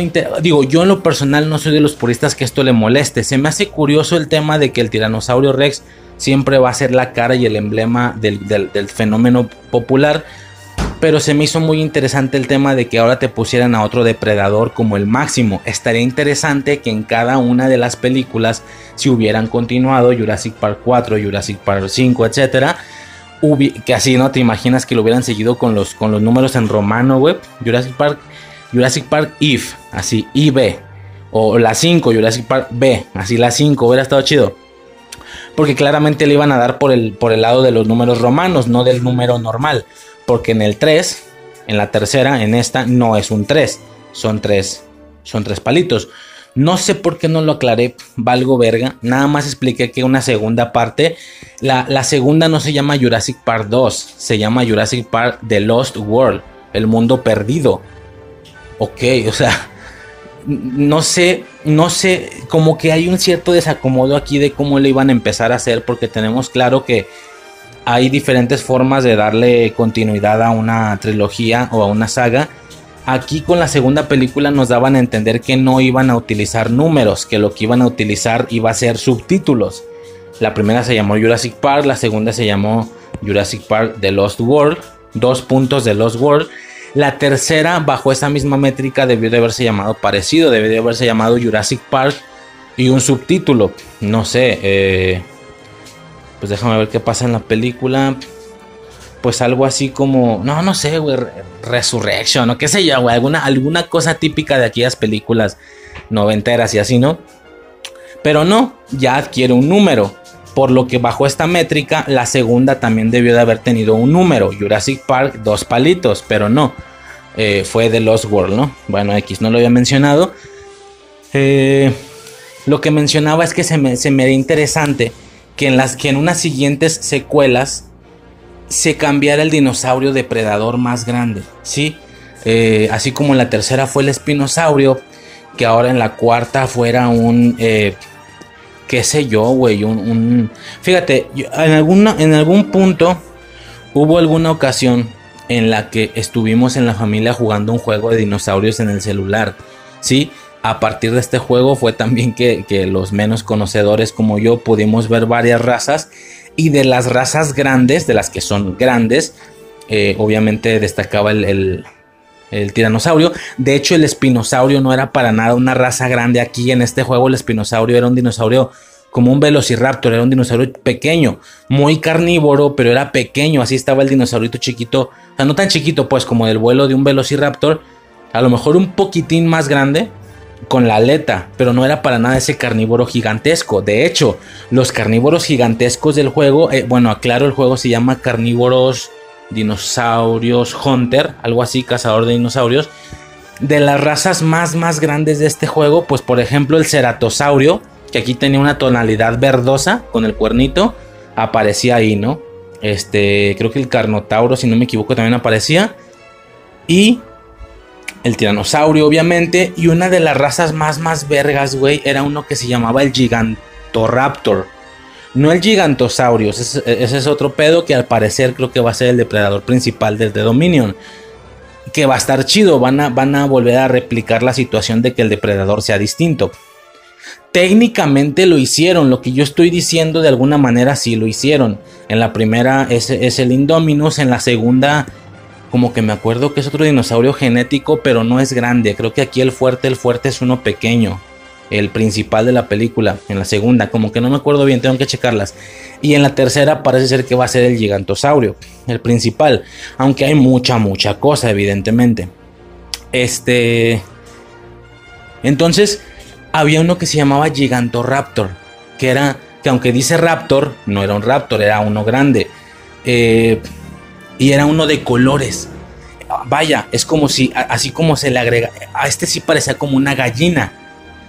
El Velociraptor con plumaje, aún así, como el que parece en el tráiler, aún así no parece una gallina, parece un Velociraptor, pero con colores. No, este parecía una gallina, tenía como que el cuerpo regordete, las patas de... Era una gallina, pero una gallina gigantesca de colores, con muchos plumajes. Güey, ese era de los más peligrosos del juego, el Gigantoraptor. Entonces imagino cosas así, que hubieran cambiado el depredador, así como lo hicieron con el espinosaurio en cada una de las películas, hubiera estado interesante, hubiera estado perro, güey.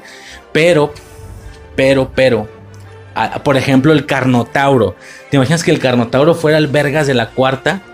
O el ceratosaurio fuera el Vergas de la cuarta y, el y el Carnotauro de la quinta, incluso la gente en automático hubiera recordado la película de Aladar, qué sé yo, hubieran hubiera sido interesante si es que en alguna línea alternativa las películas de Jurassic Park siguieron como Jurassic Park y continuas. Sí, de hecho, ahorita que estamos aquí, por si lo olvido, estaba checando y como toda película sí tenía el plan de seguirse haciendo películas pero por ciertas razones, por temas de que a lo mejor no le fue bien o lo que fuera, decidieron no continuar, ¿va? Técnicamente decidieron no continuar, pero por lo que tengo entendido, sí le iban a continuar y ya desde aquellos años tenían la idea de no... ¿Cómo se puede decir? tenían la idea de no continuar con el nombre de Park desde aquellos años ya le iban a cambiar o iban a renovar el concepto y ahora se iba a llamar Jurassic War por guerra. Esto dando entendido que ahora los dinosaurios iban a ser utilizados para aplicaciones de guerra. Iban a ser utilizados como armas de guerra. Ese era el plan. Es decir, que si la situación no hubiera sucedido como sucedió Jurassic World y lo hubieran continuado, aún así no hubiera sido una Jurassic Park 4 o 5 por lo que veo es que se hubiera llamado Jurassic War, de guerra, War, W-A-R, y hubiera tenido alguna relación con el tema de la guerra, ¿no? Pues curioso, curioso, era un concepto distinto, más que simplemente seguir haciendo secuelas de Jurassic Park, en cualquier caso no sucedió, pero pues a ver qué pasa, ¿no? Lo interesante incluso será ver qué hacen después de Jurassic World, porque si bien Dominion es el cierre de la trilogía, para nada es el cierre de la franquicia, estoy seguro. Esta cosa les da un chingo de feria. Lo que sí sería interesante es que, para la, es que para la siguiente película cambien el concepto de nuevo. No estaría chido que saquen una Jurassic World 4 o Mundo Jurásico 4 porque ya estaría arruinando este equilibrio perfecto de trilogías. De Jurassic Park son 3, de Jurassic World son 3 o van a ser tres con Dominion, la siguiente película que hagas no le vuelvas a meter World porque ya, ya van a quedar 3 y 4 o 3 y 5 o 3 y 6 cuantas hagas. Estaría vergas que le vuelvas a cambiar el nombre y generar una tercera y nueva trilogía, güey. Eso estaría verga, güey. Imagino algo así, pues ya Jurassic World es el, es el, eh, la situación anterior, imagino, pues no sé, otra palabra que estaría mamón, güey. Imagínate un Jurassic Planet, güey. Sí, planeta Jurásico, estaría verga, güey. O algo así, no sé, ¿verdad? Que de hecho Jurassic World, pues nos da a entender un poco a que ya se van a dispersar por el mundo cuando... pues sí, sí, pero no. Yo me refiero a un rollo infección zombie que ya valió verga y que ya pasaron muchos años de que todo valió verga y que ya vivimos en un mundo jurásico con algunos sobrevivientes, como las de Resident Evil, que eran, pero ahí son con zombies. Algunos sobrevivientes intentando eh, aguantar o sobrevivir generando grupos ante un mundo que ya está plagado de dinosaurios. Técnicamente eso ya sería Jurassic World, pero bueno, un Jurassic Planet, porque no, sé por qué me llama mucho la atención. Este, pero bueno, eh, mucho divague. El caso es que hubiera estado interesante que cambiaran de depredador en cada película. Ahora, siendo mamones, no sé si esto tenga algún sentido. ¿Por qué? Porque hubo alguna ocasión, más adelante sale ahí en mis notas, donde si bien la pelea no quedó clara, el mocoso te deja claro que el espinosaurio es mucho. De hecho, Alan Grant lo dice, el espinosaurio es más grande. Más grande que el tiranosaurio. es algo más. Cuando ruge, el güey, su compañero dice, ¿es un tiranosaurio? Y este güey, no, es algo más grande. No mames, cabrón. En su momento, quien estuviera en el cine debió ser de, ¿cómo que algo más grande, güey? O sea, debió estar muy cabrón. Eh, y el mocoso, ya cuando lo encuentran, el, mocoso explica, hey, tengo, tengo orina de tiranosaurio para alejar a los raptores, porque los raptores le tienen miedo a los tiranosaurios obviamente, pero atrae al de la aleta, atrae al espinosaurio, o sea que en la cadena alimenticia el tiranosaurio se chinga a los velociraptors, pero el espinosaurio se chinga al tiranosaurio. Entonces, si ese es el caso, te dan a entender que el espinosaurio es el depredador máximo de la isla Sorna. El espinosaurio o espinosaurios, no sabemos si son varios supongo que sí, no puede ser solo uno.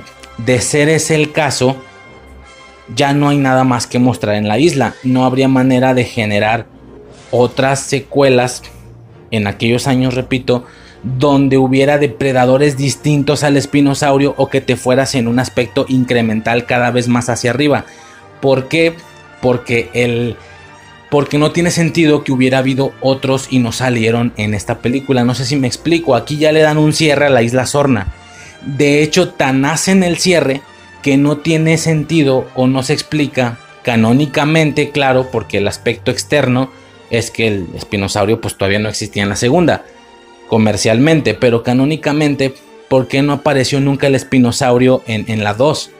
si ellos están también en Isla Sorna y evidentemente el gobernante de la Isla Sorna es son los espinosaurios. ¿Sí me explico? Entonces hubo mucha relación, hubo mucho movimiento para que no se toparan. Se toparon con los tiranosaurios más de una vez, nunca se toparon con un espinosaurio, siendo, siendo que en la 3 también están en la isla Sorna y el espinosaurio es el más verga. ¿Sí me explico? O sea, no, solo no tiene sentido que no haya salido en la segunda, ya te cierra las posibilidades de depredadores más grandes en futuras películas. O no, porque o no, porque hay un, hay un momento donde a pesar de que el vato acaba de explicar que la orina trae al de la aleta, que es el espinosaurio, también aclara que mientras más se acerquen al agua, más grandes son. O sea, más grandes, más grandes, o sea, ¿cuáles, güey? Tal vez el mosasaurio, pero nunca lo vimos hasta Jurassic World etcétera, ¿no? Eh, mucho, muchas cosillas interesantes, ¿no? En ese sentido, pero pues sí, por ese lado eh, nos dejan claro que el espinosaurio va a ser la cara y el emblema de la película. Hay una ocasión en la que están intentando describir o, detectar cuál es el dinosaurio con el que están teniendo problemas y, y, el ayudante de Gran le dice, como ya medio lo vieron bien, el ayudante de Gran le dice, ¿qué fue? ¿Un Baryonyx? ¿Un Tsukiminus? No, yo creo que fue un Spinosaurus. O sea, dice Gran. No. ¿Recuerdas la aleta en la espalda? Es un Spinosaurus Agiptus o Agipticus, algo así. Un tema así, pero obviamente me dio. Sentí necesidad de ir a revisar cuáles eran esas, esos tipos de dinosaurios, esas razas chequé y el Baryonyx, el Baryonyx por ejemplo, prácticamente es el espinosaurio pero sin la aleta, su aspecto es el mismo. Haz de cuenta que tú agarras un espinosaurio, le quitas la aleta y ahí está el Baryonyx, ¿va? Y el Tsukiminus, pues más bien al revés, no le haya ninguna diferencia. Yo busqué el Tsukiminus y prácticamente me sale un espinosaurio. Entonces, como que debe de haber diferencias ya muy, muy, muy mínimas que nomás un paleontólogo conoce. Pero bueno, el caso es que sí quise revisar y pues me llamó mucho la atención el Baryonyx, por ejemplo. Que claramente podría ser el depredador de otra película, ¿no? Un Baryonyx porque es igual a un espinosaurio pero sin la aleta. Es interesante, ¿no? Es muy interesante. Eh, ¿Qué más? Bueno, tenemos el tema este de la... Eh, hay una escena donde... Hay una escena, güey. Hay una escena. Hay una escena donde el compañero de Eric, que es el morro, murió colgado. Ya estaba prácticamente el puro esqueleto con tan solo dos meses. Te dan a entender que el mocoso lleva aquí dos meses. Y que este cabrón se quedó colgado con el, con el paracaídas, su compañero no pudo zafarse y murió. Güey, de los dinosaurios tienes que estarte moviendo para que no te traguen. Este cabrón estuvo dos meses en un mismo lugar y no llegó ningún dinosaurio a chingárselo. Literalmente murió de hambre y luego se empezó a descomponer y no solo eso, en dos meses ya le quedaba el puro esqueleto. A lo mejor es último puede tener sentido si es que llegaron con Sognatus y se lo chingaron, le chingaron la piel más rápido y lo dejaron pelón, ¿no? El puro hueso como uno con un pollo rostizado. Ok, por ese lado pues no hay pedo la... la ahora sí que la, la... ¿Cómo se puede decir? La putrefacción tan rápida, pero... O el degrade de la piel y de la carne, pero que no se lo chingara ningún güey más grande. Obviamente se me hizo interesante el dato, ¿no? Eh, ¿Qué más? Bueno, hay una ocasión en la que llegan a los laboratorios donde hay embriones, pero ya grandecitos hay una ocasión en la que se ven, eh, o sea, se ven como las cápsulas así de agua y vemos unos embriones de dinosaurio ya grandecillos, como el tamaño de un perro, como si estuvieran haciendo todo el proceso biológico de inicio a final, como si en su momento, cuando la isla Sorna funcionaba, hacían todo el proceso biológico de un dinosaurio de inicio a final, haciendo crecer el embrión dentro de agua, cuando ya nos habían explicado que el método era diferente de hecho, vemos huevos de Velociraptor en la primera película.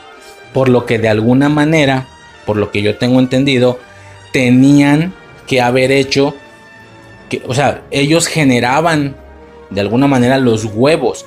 No sé si le inyectabas a un huevo cosas o qué sé yo, pero generabas huevos. No hacías crecer embriones desde cero. O sea, como que te dan a demostrar una manera diferente de hacer dinosaurios cuando ya había quedado una clara.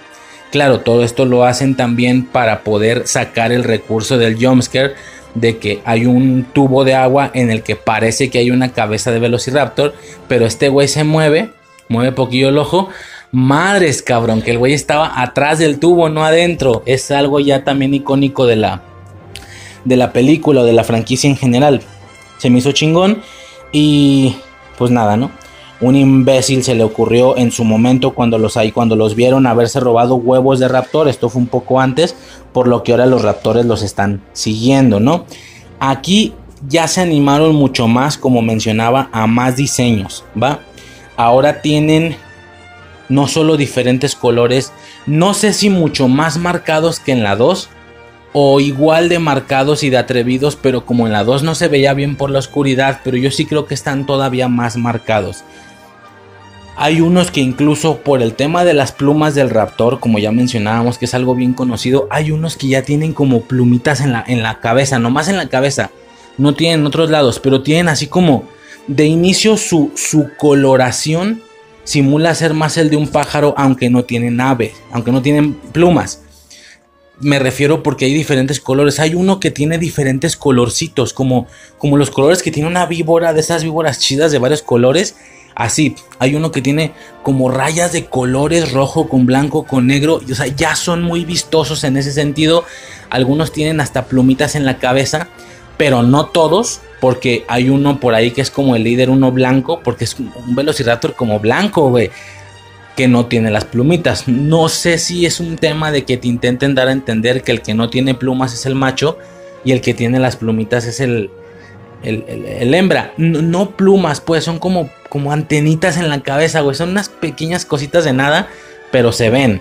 De nuevo, para vender un chingo de juguetes, güey. Si se alcanzan a ver algunos diseños. Este, son como pelos, como pelos en la cabeza. Como digo, hay y hay un par, hay un par, ya me acordé, hay un par de Velociraptors, pero más a la vieja escuela. Sí, vemos, como digo, diferentes colorcillos y hay un pero con las plumitas y hay un par que no tiene. Hay uno que es como blanco con negro y hay otro que es como verde con negro, muy muy militar.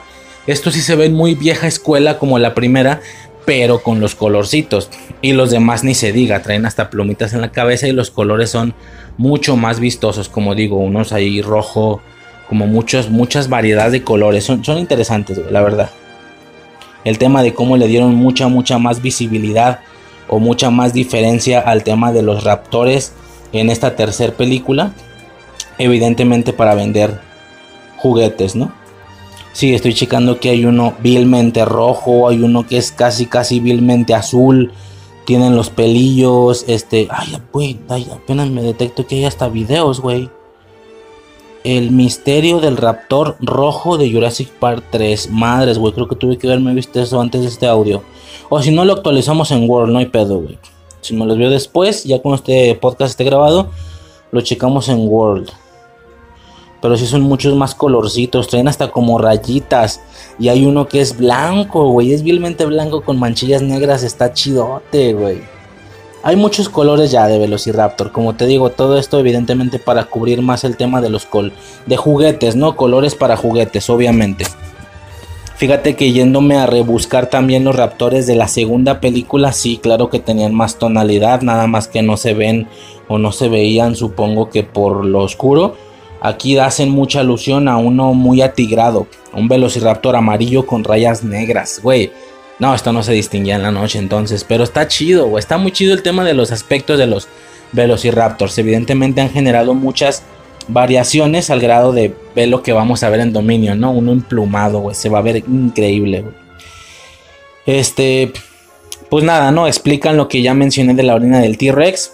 Eh, entonces el espinosaurio es el es el cazador dominante, ¿no?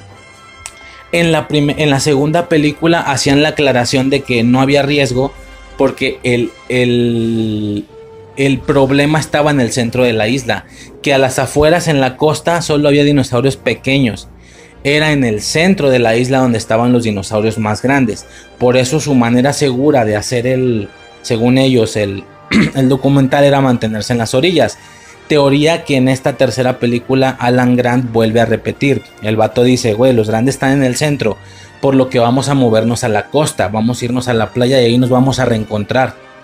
Ok, y el morro es donde, donde les digo que le dice, no creo, es una mala idea. Son más grandes conforme te alejas de la isla, son más grandes conforme están cerca del agua. Verga, güey, o sea, hay algunas razas ahí que no vimos. Como te digo, a lo mejor un mosasaurio, güey, te imaginas. Pero bueno, ya claramente el mosasaurio ese, él junto con el Indominus son el emblema de Jurassic World definitivamente, güey. Está perrote, güey. Pero bueno, eso por, por ese lado, ¿no? Ahora, este, definitivamente, güey, cada maldita escena donde salga el espinosaurio es una maldita maravilla, güey. Es que es una maravilla. Sale de día, se ve bien si se ve bien el efecto, si te la crees que está ahí. Ahí, de, inicio de la persecución previa, sí se ve como ellos salen como de, de un lugar de árboles para salir a un lugar más abierto, como tipo planicies. Y, vemos cómo sale el güey de los árboles, se ve siempre magnífico, se ve impactante, se ve gigantesco, se ve muy bien. Son grandes escenas, güey. Y, y, ya tenemos después otra donde se logran reencontrar todos, pero tienen, están separados por una valla. ¿Sí? Y luego empieza a sonar el celular del güey. Pero ese, es un güey al que se tragó el espino. Por lo que, verga, güey, voltean y ahí está el pinche dinosaurio tras de ellos, güey, así gigantesco, magnánimo. Empiezan a correr. La secuencia de Alan Grant y el mocoso, Eric, corriendo por un lado de la valla, mientras a su vez el espino viene atrás de ellos por un lado de la valla, esa escena es, güey, está verguísima, güey, está magnífica, está impactante la escena. Se ve muy perro, güey, se ve muy bien la pinche escena. O será que a mí la tercera me gustó un chingo. Yo creo que el orden, pues la 1, mira, yo, yo ya no voy a ser de los que digan, no me gusta ser de los que digan que la 1 es la mejor, porque a veces el simple origen es lo que divierte, el origen de cómo se crearon los dinosaurios. Cosa que ya no vemos en las siguientes películas porque ya lo vimos en la primera. Yo creo que tendrá que poner no sé si la 1 o la 3 es mi favorita. En una de esas chingue su madre, por más que la 1 fue la de nostalgia y la de infancia, como que siento que la 3, si me, si me pongo a repetir las películas, tal vez la 3 me entretenga un poco más. O no sé, es que el espinosaurio me gustó mucho. No sé bien cuál poner primero, nomás sé que la 2 está hasta el último, la verga, güey. O sea, la 2 sí no me gusta nada, cabrón. Nada, nada, nada. O sea, sí me gustan algunas cosas, pero en general me parece. El espectro general de la 2 es que se me hace muy aburrida. Ese es el pedo, se me hace como aburrida, la neta. Pero bueno. Eh, ¿Qué más, cabrón? ¿Qué más? Bueno, eh, toda la secuencia de los aviarios. Toda la secuencia de los aviarios, señores. Hasta aquí no, no sé por qué no lo expliqué. No sé por qué no lo apunté.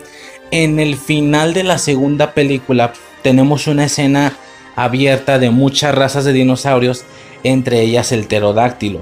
Yo pensaba, o el teranodón, como se llame, yo o no sé si están dinosaurios diferentes, güey, me vale verga, El pterodáctilo para mí era un dinosaurio que marcaba muchísimo la tercera película.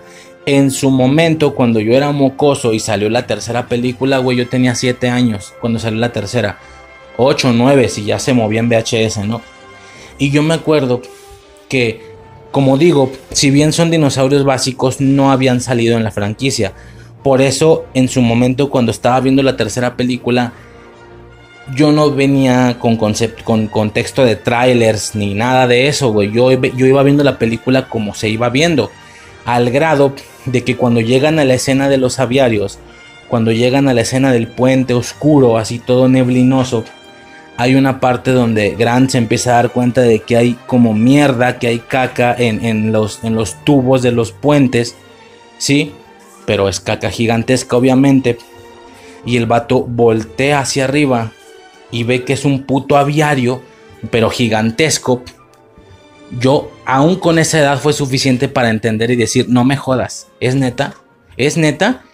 Y a su vez, cuando él se da cuenta de esto, vemos al, otro güey avanzando por el puente. Y entre las sombras sale parado con los con las pinches brazos o no sé qué sean de las alas también tirando hacia el piso. Sale parado caminando el pinche pterodáctilo. Yo dije, no me jodas. Para mí fue un vergazazo. Porque era la primera vez que veía un pterodáctilo en la saga. Hasta la tercera película podemos ver un pterodáctilo en la puta saga y es impresionante. Por fin vemos este algo parecido a lo del estegosaurio o el paquicefalosaurio en la segunda película que eran razas nuevas. Aquí tenemos al pterodáctilo. Por fin en Jurassic Park. En Jurassic Park también hay pterodáctilos. No, güey. Fue algo impresionante ver cómo vuelan y todo ese desmadre. A lo que iba es que ya viendo las películas me percato que no, que técnicamente el pterodáctilo sale desde la segunda película, pero al final, al final vemos una, ya como tipo escena final, vemos una secuencia abierta de muchos dinosaurios, entre ellos vemos un pterodáctilo. Entonces, pues no sé, supongo que para esos ayeres mucha gente dijo, güey, pterodáctilos sí existen en Jurassic Park o en Jurassic Sorna o como sea, pero no los hemos visto, ni han sido parte de una escena de acción bueno, o de, o de, una corretiza, una, este, una persecución, lo que sea. Bueno, aquí sí lo tenemos. Tenemos una escena de persecución y es impactante, güey. Como digo, qué bueno, qué bueno que en mi infancia no vi ese, ese pterodáctilo en la 2, porque es lo que para mí remarcó la 3. ¿Sabes? O sea, que había pterodáctilos. Entonces, el espinosaurio y el pterodáctilo son los ¿Sabes? Es como si hubiera un par de dinosaurios por cada película, menos en la segunda porque vale verga. En la primera es el tiranosaurio y el velociraptor, clásico. De hecho, no, pues Triceratops, pues un poco. Es que la primera es la primera y todo lo que sale es nuevo, pero pues no, hasta eso el Triceratops no. En la segunda, la verdad es que no tiene según, eh, no tiene dinosaurios emblema. Se agradece el tema del estegosaurio, del paquicefalosaurio y del triceratops haciendo más movimiento, haciendo más acción, cosa que no habíamos visto. Y se agradece lo del tirano en la ciudad. Pero fuera de eso no tiene como dinosaurios emblema. La tercera, sus emblemas evidentemente son el espinosaurio y el pterodáctilo. En Jurassic World evidentemente es el mosasaurio y el Indominus. Y ya en la quinta es la que menos recuerdo, güey. Creo que nada más la vi una vez, güey, o algo así. Pero bueno, muy, muy verga. Definitivamente toda la secuencia de los aviarios es una puta locura. Está verguísimo, verguísima digo. Los puentes, todo ese desmadre. Los puentes de metal y todo ese rollo. Y bueno, termina la secuencia dándonos a entender que la puerta del aviario quedó abierta cuando estaba cerrada. Y cuando de hecho la parte por la que ellos salen es una parte que está libre por el agua, o sea, por abajo del, o sea, está al nivel del agua y la reja llega hasta el nivel del agua. Como el pterodáctilo no se va a meter al agua, técnicamente para él sigue cerrado porque no puede sumergirse por el agua. Y dejan la, puerta abierta para así darnos a entender en la, al final de la película que los pterodáctilos son libres. O sea, ya valió verga. Ya no solo hay dinosaurios dentro de la isla. Estos güeyes están volando hacia otro lado. Entonces, si bien lo del tiranosaurio en San Diego fue peligroso, los pterodáctilos ya están saliendo de la isla Sorna, por lo que ya se pueden ir a cualquier otro lado de, la Tierra, por, por, así decirlo. No sé, Yo no sé qué tanto se podían alejar, pero el simple hecho de que pisaran tierra firme, que llegaran a otra ciudad, ya es peligrosísimo, obviamente. Pero bueno, no parece que les valga verga, muy por el contrario, es una escena bella el ver a los pterodáctilos volando al final de la película. Yo no entiendo y también no tiene mucho sentido. Si es hasta este momento que los pterodáctilos se escaparon, ¿cómo es que había un pterodáctilo libre en el final de la segunda película? Si es hasta este momento que por la pendejada de estos güeyes los pterodáctilos escaparon del aviario. ¿Sí me explico? Y en todo caso, ¿qué comían? Si no había otros dinosaurios que comer adentro del aviario. Queda un poco extraño, pero pues ya es clavarse mucho. Son dinosaurios, se ve verguísima y la escena del aviario es increíble, güey. Está verguísima. Posteriormente tenemos toda la secuencia del barquito. El pinche barquito que como ya explicaba se ven los montones. Ya hemos hablado muchas veces de esta escena. Los montones de mierda y el ceratosaurio. Verguísima y a partir de ahí en el barco y en plena agua recibimos un ataque del espinosaurio.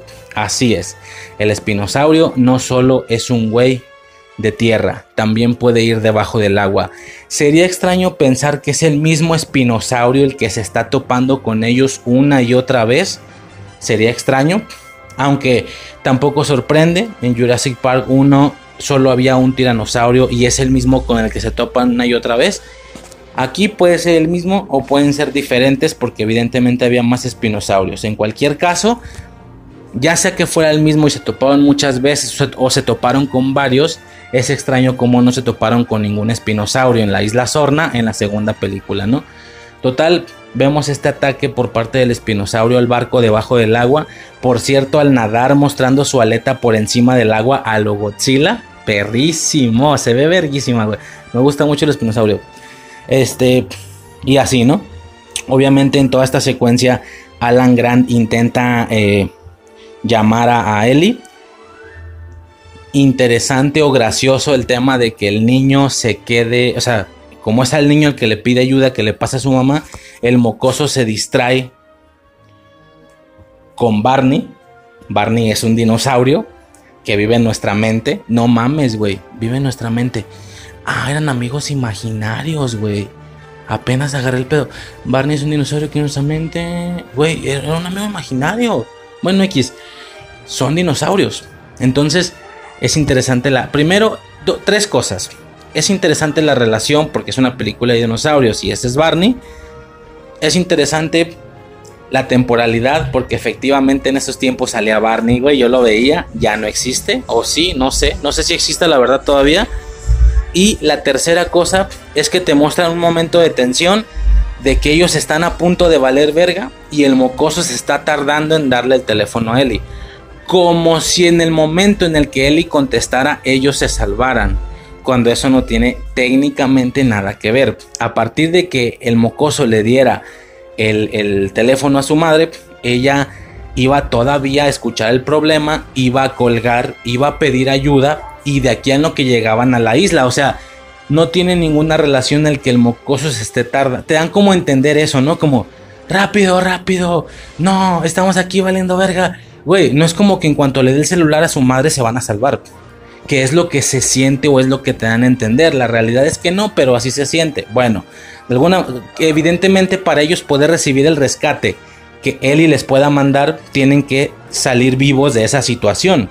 ¿Estás de acuerdo? La familia y, Alan. Total, eh, de alguna manera sobreviven a la situación quemando el espino. ¿Sabe? La chinga se prende fuego, se ve chido. Y ya, eh, pues básicamente esta morra pide el rescate con los militares y llegan por ellos. No sin antes tener la secuencia de cómo entregan los huevos a los, a los velociraptores, que es la escena donde vemos perfectamente los colores de cada uno. Vemos clarísimo cómo son tan diferentes, cómo uno es blanco, cómo uno es, etcétera, ¿no? Los colores, como digo, hay uno rojo con pelos en, en la cabeza. Acabo de entrarme ahorita en grabación que hay videos describiendo y analizando más el por qué los Velociraptors se ven tan diferentes. No sé por qué no me los vi para este podcast, ni pedo, ya así lo termino. Eh, posteriormente checo ese rollo y lo, actualizamos en Jurassic World ¿va? para la siguiente película, para el siguiente podcast, perdón. Y pues nada, ¿no? Llegan los militares y los salvan. Verguísimo. A partir de ahí, como ya mencioné, los teranodones o pterodáctilos o como se llamen, están libres porque el aviario quedó abierto y vale verga. Ahí se acaba la película y eso es a grandes rasgos el fin y el cierre de Jurassic Park. Como digo, se tenían planes, no como yo pensaría para una Jurassic Park 4 o 5, ya desde aquellos años se tenían planes de cambiar el nombre, cerrar la trilogía y crear otra que se llamara Jurassic War, guerra, enfocado en la guerra. No jaló, esta cosa se murió por 14 años hasta que hubo el revival en 2015 con Jurassic World. Estamos a 2022. Ese revival aún está dando sus frutos. Sus, está dando sus frutos. Vamos a terminar una segunda trilogía con Jurassic eh, World Dominion en algunas semanitas. Un par de semanitas desde mi perspectiva. Eh, bueno, para cuando ustedes escuchen esto, ya, etcétera, ¿no? Las temporales. Normalmente hago stock de audios, Grabo cosas y las guardo y se publican hasta dos, tres, un mes después, ¿no?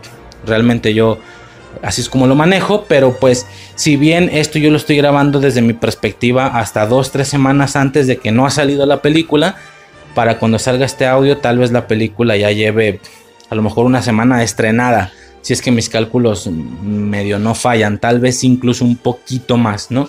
Pero bueno, ese es el caso, increíble, interesante, ese es el fin de la franquicia. Eh, no se acaba este pedo, no hemos visitado y abandonado la experiencia en Infancia Eterna, todavía nos queda otro audio más y pues nada, ¿no? Ya por mi parte y en ese sentido sería todo. Y pues nada, ¿no? Básicamente esta fue la, la revisión de todo, de toda la primera trilogía de Jurassic Park, todavía llamándose así, todas las películas que tengan que ver y se llamen con Jurassic Park. Y pues nada, ¿no?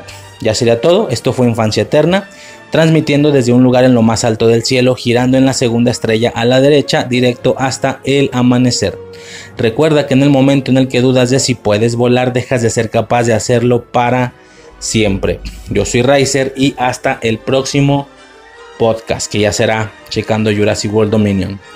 Eh, nada, sobres.